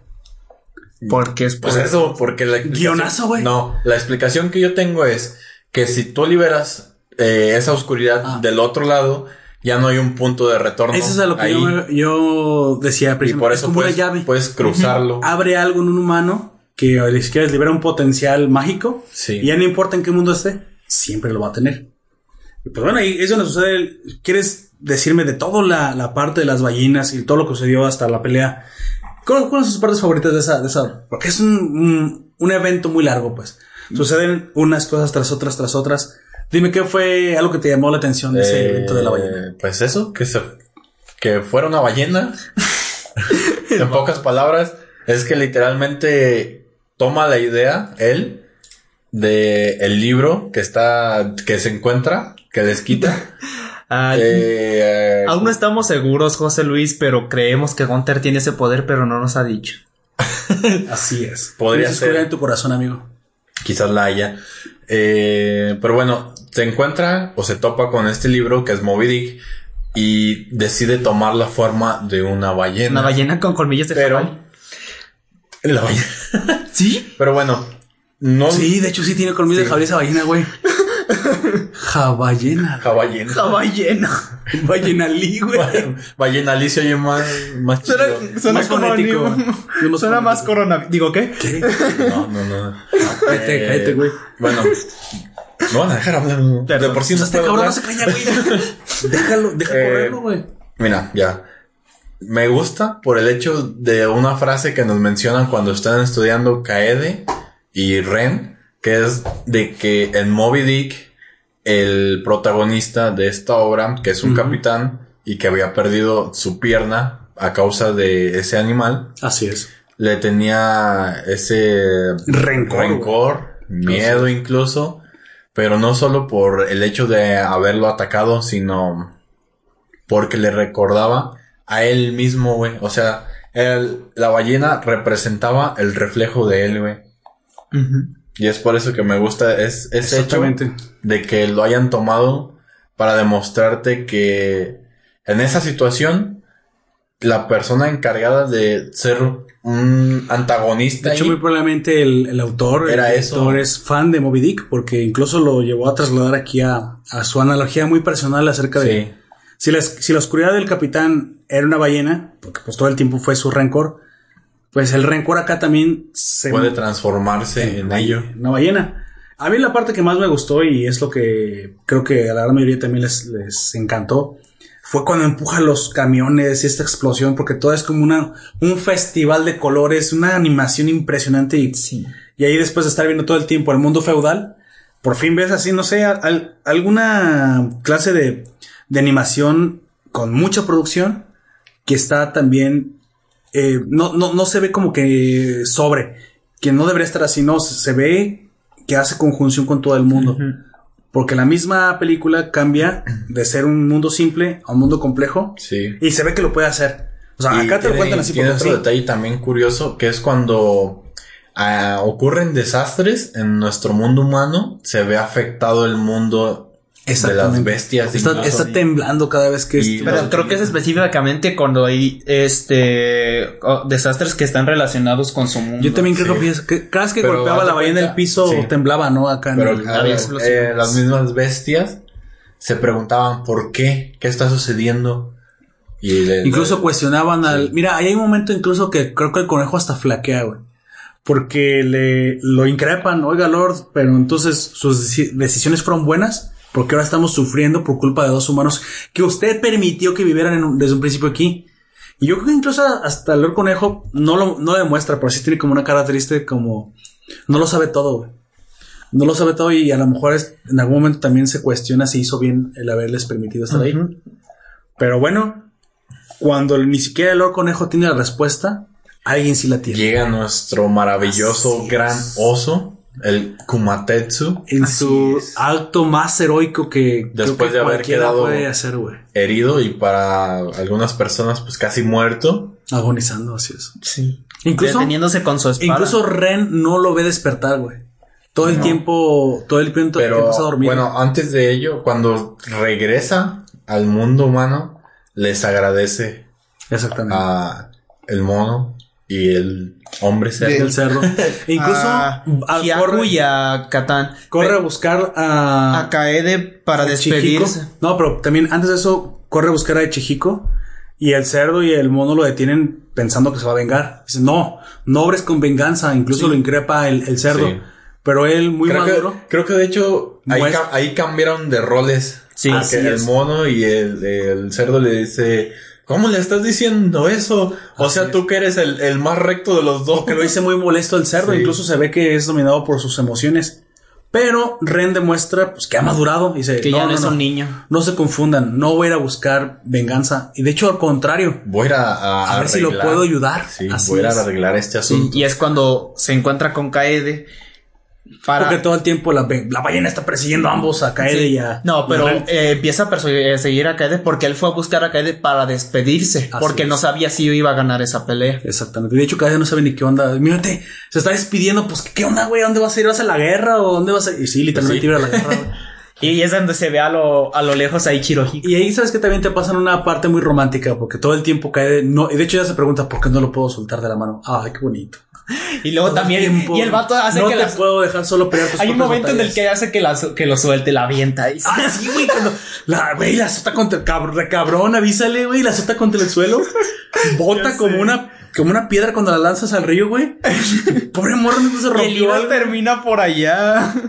Y es cuando toma la forma de la ballena. Así es. Bueno, de aquí, a lo mejor lo que hay que rescatar precisamente es que Kaede básicamente le confiesa su amor al decirle que no lo va a dejar pelear sus propios, sus- solo sus propias batallas. No, o sea, Y que somos, encara- somos una pareja Así. y yo no sé ni qué está sucediendo, pero dime. No sé qué chingados pasa, pero te voy a ayudar. Sí, o sea, Búsquense una mujer así o búsquense un hombre así, amigos, amigas. Porque entonces, pues también amigo o amiga. ah, claro, no ya tu descarto. preferencia no es Lo que te guste. no está mal. Si él no, si él no te acompaña, no es tu compañero. Si ella no te acompaña, no es tu compañero, amigo, amiga, date cuenta. Si no te ayuda a luchar contra una ballena mágica, Exactamente. ahí no es. No, esa no es una novia que se respete. bueno, No es una pareja que se respete. vemos lo que sucede. La pelea con la ballena, pues tiene sus altibajos. Es obvio que no lo pueden vencer. Tiene un poder psiónico, si quieres, psíquico impresionante. Y el oso, en su momento, ya en el, en el mundo, la veces, hace la petición. ¿Nos quiere decir qué petición le hace a Lord Conejo? Tomar el lugar que iba a Ya tener en... Sí, güey, a mí también me conmovió. Ahí sí. Incluso Ahí sí, ese Lord Conejo, oye, Ahí es donde la oscuridad de Gunter Yo- hizo poquito más ahí pequeño. se redujo la oscuridad de Gunter. Ahí sí creo que sí le llegó. Como dos milímetros. incluso Lord Conejo lo increpa. Dice, bueno, ¿por qué voy a tener que yo sacrificar mi premio? Estoy a punto de convertirme en un dios y, y dártelo a ti. ¿Qué, qué, cuál es la razón tan potente para que yo sacrifique ese premio? Porque quiero ayudar a Kyuta. Le dice. quiero por... Y dicen Por algo muy, vez. muy importante. Quiero rellenar el hueco de su corazón. Así es. Y es cuando el oso Y de hecho la, la multitud se, se queda en shock, güey, porque Sí. dicen, ¿cómo? Pero es que tú no puedes convertirte, solo los lords pueden. Espera, acabo de ganar. tú eres un lord. Ya es, Es el un Lord. güey. Así es, güey. Y como Atetsu comete el, el máximo que sacrificio. Es El máximo sacrificio el por máximo amor. sacrificio por amor, güey. O sea, ese es el mensaje más fuerte de la película, güey. Así es. Y es un mensaje eh, lleno y cargado emocionalmente. Incluso Ren llora cuando se da cuenta que cuando cae la espada enfrente de él, la espada de fuego, es pues su padre, güey. Pues le, Es su le- padre, le literalmente ahí, dicen, güey. toma la espada. Es él. Es Kumatetsu. Es como Atetsu. Se de, sacrificó por ti, ¿Es güey. quién? Sí. ¿Qué ¿La qué cosa de quién? ¿Qué hizo o qué? Así es. Sí, güey. Pues bueno. Sí, es una parte muy, muy, muy... con- Sí, muy güey. Aparte, me gusta mucho esa escena cuando está absorbiendo, supongo. La espada. Yo pensaba que le iba a usar. Yo también pensé que le iba a salir. Ay, O sea, para darle golpes. sí. Pues la usó. O- no, literal que la empuñara.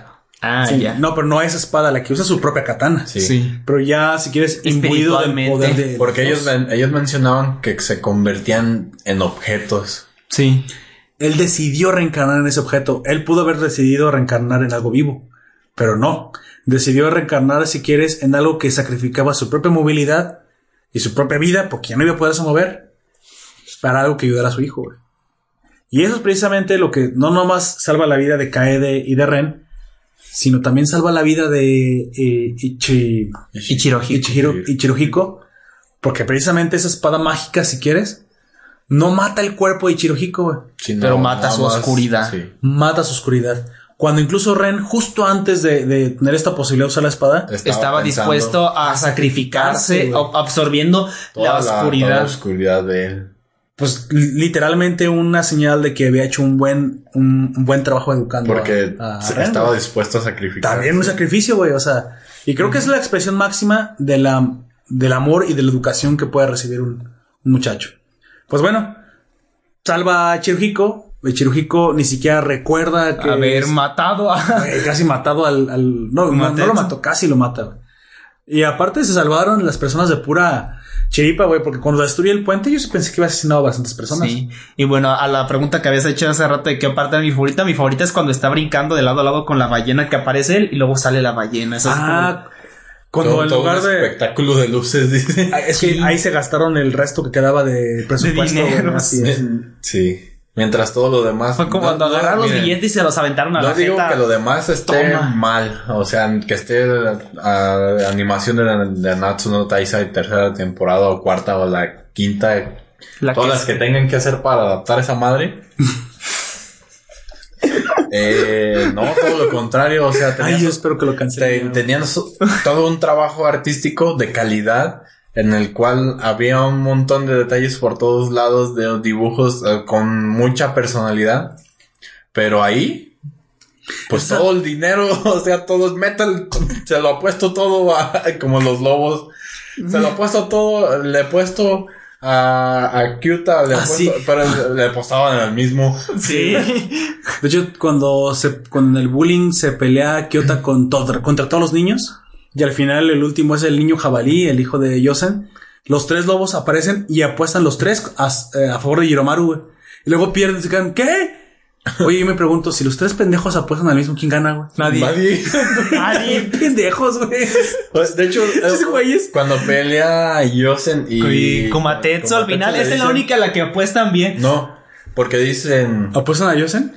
Sí, apuestan ¿Los los, tres? tres? a Yosen. No, sí, no, no, no. Apuestan los tres a No, Yosen. y Uno de ellos apuesta a Kumatetsu No. y ese gana. ¿Apuesta? Sí, No. porque cuando gana Kumatetsu se emociona. A ver, eso no lo recuerdo, ¿eh?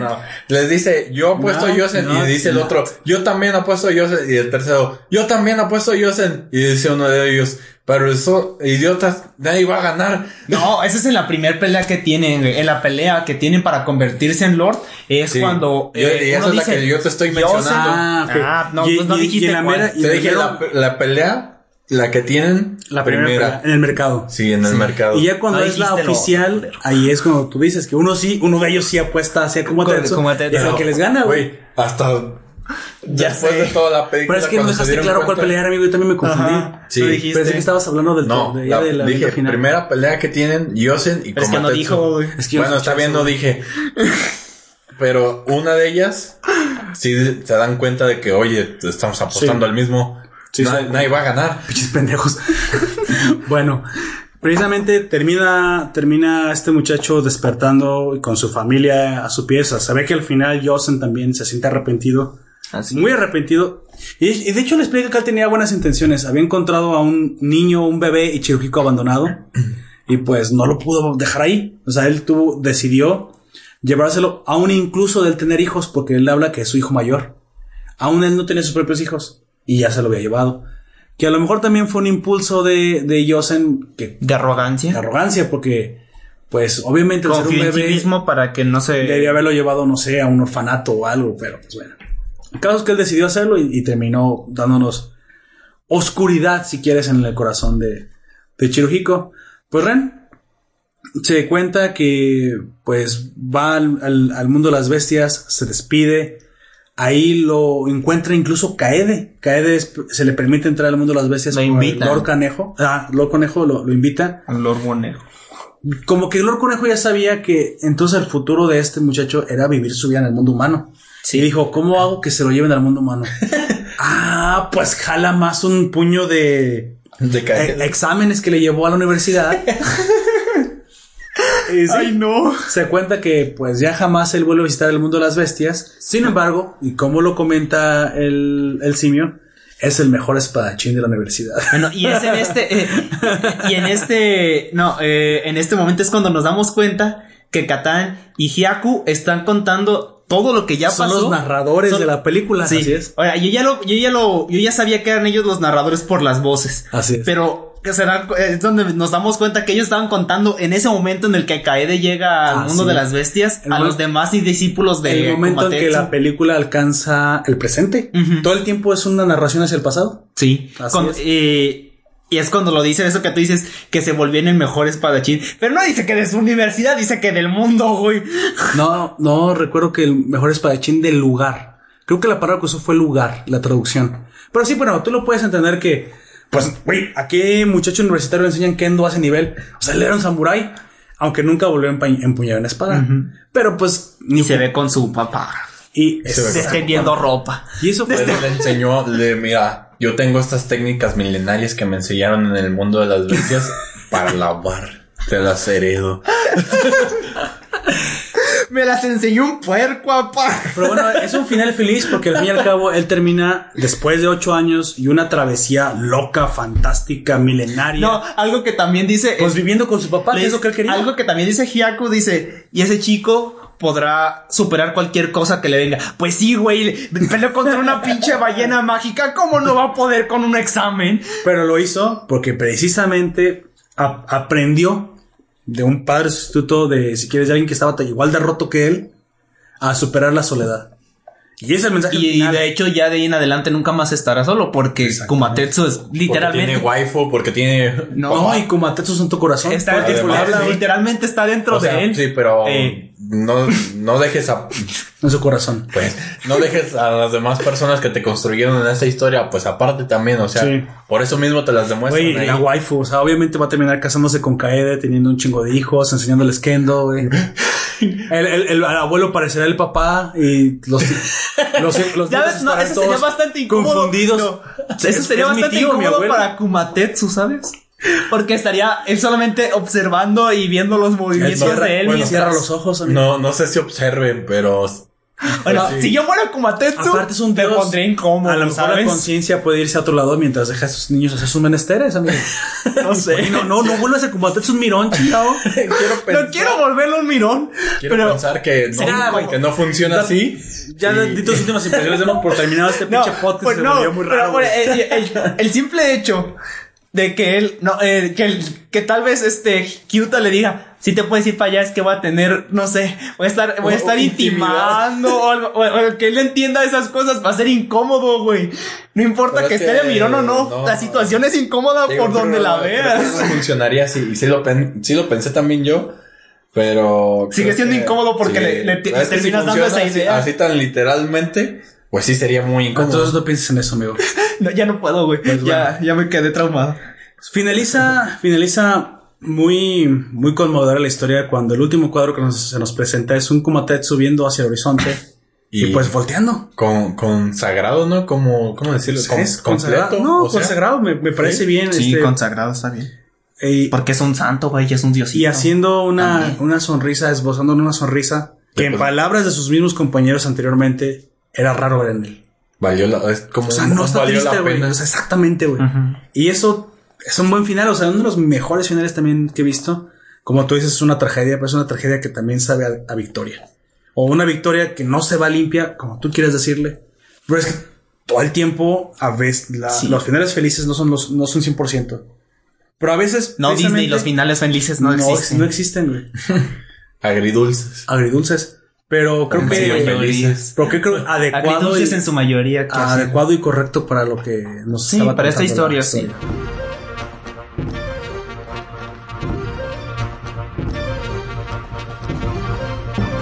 ¿Alguna cosa que quieran decir al final? Si no, para dar por pues, terminado este podcast. Pues las preguntas de siempre, lo- ¿no? lo- Mira, vamos a reducirla. ¿Cuál fue tu momento favorito de la película? Para también darle un poquito de cierre a. Pues ya- la que- el que ya dije de la ballena haciendo. ¿De toda la película? Sí, de toda la película. Es muy bueno. Y Cuando sí, está güey. te- teletransportándose. Ahí sí parece Sasuke, güey. Sí. con el, con el Susano, Susano es una Ya ballena. No. es más, me voy a ir más, más, más, más horizontal. Es su Bankai, güey. Es su banca. No. güey, Sí. Chale, está, está, está cancelado. A mí me gusta. No terminó Mira, yo ni, ni Bleach ni. No, Bleach lo conozco muy poco. La verdad. Deberías de, de- de leerlo. No verlo, leerlo. sí, porque. Es su haki, güey. ¿Ya, güey? Este, ¿Ya llega algo que bueno. conozcas? ¿Sigo bajando, güey? No. Eh, re- regresando Suki. a este pedo. No, ya te mamaste, güey. ¿Cómo que Suki? Mira, pues este vato. Eh, no, pero es que serían como cosas diferentes. No son objetos. Más bien será su posesión Ajá. espiritual en Shaman King. güey. Sí, güey. Ah, Ahí sí. Ay, ese sí lo entendió, güey. Así No es. te digo que los otros tampoco los, o sea. El, bueno, banca, el Bankai es mira, eso, lo mismo. No me importa esa madre ya la verga, ya lo que va, a lo que va Gonte, ya déjalo terminar. Mira, eh, mi momento favorito es cuando aparece el, el, el Lord Conejo. Porque. ¿Todos los que aparecen o No, cuando, la primera vez que aparece. Ah, cuando se para la pelea de. Sí, porque aparece súbi- súbitamente y es como de. Sí, güey. ¿De dónde salió este güey? Hasta yo se nos dice, cabrón. Sí, es- es- ahora, güey. Esa sensación me da, es como de. De verdad es un Lord, o sea. A la verga, me, no, Y mira, y un madrazo y me desmadra. Sí, no, todos los lords tienen ese poder, No. güey. La teletransportación le da cierto o aire de. ultra velocidad o lo que sea que haga. No, así es teletransportación porque. Pero es que no, no sabemos que es si que se si, mueve tan su- rápido. si se mueve tan rápido que ni siquiera ¿No lo veas? verlo. Pues. ah, No, es que no, no sabría qué es exactamente, pero tiene algo muy especial. sí, sí. Bueno, yo me quedé con la teletransportación por aquello del poder Sí. psíquico. Entonces, Pero Por eso te digo. Pueden ser las dos cosas. pues, no son exactamente así que nos diga la, la No, no, trama no que te es, revelan exactamente su pero puedes suponer que es o muy, muy, muy rápido, Rápido. o se te- teletransporta. Y eso fue, pues, lo, lo que me Como gustó. los está regañando porque están haciendo la pelea. Pero cómo va, es, me encanta ese juego de la cámara, güey. Y Que el se está- personaje, sí. se mueve que aparece y, y se mueve desaparece. la cámara. Se, eh, se pone detrás de uno de ellos y, ya se- no está ahí. Y se mueve la cámara, güey. Sí. Para de- guiarte dónde está ahora. Y aparte siempre va cargando su zanahoria. Sí, güey. Es algo que también me dio gracia de él. ¿Y para ti, Poperto? Híjole, es una pregunta muy difícil porque hubo muchos, muchos momentos que fueron mis favoritos. Pero solamente me imagino que si me decanto por uno, y a lo mejor el, el, el más significativo y obvio, porque precisamente a mí me gustan las historias, y como comenté hace, hace rato, lo que más me llega y para mí de quien, de quien tomo más la, la, empatía, si quieres, el foco es de Kumatetsu y del papá, güey. O sea, yo sé que la, la tiene difícil, pero entonces la relación, a lo mejor es, que yo con el héroe, es con el muchacho con, con el que me identifico. Órale, sí. Pero esta, esta, esta, este mensaje es mucho más profundo. Yo te dije que me puse a pensar qué pasó con el papá ocho años. güey. Luego Kumatetsu eh, se ve forzado de un día para otro a ser padre y luego no sabe ni cómo hacerlo y luego se da cuenta que él también puede aprender y sobre todo en la crisis de los varones que no saben hablar lo que están sintiendo, güey, y que todo eso también empeora luego Las la relación cosas. y exactamente en, en todo ese momento creo que híjole, estoy entre el momento en que cae de lo que le da una cachetada, güey, y lo, y lo sienta en la realidad, porque es como que lo que se necesitaba hacer, y ese es el momento que y, eh, Chi- Ichirohiko. Ichiro- Ichirohiko no tuvo, güey, jamás. Y el momento en que Kumatetsu le confiesa al Lord Conejo que quiere hacer el máximo sacrificio, güey. Creo que por un, por ser el sacrificio, güey, porque precisamente lo que, lo que evoca es tragedia, me voy a quedar con el momento en que Kumatetsu decide pedir, no para él, güey, Sino No para él. alguien más. para alguien más. Y crees y esa es la razón por la cual muy probablemente también Lord Conejo, o sea, también pensamos en Lord Conejo. Ah, güey, por cualquier otra razón, no te cedo el privilegio de convertirme en un dios, pero te lo cederé porque esa Porque- razón Porque no es algo Para ¿cómo le ti, llaman? para- egoísta, güey. Eh, Exacto, egoísta, sino todo lo contrario. Estás expresando pues lo máximo. ¿Crees que, incluso el ser. poder del conejo haya sido ver incluso hasta el futuro y ver en qué se iba a convertir este cabrón? Pues, Porque todo el tiempo la preferencia por él es Pero por eso te digo, él, él sabía que a quien debía apoyar no era al otro que ya, Ellos. ajá, que ya tenía, pues eso. Más que nada porque yo creo que también en parte es porque le mintió intentando escu- eh, esconder a Ichirohiko. Oh, sí, porque al final Yosen era un puño de hipocresía, güey. Sí, O sea, él- el perdón perfecto no existía, tenía No. una oscuridad. o sea, también. también tiene su, pues, parte Porque más negativa. aunque, el- aunque eh, Don Conejo ya sabía, De un conejo. este, no se lo dijo. No, pues es como de, bueno, veamos que tú que eres tan responsable, ¿por qué no? O sea, O incluso esta persona que- bien educado podría no ser malo. Ahora pensé incluso que Yosen no iba a tener problema con su mano y por eso tampoco se preocupó por increparlo y porque tú también tienes uno. Bah, Pero al final te digo, también el conejo se nota que no lo sabe todo. no. Y que como resultan las Que cosas. se puede equivocar, o se sea. sorprende, o sea, se sorprende cuando es atravesado Kumatetsu con la katana y dijo, ¿qué está pasando? O sea, Así como de Sí. chingada madre. los dejé a los dos aquí. sí, me destruyen el mundo, güey. Ah, no. Pues bueno. Personajes favoritos. Eh, güey. que el vato de las ilusiones, el, el, El mandril. Sí. Yo me quedo con el señor conejo, güey. Bueno, es un buen conejo. personaje. A mí me gusta eso. Me, me impactó mucho su presencia. Pero me deja como una gran sabiduría el, el personaje este del El mandril. mono. El Lord Mandril. Por esa, esa frase tan simple Las que les cosas no mencioné son lo antes. que parecen. Incluso yo, que, que soy débil, puedo hacerte creer Que soy algo más tan sorprendente Vaya, como vaya. esto. Así es, yo me quedo con el Kumatetsu porque precisamente creo que es el a través de quien se cuenta la historia máxima, güey.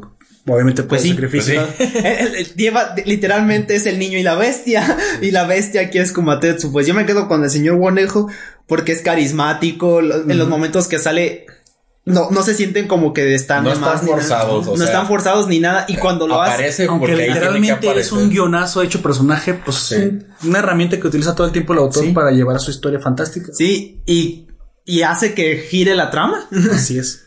Así es. Sí, ¿Qué le eh, cam- pues sí, él, él todo el tiempo guía a Komatetsu solamente a los lugares en los cuales él sabe que tiene que estar Ajá. para que crezca. para que crezca. Pues bueno. Y como última pregunta, la de qué le cambiarían o Al qué no. papá, güey.